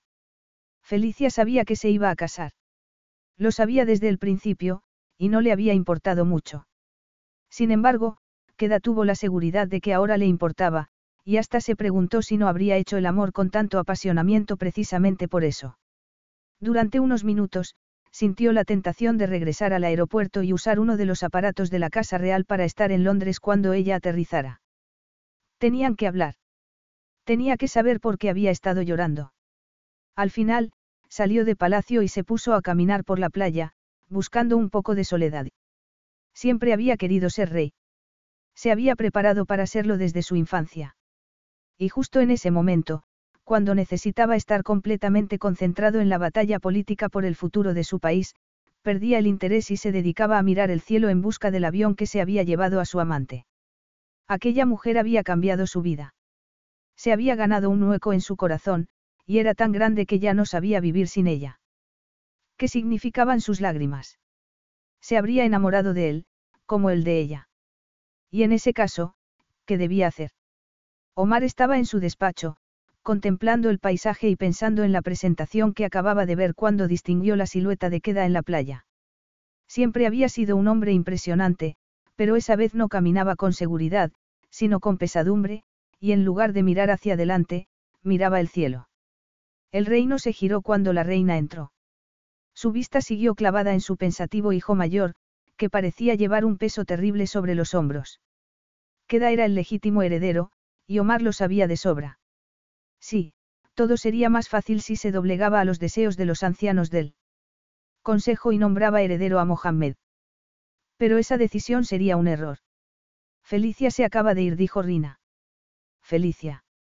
Preguntó su esposo, sin saber a quién se refería. Queda dice que es su ayudante personal, pero es mucho más. De eso no puede salir nada bueno. Tiene que casarse con una mujer adecuada para él. Rina le puso una mano en el hombro. Estoy segura de que hubo gente que dijo lo mismo de mí. Tampoco me consideraban adecuada, replicó. Pero tú eres una gran reina. Ahora sí.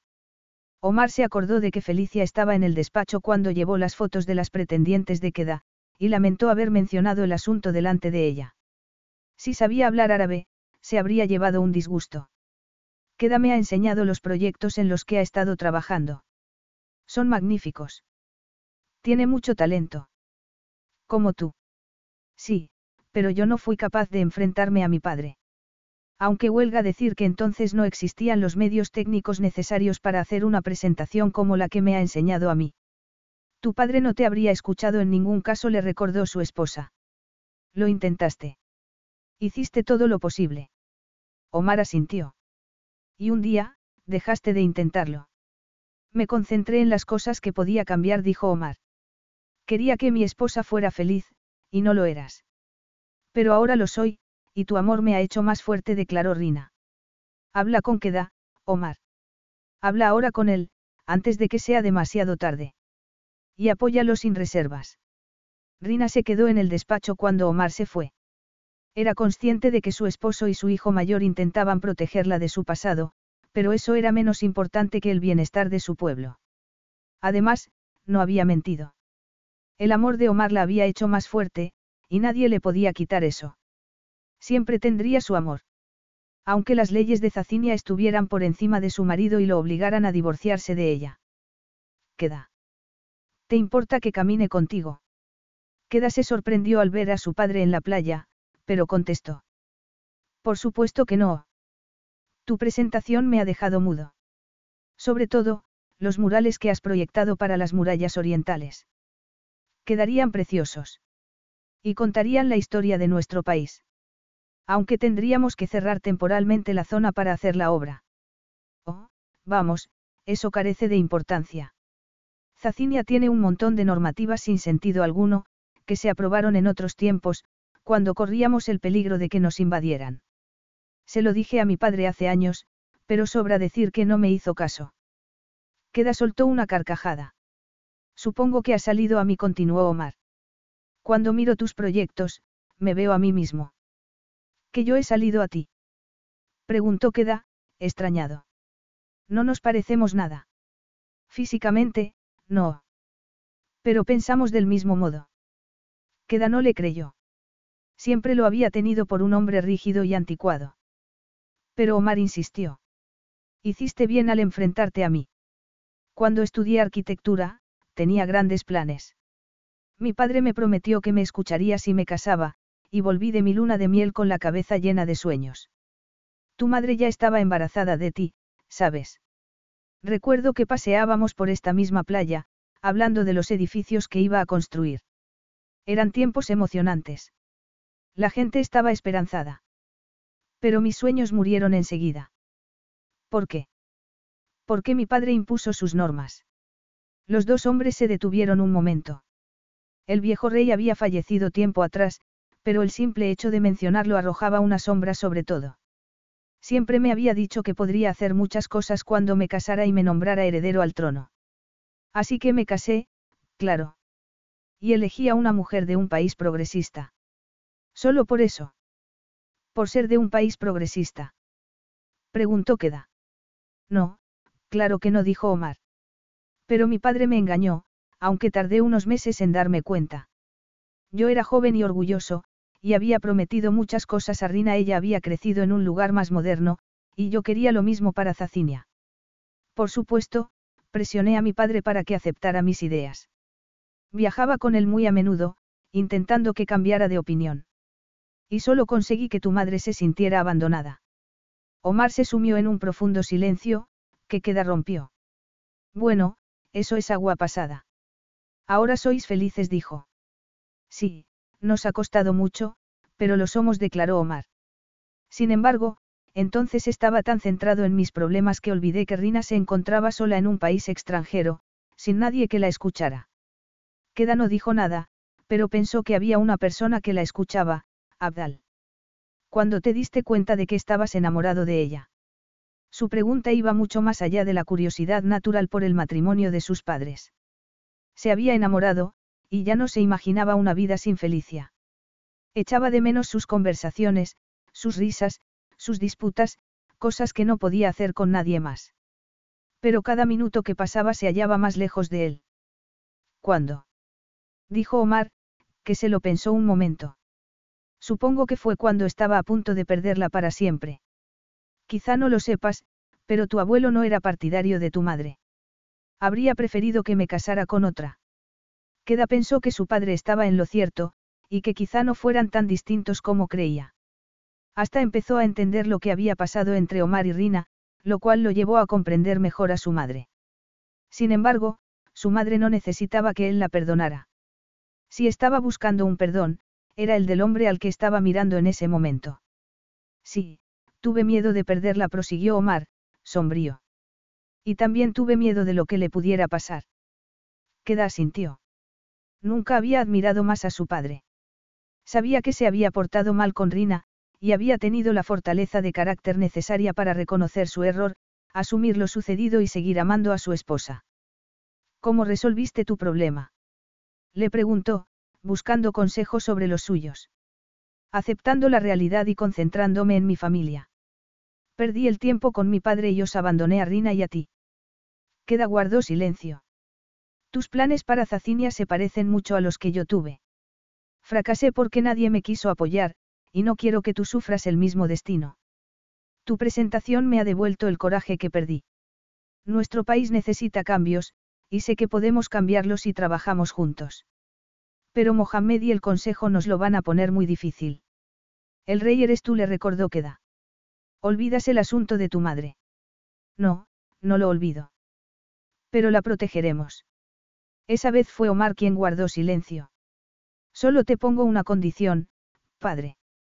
¿Cuál? Que me permitas elegir a la mujer que quiera. No podrías esperar hasta después de la reunión. Omar lo preguntó porque estaba seguro de que su hijo elegiría a Felicia, lo cual complicaría las cosas si lo anunciaba antes de la reunión del Consejo. Pero Queda ya había tomado una decisión, así que se despidió de su padre y volvió a palacio. Minutos después, vio a Mohamed en compañía de Fatik y se acercó a ellos. Tenemos que hablar, hermano le dijo. Nos disculpas, Fatik. Si tienes algo que decir, dilo delante de él, replicó Mohamed. Está bien, como quieras. El tono de queda fue tan amenazador que Mohamed llevó una mano al pomo de su cimitarra. El pueblo me apoya, continuó. Si me obligas, convocaré un referéndum para que elijan al príncipe heredero. Y sé que ganaré. Y, si tú me obligas a mí, sacaré a la luz. ¿Qué sacarás a la luz? Una prueba de ADN inventada. Lo interrumpió Queda. La historia de nuestro país es mucho más importante que eso. Nací para ser rey, me educaron para ser rey y, si es necesario, pediré su opinión al pueblo. Pero nuestro padre me va a apoyar en la reunión de mañana, y espero que también anuncie el nombre de mi prometida, Felicia. Mohamed entrecerró los ojos. El consejo no la aceptará nunca. No tendrán más remedio, porque pienso apoyar a esa mujer, intervino Omar, que apareció de repente. Por cierto, vuestra madre está a punto de llegar. La advertencia del rey se cumplió segundos después, cuando aparecieron. Rina y Kumu. Tu padre me ha dicho que tienes una noticia que darnos, declaró Rina. Eso espero. Todavía no he hablado con ella, dijo Queda. ¿Estás seguro de lo que haces? Preguntó Kumu. Felicia no sabe nada de Zacinia. Felicia entiende a la gente, afirmó Queda. No necesita nada más. Y el pueblo será feliz si su príncipe heredero es feliz, dijo Rina, sonriendo. Solo os pido que os caséis aquí. Como ya he dicho, aún no he hablado con ella. Es pronto para hacer planes. Nunca es demasiado pronto, opinó Rina. Eso es cierto, sentenció el rey, quien tomó de la mano a su esposa. Pero, si alguien tiene algo que decir en contra de esa boda, que lo diga ahora o calle para siempre. Omar pronunció esas palabras mirando a Mohammed, y las pronunció en tono de desafío. Queda pensó que su padre era un gran hombre. Y lo pensó en esos mismos términos, porque ahora estaba convencido de que, efectivamente, era su padre. No necesitaba pruebas de ADN para saberlo. Y bien, Mohammed. ¿Tienes algo que decir? insistió el rey. Mohammed se limitó a parpadear, mudo. Kumu tomó a su esposo del brazo y dijo. Anda, ven conmigo. Los niños nos están esperando. Mohamed no se movió. Estaba tan sorprendido que se quedó plantado en el sitio y, al final, fue Queda quien se marchó. No le interesaba lo que su hermano pudiera decir, si es que llegaba a decirlo. Tenía cosas más importantes que hacer. Capítulo 14. El viernes por la mañana, Felicia se puso un traje gris y se dirigió a la oficina como de costumbre. La muestra de ADN estaba en el laboratorio desde la noche anterior, y solo quedaba esperar. Pero no fue a trabajar porque necesitara el dinero, sino porque era lo que quería hacer. Su trabajo le gustaba. Y Queda seguía siendo su jefe. Sí, su jefe. Contra todo pronóstico y para su propia sorpresa, se había convertido en un ayudante personal de primera categoría. Antes de llegar al edificio, repasó las cosas que tenía que hacer, primero, hablar con el gerente del hotel de Dubái, después, conseguir que el contratista del príncipe firmara unos documentos y, más tarde, a las 10, reunirse con Badia. No se había puesto el traje gris por casualidad. Normalmente, solo se lo ponía cuando tenía que asistir a un juicio, pero sospechaba que el día iba a ser difícil, y quiso dar una imagen sobria. De hecho, sus sospechas resultaron ser ciertas, la prensa se había enterado de lo que pasaba, y la calle estaba llena de periodistas. Por fin, después de tres meses de trabajo, podía hacer lo que mejor se le daba. Queda la había contratado por eso, y se plantó ante las cámaras con toda la tranquilidad del mundo. Sigue adelante el nuevo hotel de Dubái. ¿Cómo afectará esto a la delegación europea de su empresa? Es cierto que el príncipe se va a apartar de la carrera sucesoria. El consejo le va a retirar su confianza. Los periodistas la acribillaron a preguntas, y Felicia los escuchó, les dedicó la mejor de sus sonrisas y dijo. Responderé a todas sus dudas, pero hagámoslo por turnos, por favor. Y ahora, empezando por la primera, precisamente me dispongo a hablar con el contratista del nuevo hotel. Sí, por supuesto que el proyecto sigue adelante. Será una hermana del edificio que ya conocen. Una hermana. Se interesó un reportero. Así es. En principio, iba a ser muy parecido al anterior, pero el príncipe ha optado por una solución distinta, y tengo entendido que no estará pensado específicamente como centro de negocios, sino como lugar de asueto y vacaciones, contestó. Siguiente pregunta. Queda vio la transmisión en directo de la pequeña rueda de prensa, y pensó que había acertado al contratar a Felicia. Sus empleados no podían estar en mejores manos. Contestó a todas las preguntas con encanto y profesionalidad, disipando las sombras que se cernían sobre su imperio económico. Pero faltaba la más difícil de todas, que llegó al final. Es cierto que el príncipe anunciará su boda este viernes. Queda miró a Felicia con detenimiento, por ver si vacilaba. Y no vaciló. Discúlpenme, pero no puedo hacer comentarios sobre la vida personal del príncipe sin su autorización. Oh, vamos, seguro que sabe algo. Solo soy su ayudante personal, dijo Felicia, sonriendo. No me mantiene informada de esas cosas. Contestada la pregunta, Felicia se despidió de los periodistas y entró en el edificio tras guiñar un ojo al portero, que parecía inmensamente aliviado.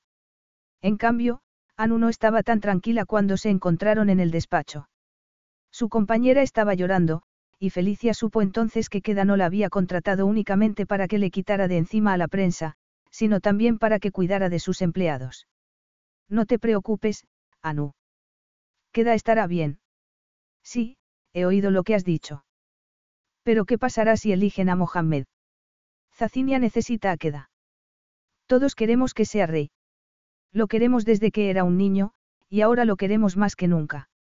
Felicia pensó que ella también lo quería y, precisamente por eso, a pesar de estar destrozada, se puso a trabajar.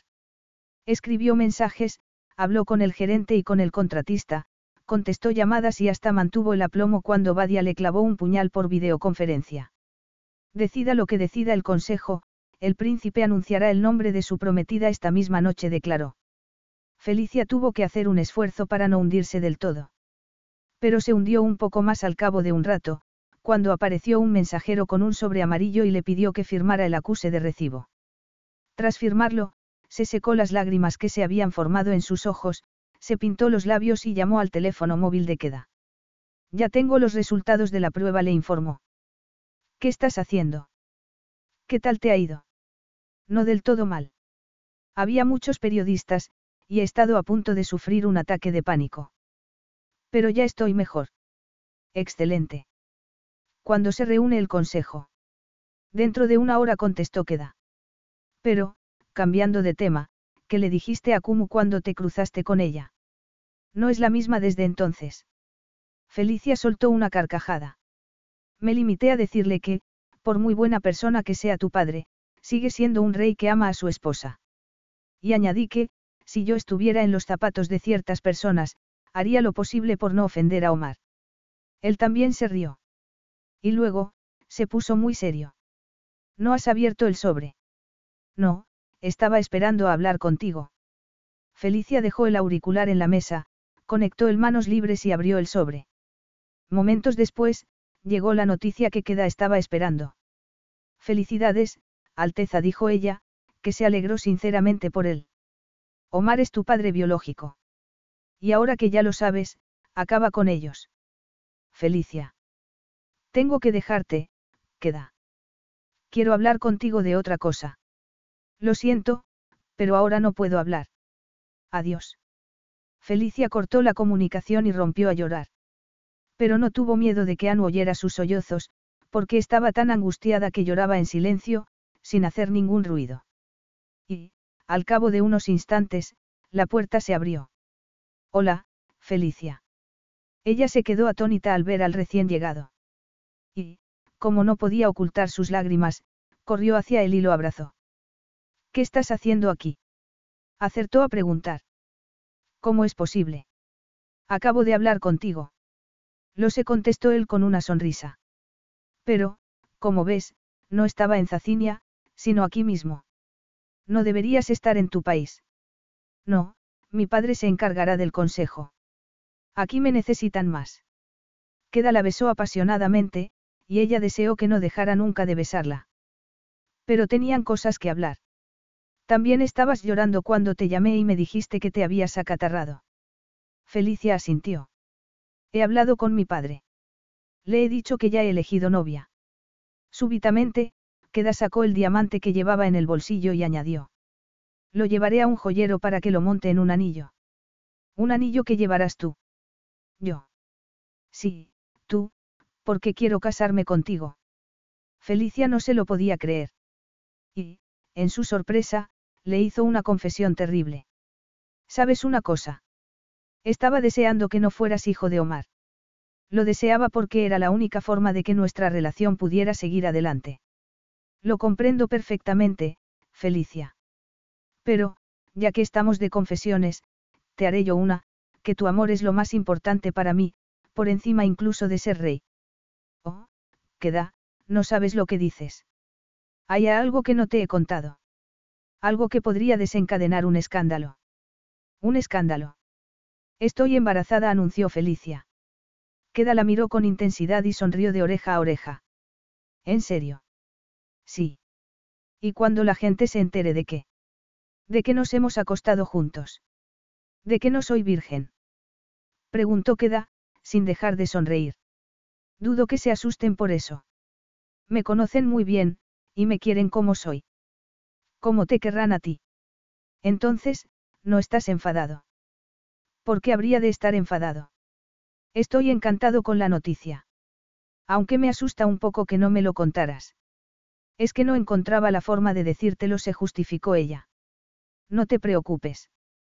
Resolveremos juntos nuestros problemas. Aunque, a decir verdad, no veo dónde está el problema, comentó Queda con humor. ¿Y tú? Felicia lo pensó un momento. Efectivamente, no tenían ningún problema. Y, si los llegaban a tener, los resolverían entre los dos. Ya no tenía miedo de nada. Al fin y al cabo, Queda se había enamorado de ella. Epílogo. Felicia siempre tenía que opinar sobre todo. Y a veces, se equivocaba. Aunque raramente lo reconocía. El palacio era un buen ejemplo en ese sentido. Felicia se había mostrado en contra de reformar el ala donde se alojaban, y se había equivocado. La obra de su esposo era impresionante. Había retirado las oficinas, enfatizado la belleza del edificio y hasta instalado una serie de fuentes por donde corría el agua del manantial subterráneo que había encontrado un zaurí. Hoy es un gran día, ¿sabes? Felicia estaba sentada junto a una de las fuentes, con su hija. Solo habían pasado ocho meses desde el parto, así que sus apariciones públicas habían sido bastante breves, pero la pequeña empezaba a demostrar más energía, y su madre tenía miedo de que reaccionara mal cuando se tuviera que enfrentar a las masas. Kaina. Su nombre significaba, mujer, y, líder, al mismo tiempo, y era uno de los cambios que Zacinia había experimentado. Algún día, Kaina sería reina de aquel magnífico país. Pero, de momento, solo era un bebé que necesitaba dormir un poco. Sus ojitos ya se empezaban a cerrar cuando Queda entró en la sala y, por supuesto, la niña se giró hacia él. Oh, vaya, se estaba quedando dormida, protestó Felicia. Vete a la cama. Queda se acercó y le quitó a la niña de los brazos. Le acabo de dar el biberón, y no se quería dormir. Vete a la cama, insistió él. Yo haré que se duerma. Felicia se fue, y Queda se quedó con su hija mientras amanecía, admirando el paisaje. Hoy vas a ver a mucha gente, dijo en voz baja. Aplaudirán y harán mucho ruido. Obviamente, Kaina era demasiado pequeña para entender lo que decía su padre, pero él le siguió hablando de todas formas, adormeciéndola con el sonido de su voz. Y, cuando por fin se quedó dormida, la llevó a su cuna. Eso también había cambiado. Su hija no dormía en una habitación separada, como él a su edad, sino en la habitación de sus padres, con los suyos. El Palacio Real se había convertido en un hogar de verdad. Un hogar al que el pueblo de Zacinia acudiría esa mañana en masa. No te preocupes. Lo harás bien, dijo Queda, intentando tranquilizar a su esposa. Felicia estaba acostumbrada a tratar con la prensa y a enfrentarse a todo tipo de situaciones difíciles, pero aquello era distinto. Ya no representaba a clientes que no significaban nada para ella. Ahora representaba a un hombre que lo significaba todo. Hola, Felicia. Felicia se sobresaltó al oír la voz del pequeño que se había acercado a ella. Era Abi, el hijo de Mohamed y Kumu, que estaban charlando a poca distancia. Hola, Abi. El niño llamó a su padre, que le dedicó una sonrisa radiante. Mohamed podía tener sus defectos, pero adoraba al pequeño y, como ya había asumido que no podía hacer nada por llegar al trono, había renunciado a sus ambiciones y se había concentrado en lo más importante, su familia. Me parece bien que queda haya puesto los retratos de vuestros antepasados junto al balcón principal, dijo Rina en ese momento. Mi marido se aburrió terriblemente cuando tuvo que posar para el suyo. Pero mirada queda. No se parece nada a ninguno. Rina lo comentó con humor, sin ser consciente de que todo el mundo sabía que había tenido una aventura con Abdal. Sin embargo, nadie le dio importancia. Queda era hijo de Omar y, en cuanto al antiguo desliz de la reina, ya estaba olvidado. Supongo que salió a mi familia, continuó Rina. Felicia y Kumu se miraron y sonrieron. Las dos la adoraban. Rina podía ser algo alocada, pero también era encantadora. Como su hijo mayor. Será mejor que salgamos, intervino Omar. El rey siempre había odiado los acontecimientos oficiales, porque siempre se veía en la obligación de llamar al orden a su familia para que se comportaran con dignidad. Pero aquel día no tuvo necesidad de hacerlo. Todos salieron al balcón de buena gana. Y recibieron un aplauso cerrado de la multitud. Al oír el estruendo, Kaina se asustó. Y Rina, que estaba junto a Felicia, dijo. Déjamela a mí. Así podrás saludar. La gente está aquí por vosotros. Rina se equivocó, como pudo comprobar cuando el pueblo vitoreó a su reina, encantado de que se hiciera cargo de la niña. Y luego, la gente empezó a gritar el nombre de Queda, que saludó y sonrió con orgullo, consciente de que Kaina se había ganado el afecto de los ciudadanos de Zacinia. A partir de entonces, siempre los tendría en la palma de su mano. Una hora después, dejaron a Kaina con la niñera y volvieron a la sala de los retratos, donde Felicia se quedó mirando el que más le gustaba de todos, el de Queda. Tú dirás lo que quieras, pero estás sonriendo. No es verdad. Su esposo y ella discutían a menudo sobre esa cuestión. Queda afirmaba que no estaba sonriendo en el retrato, pero ella le llevaba la contraria. En su opinión, su gesto se parecía vagamente a la famosa sonrisa de la Gioconda. Sí que lo es. Me gusta tu túnica, dijo él, cambiando de conversación. Me encanta ese tono de verde. Lo sé. Bueno, tenemos 40 minutos libres antes de la recepción oficial. ¿Qué te parece si vamos a la habitación? Kaina está bien. No te preocupes por ella. Queda sonrió con picardía. No estaba pensando en Kaina, sino en lo que hicimos aquella vez en mi avión. Felicia miró los ojos del único hombre que había conquistado su corazón. Y, por supuesto, se fue con él. Iban a hacer el amor. Lo único que importaba. Fin.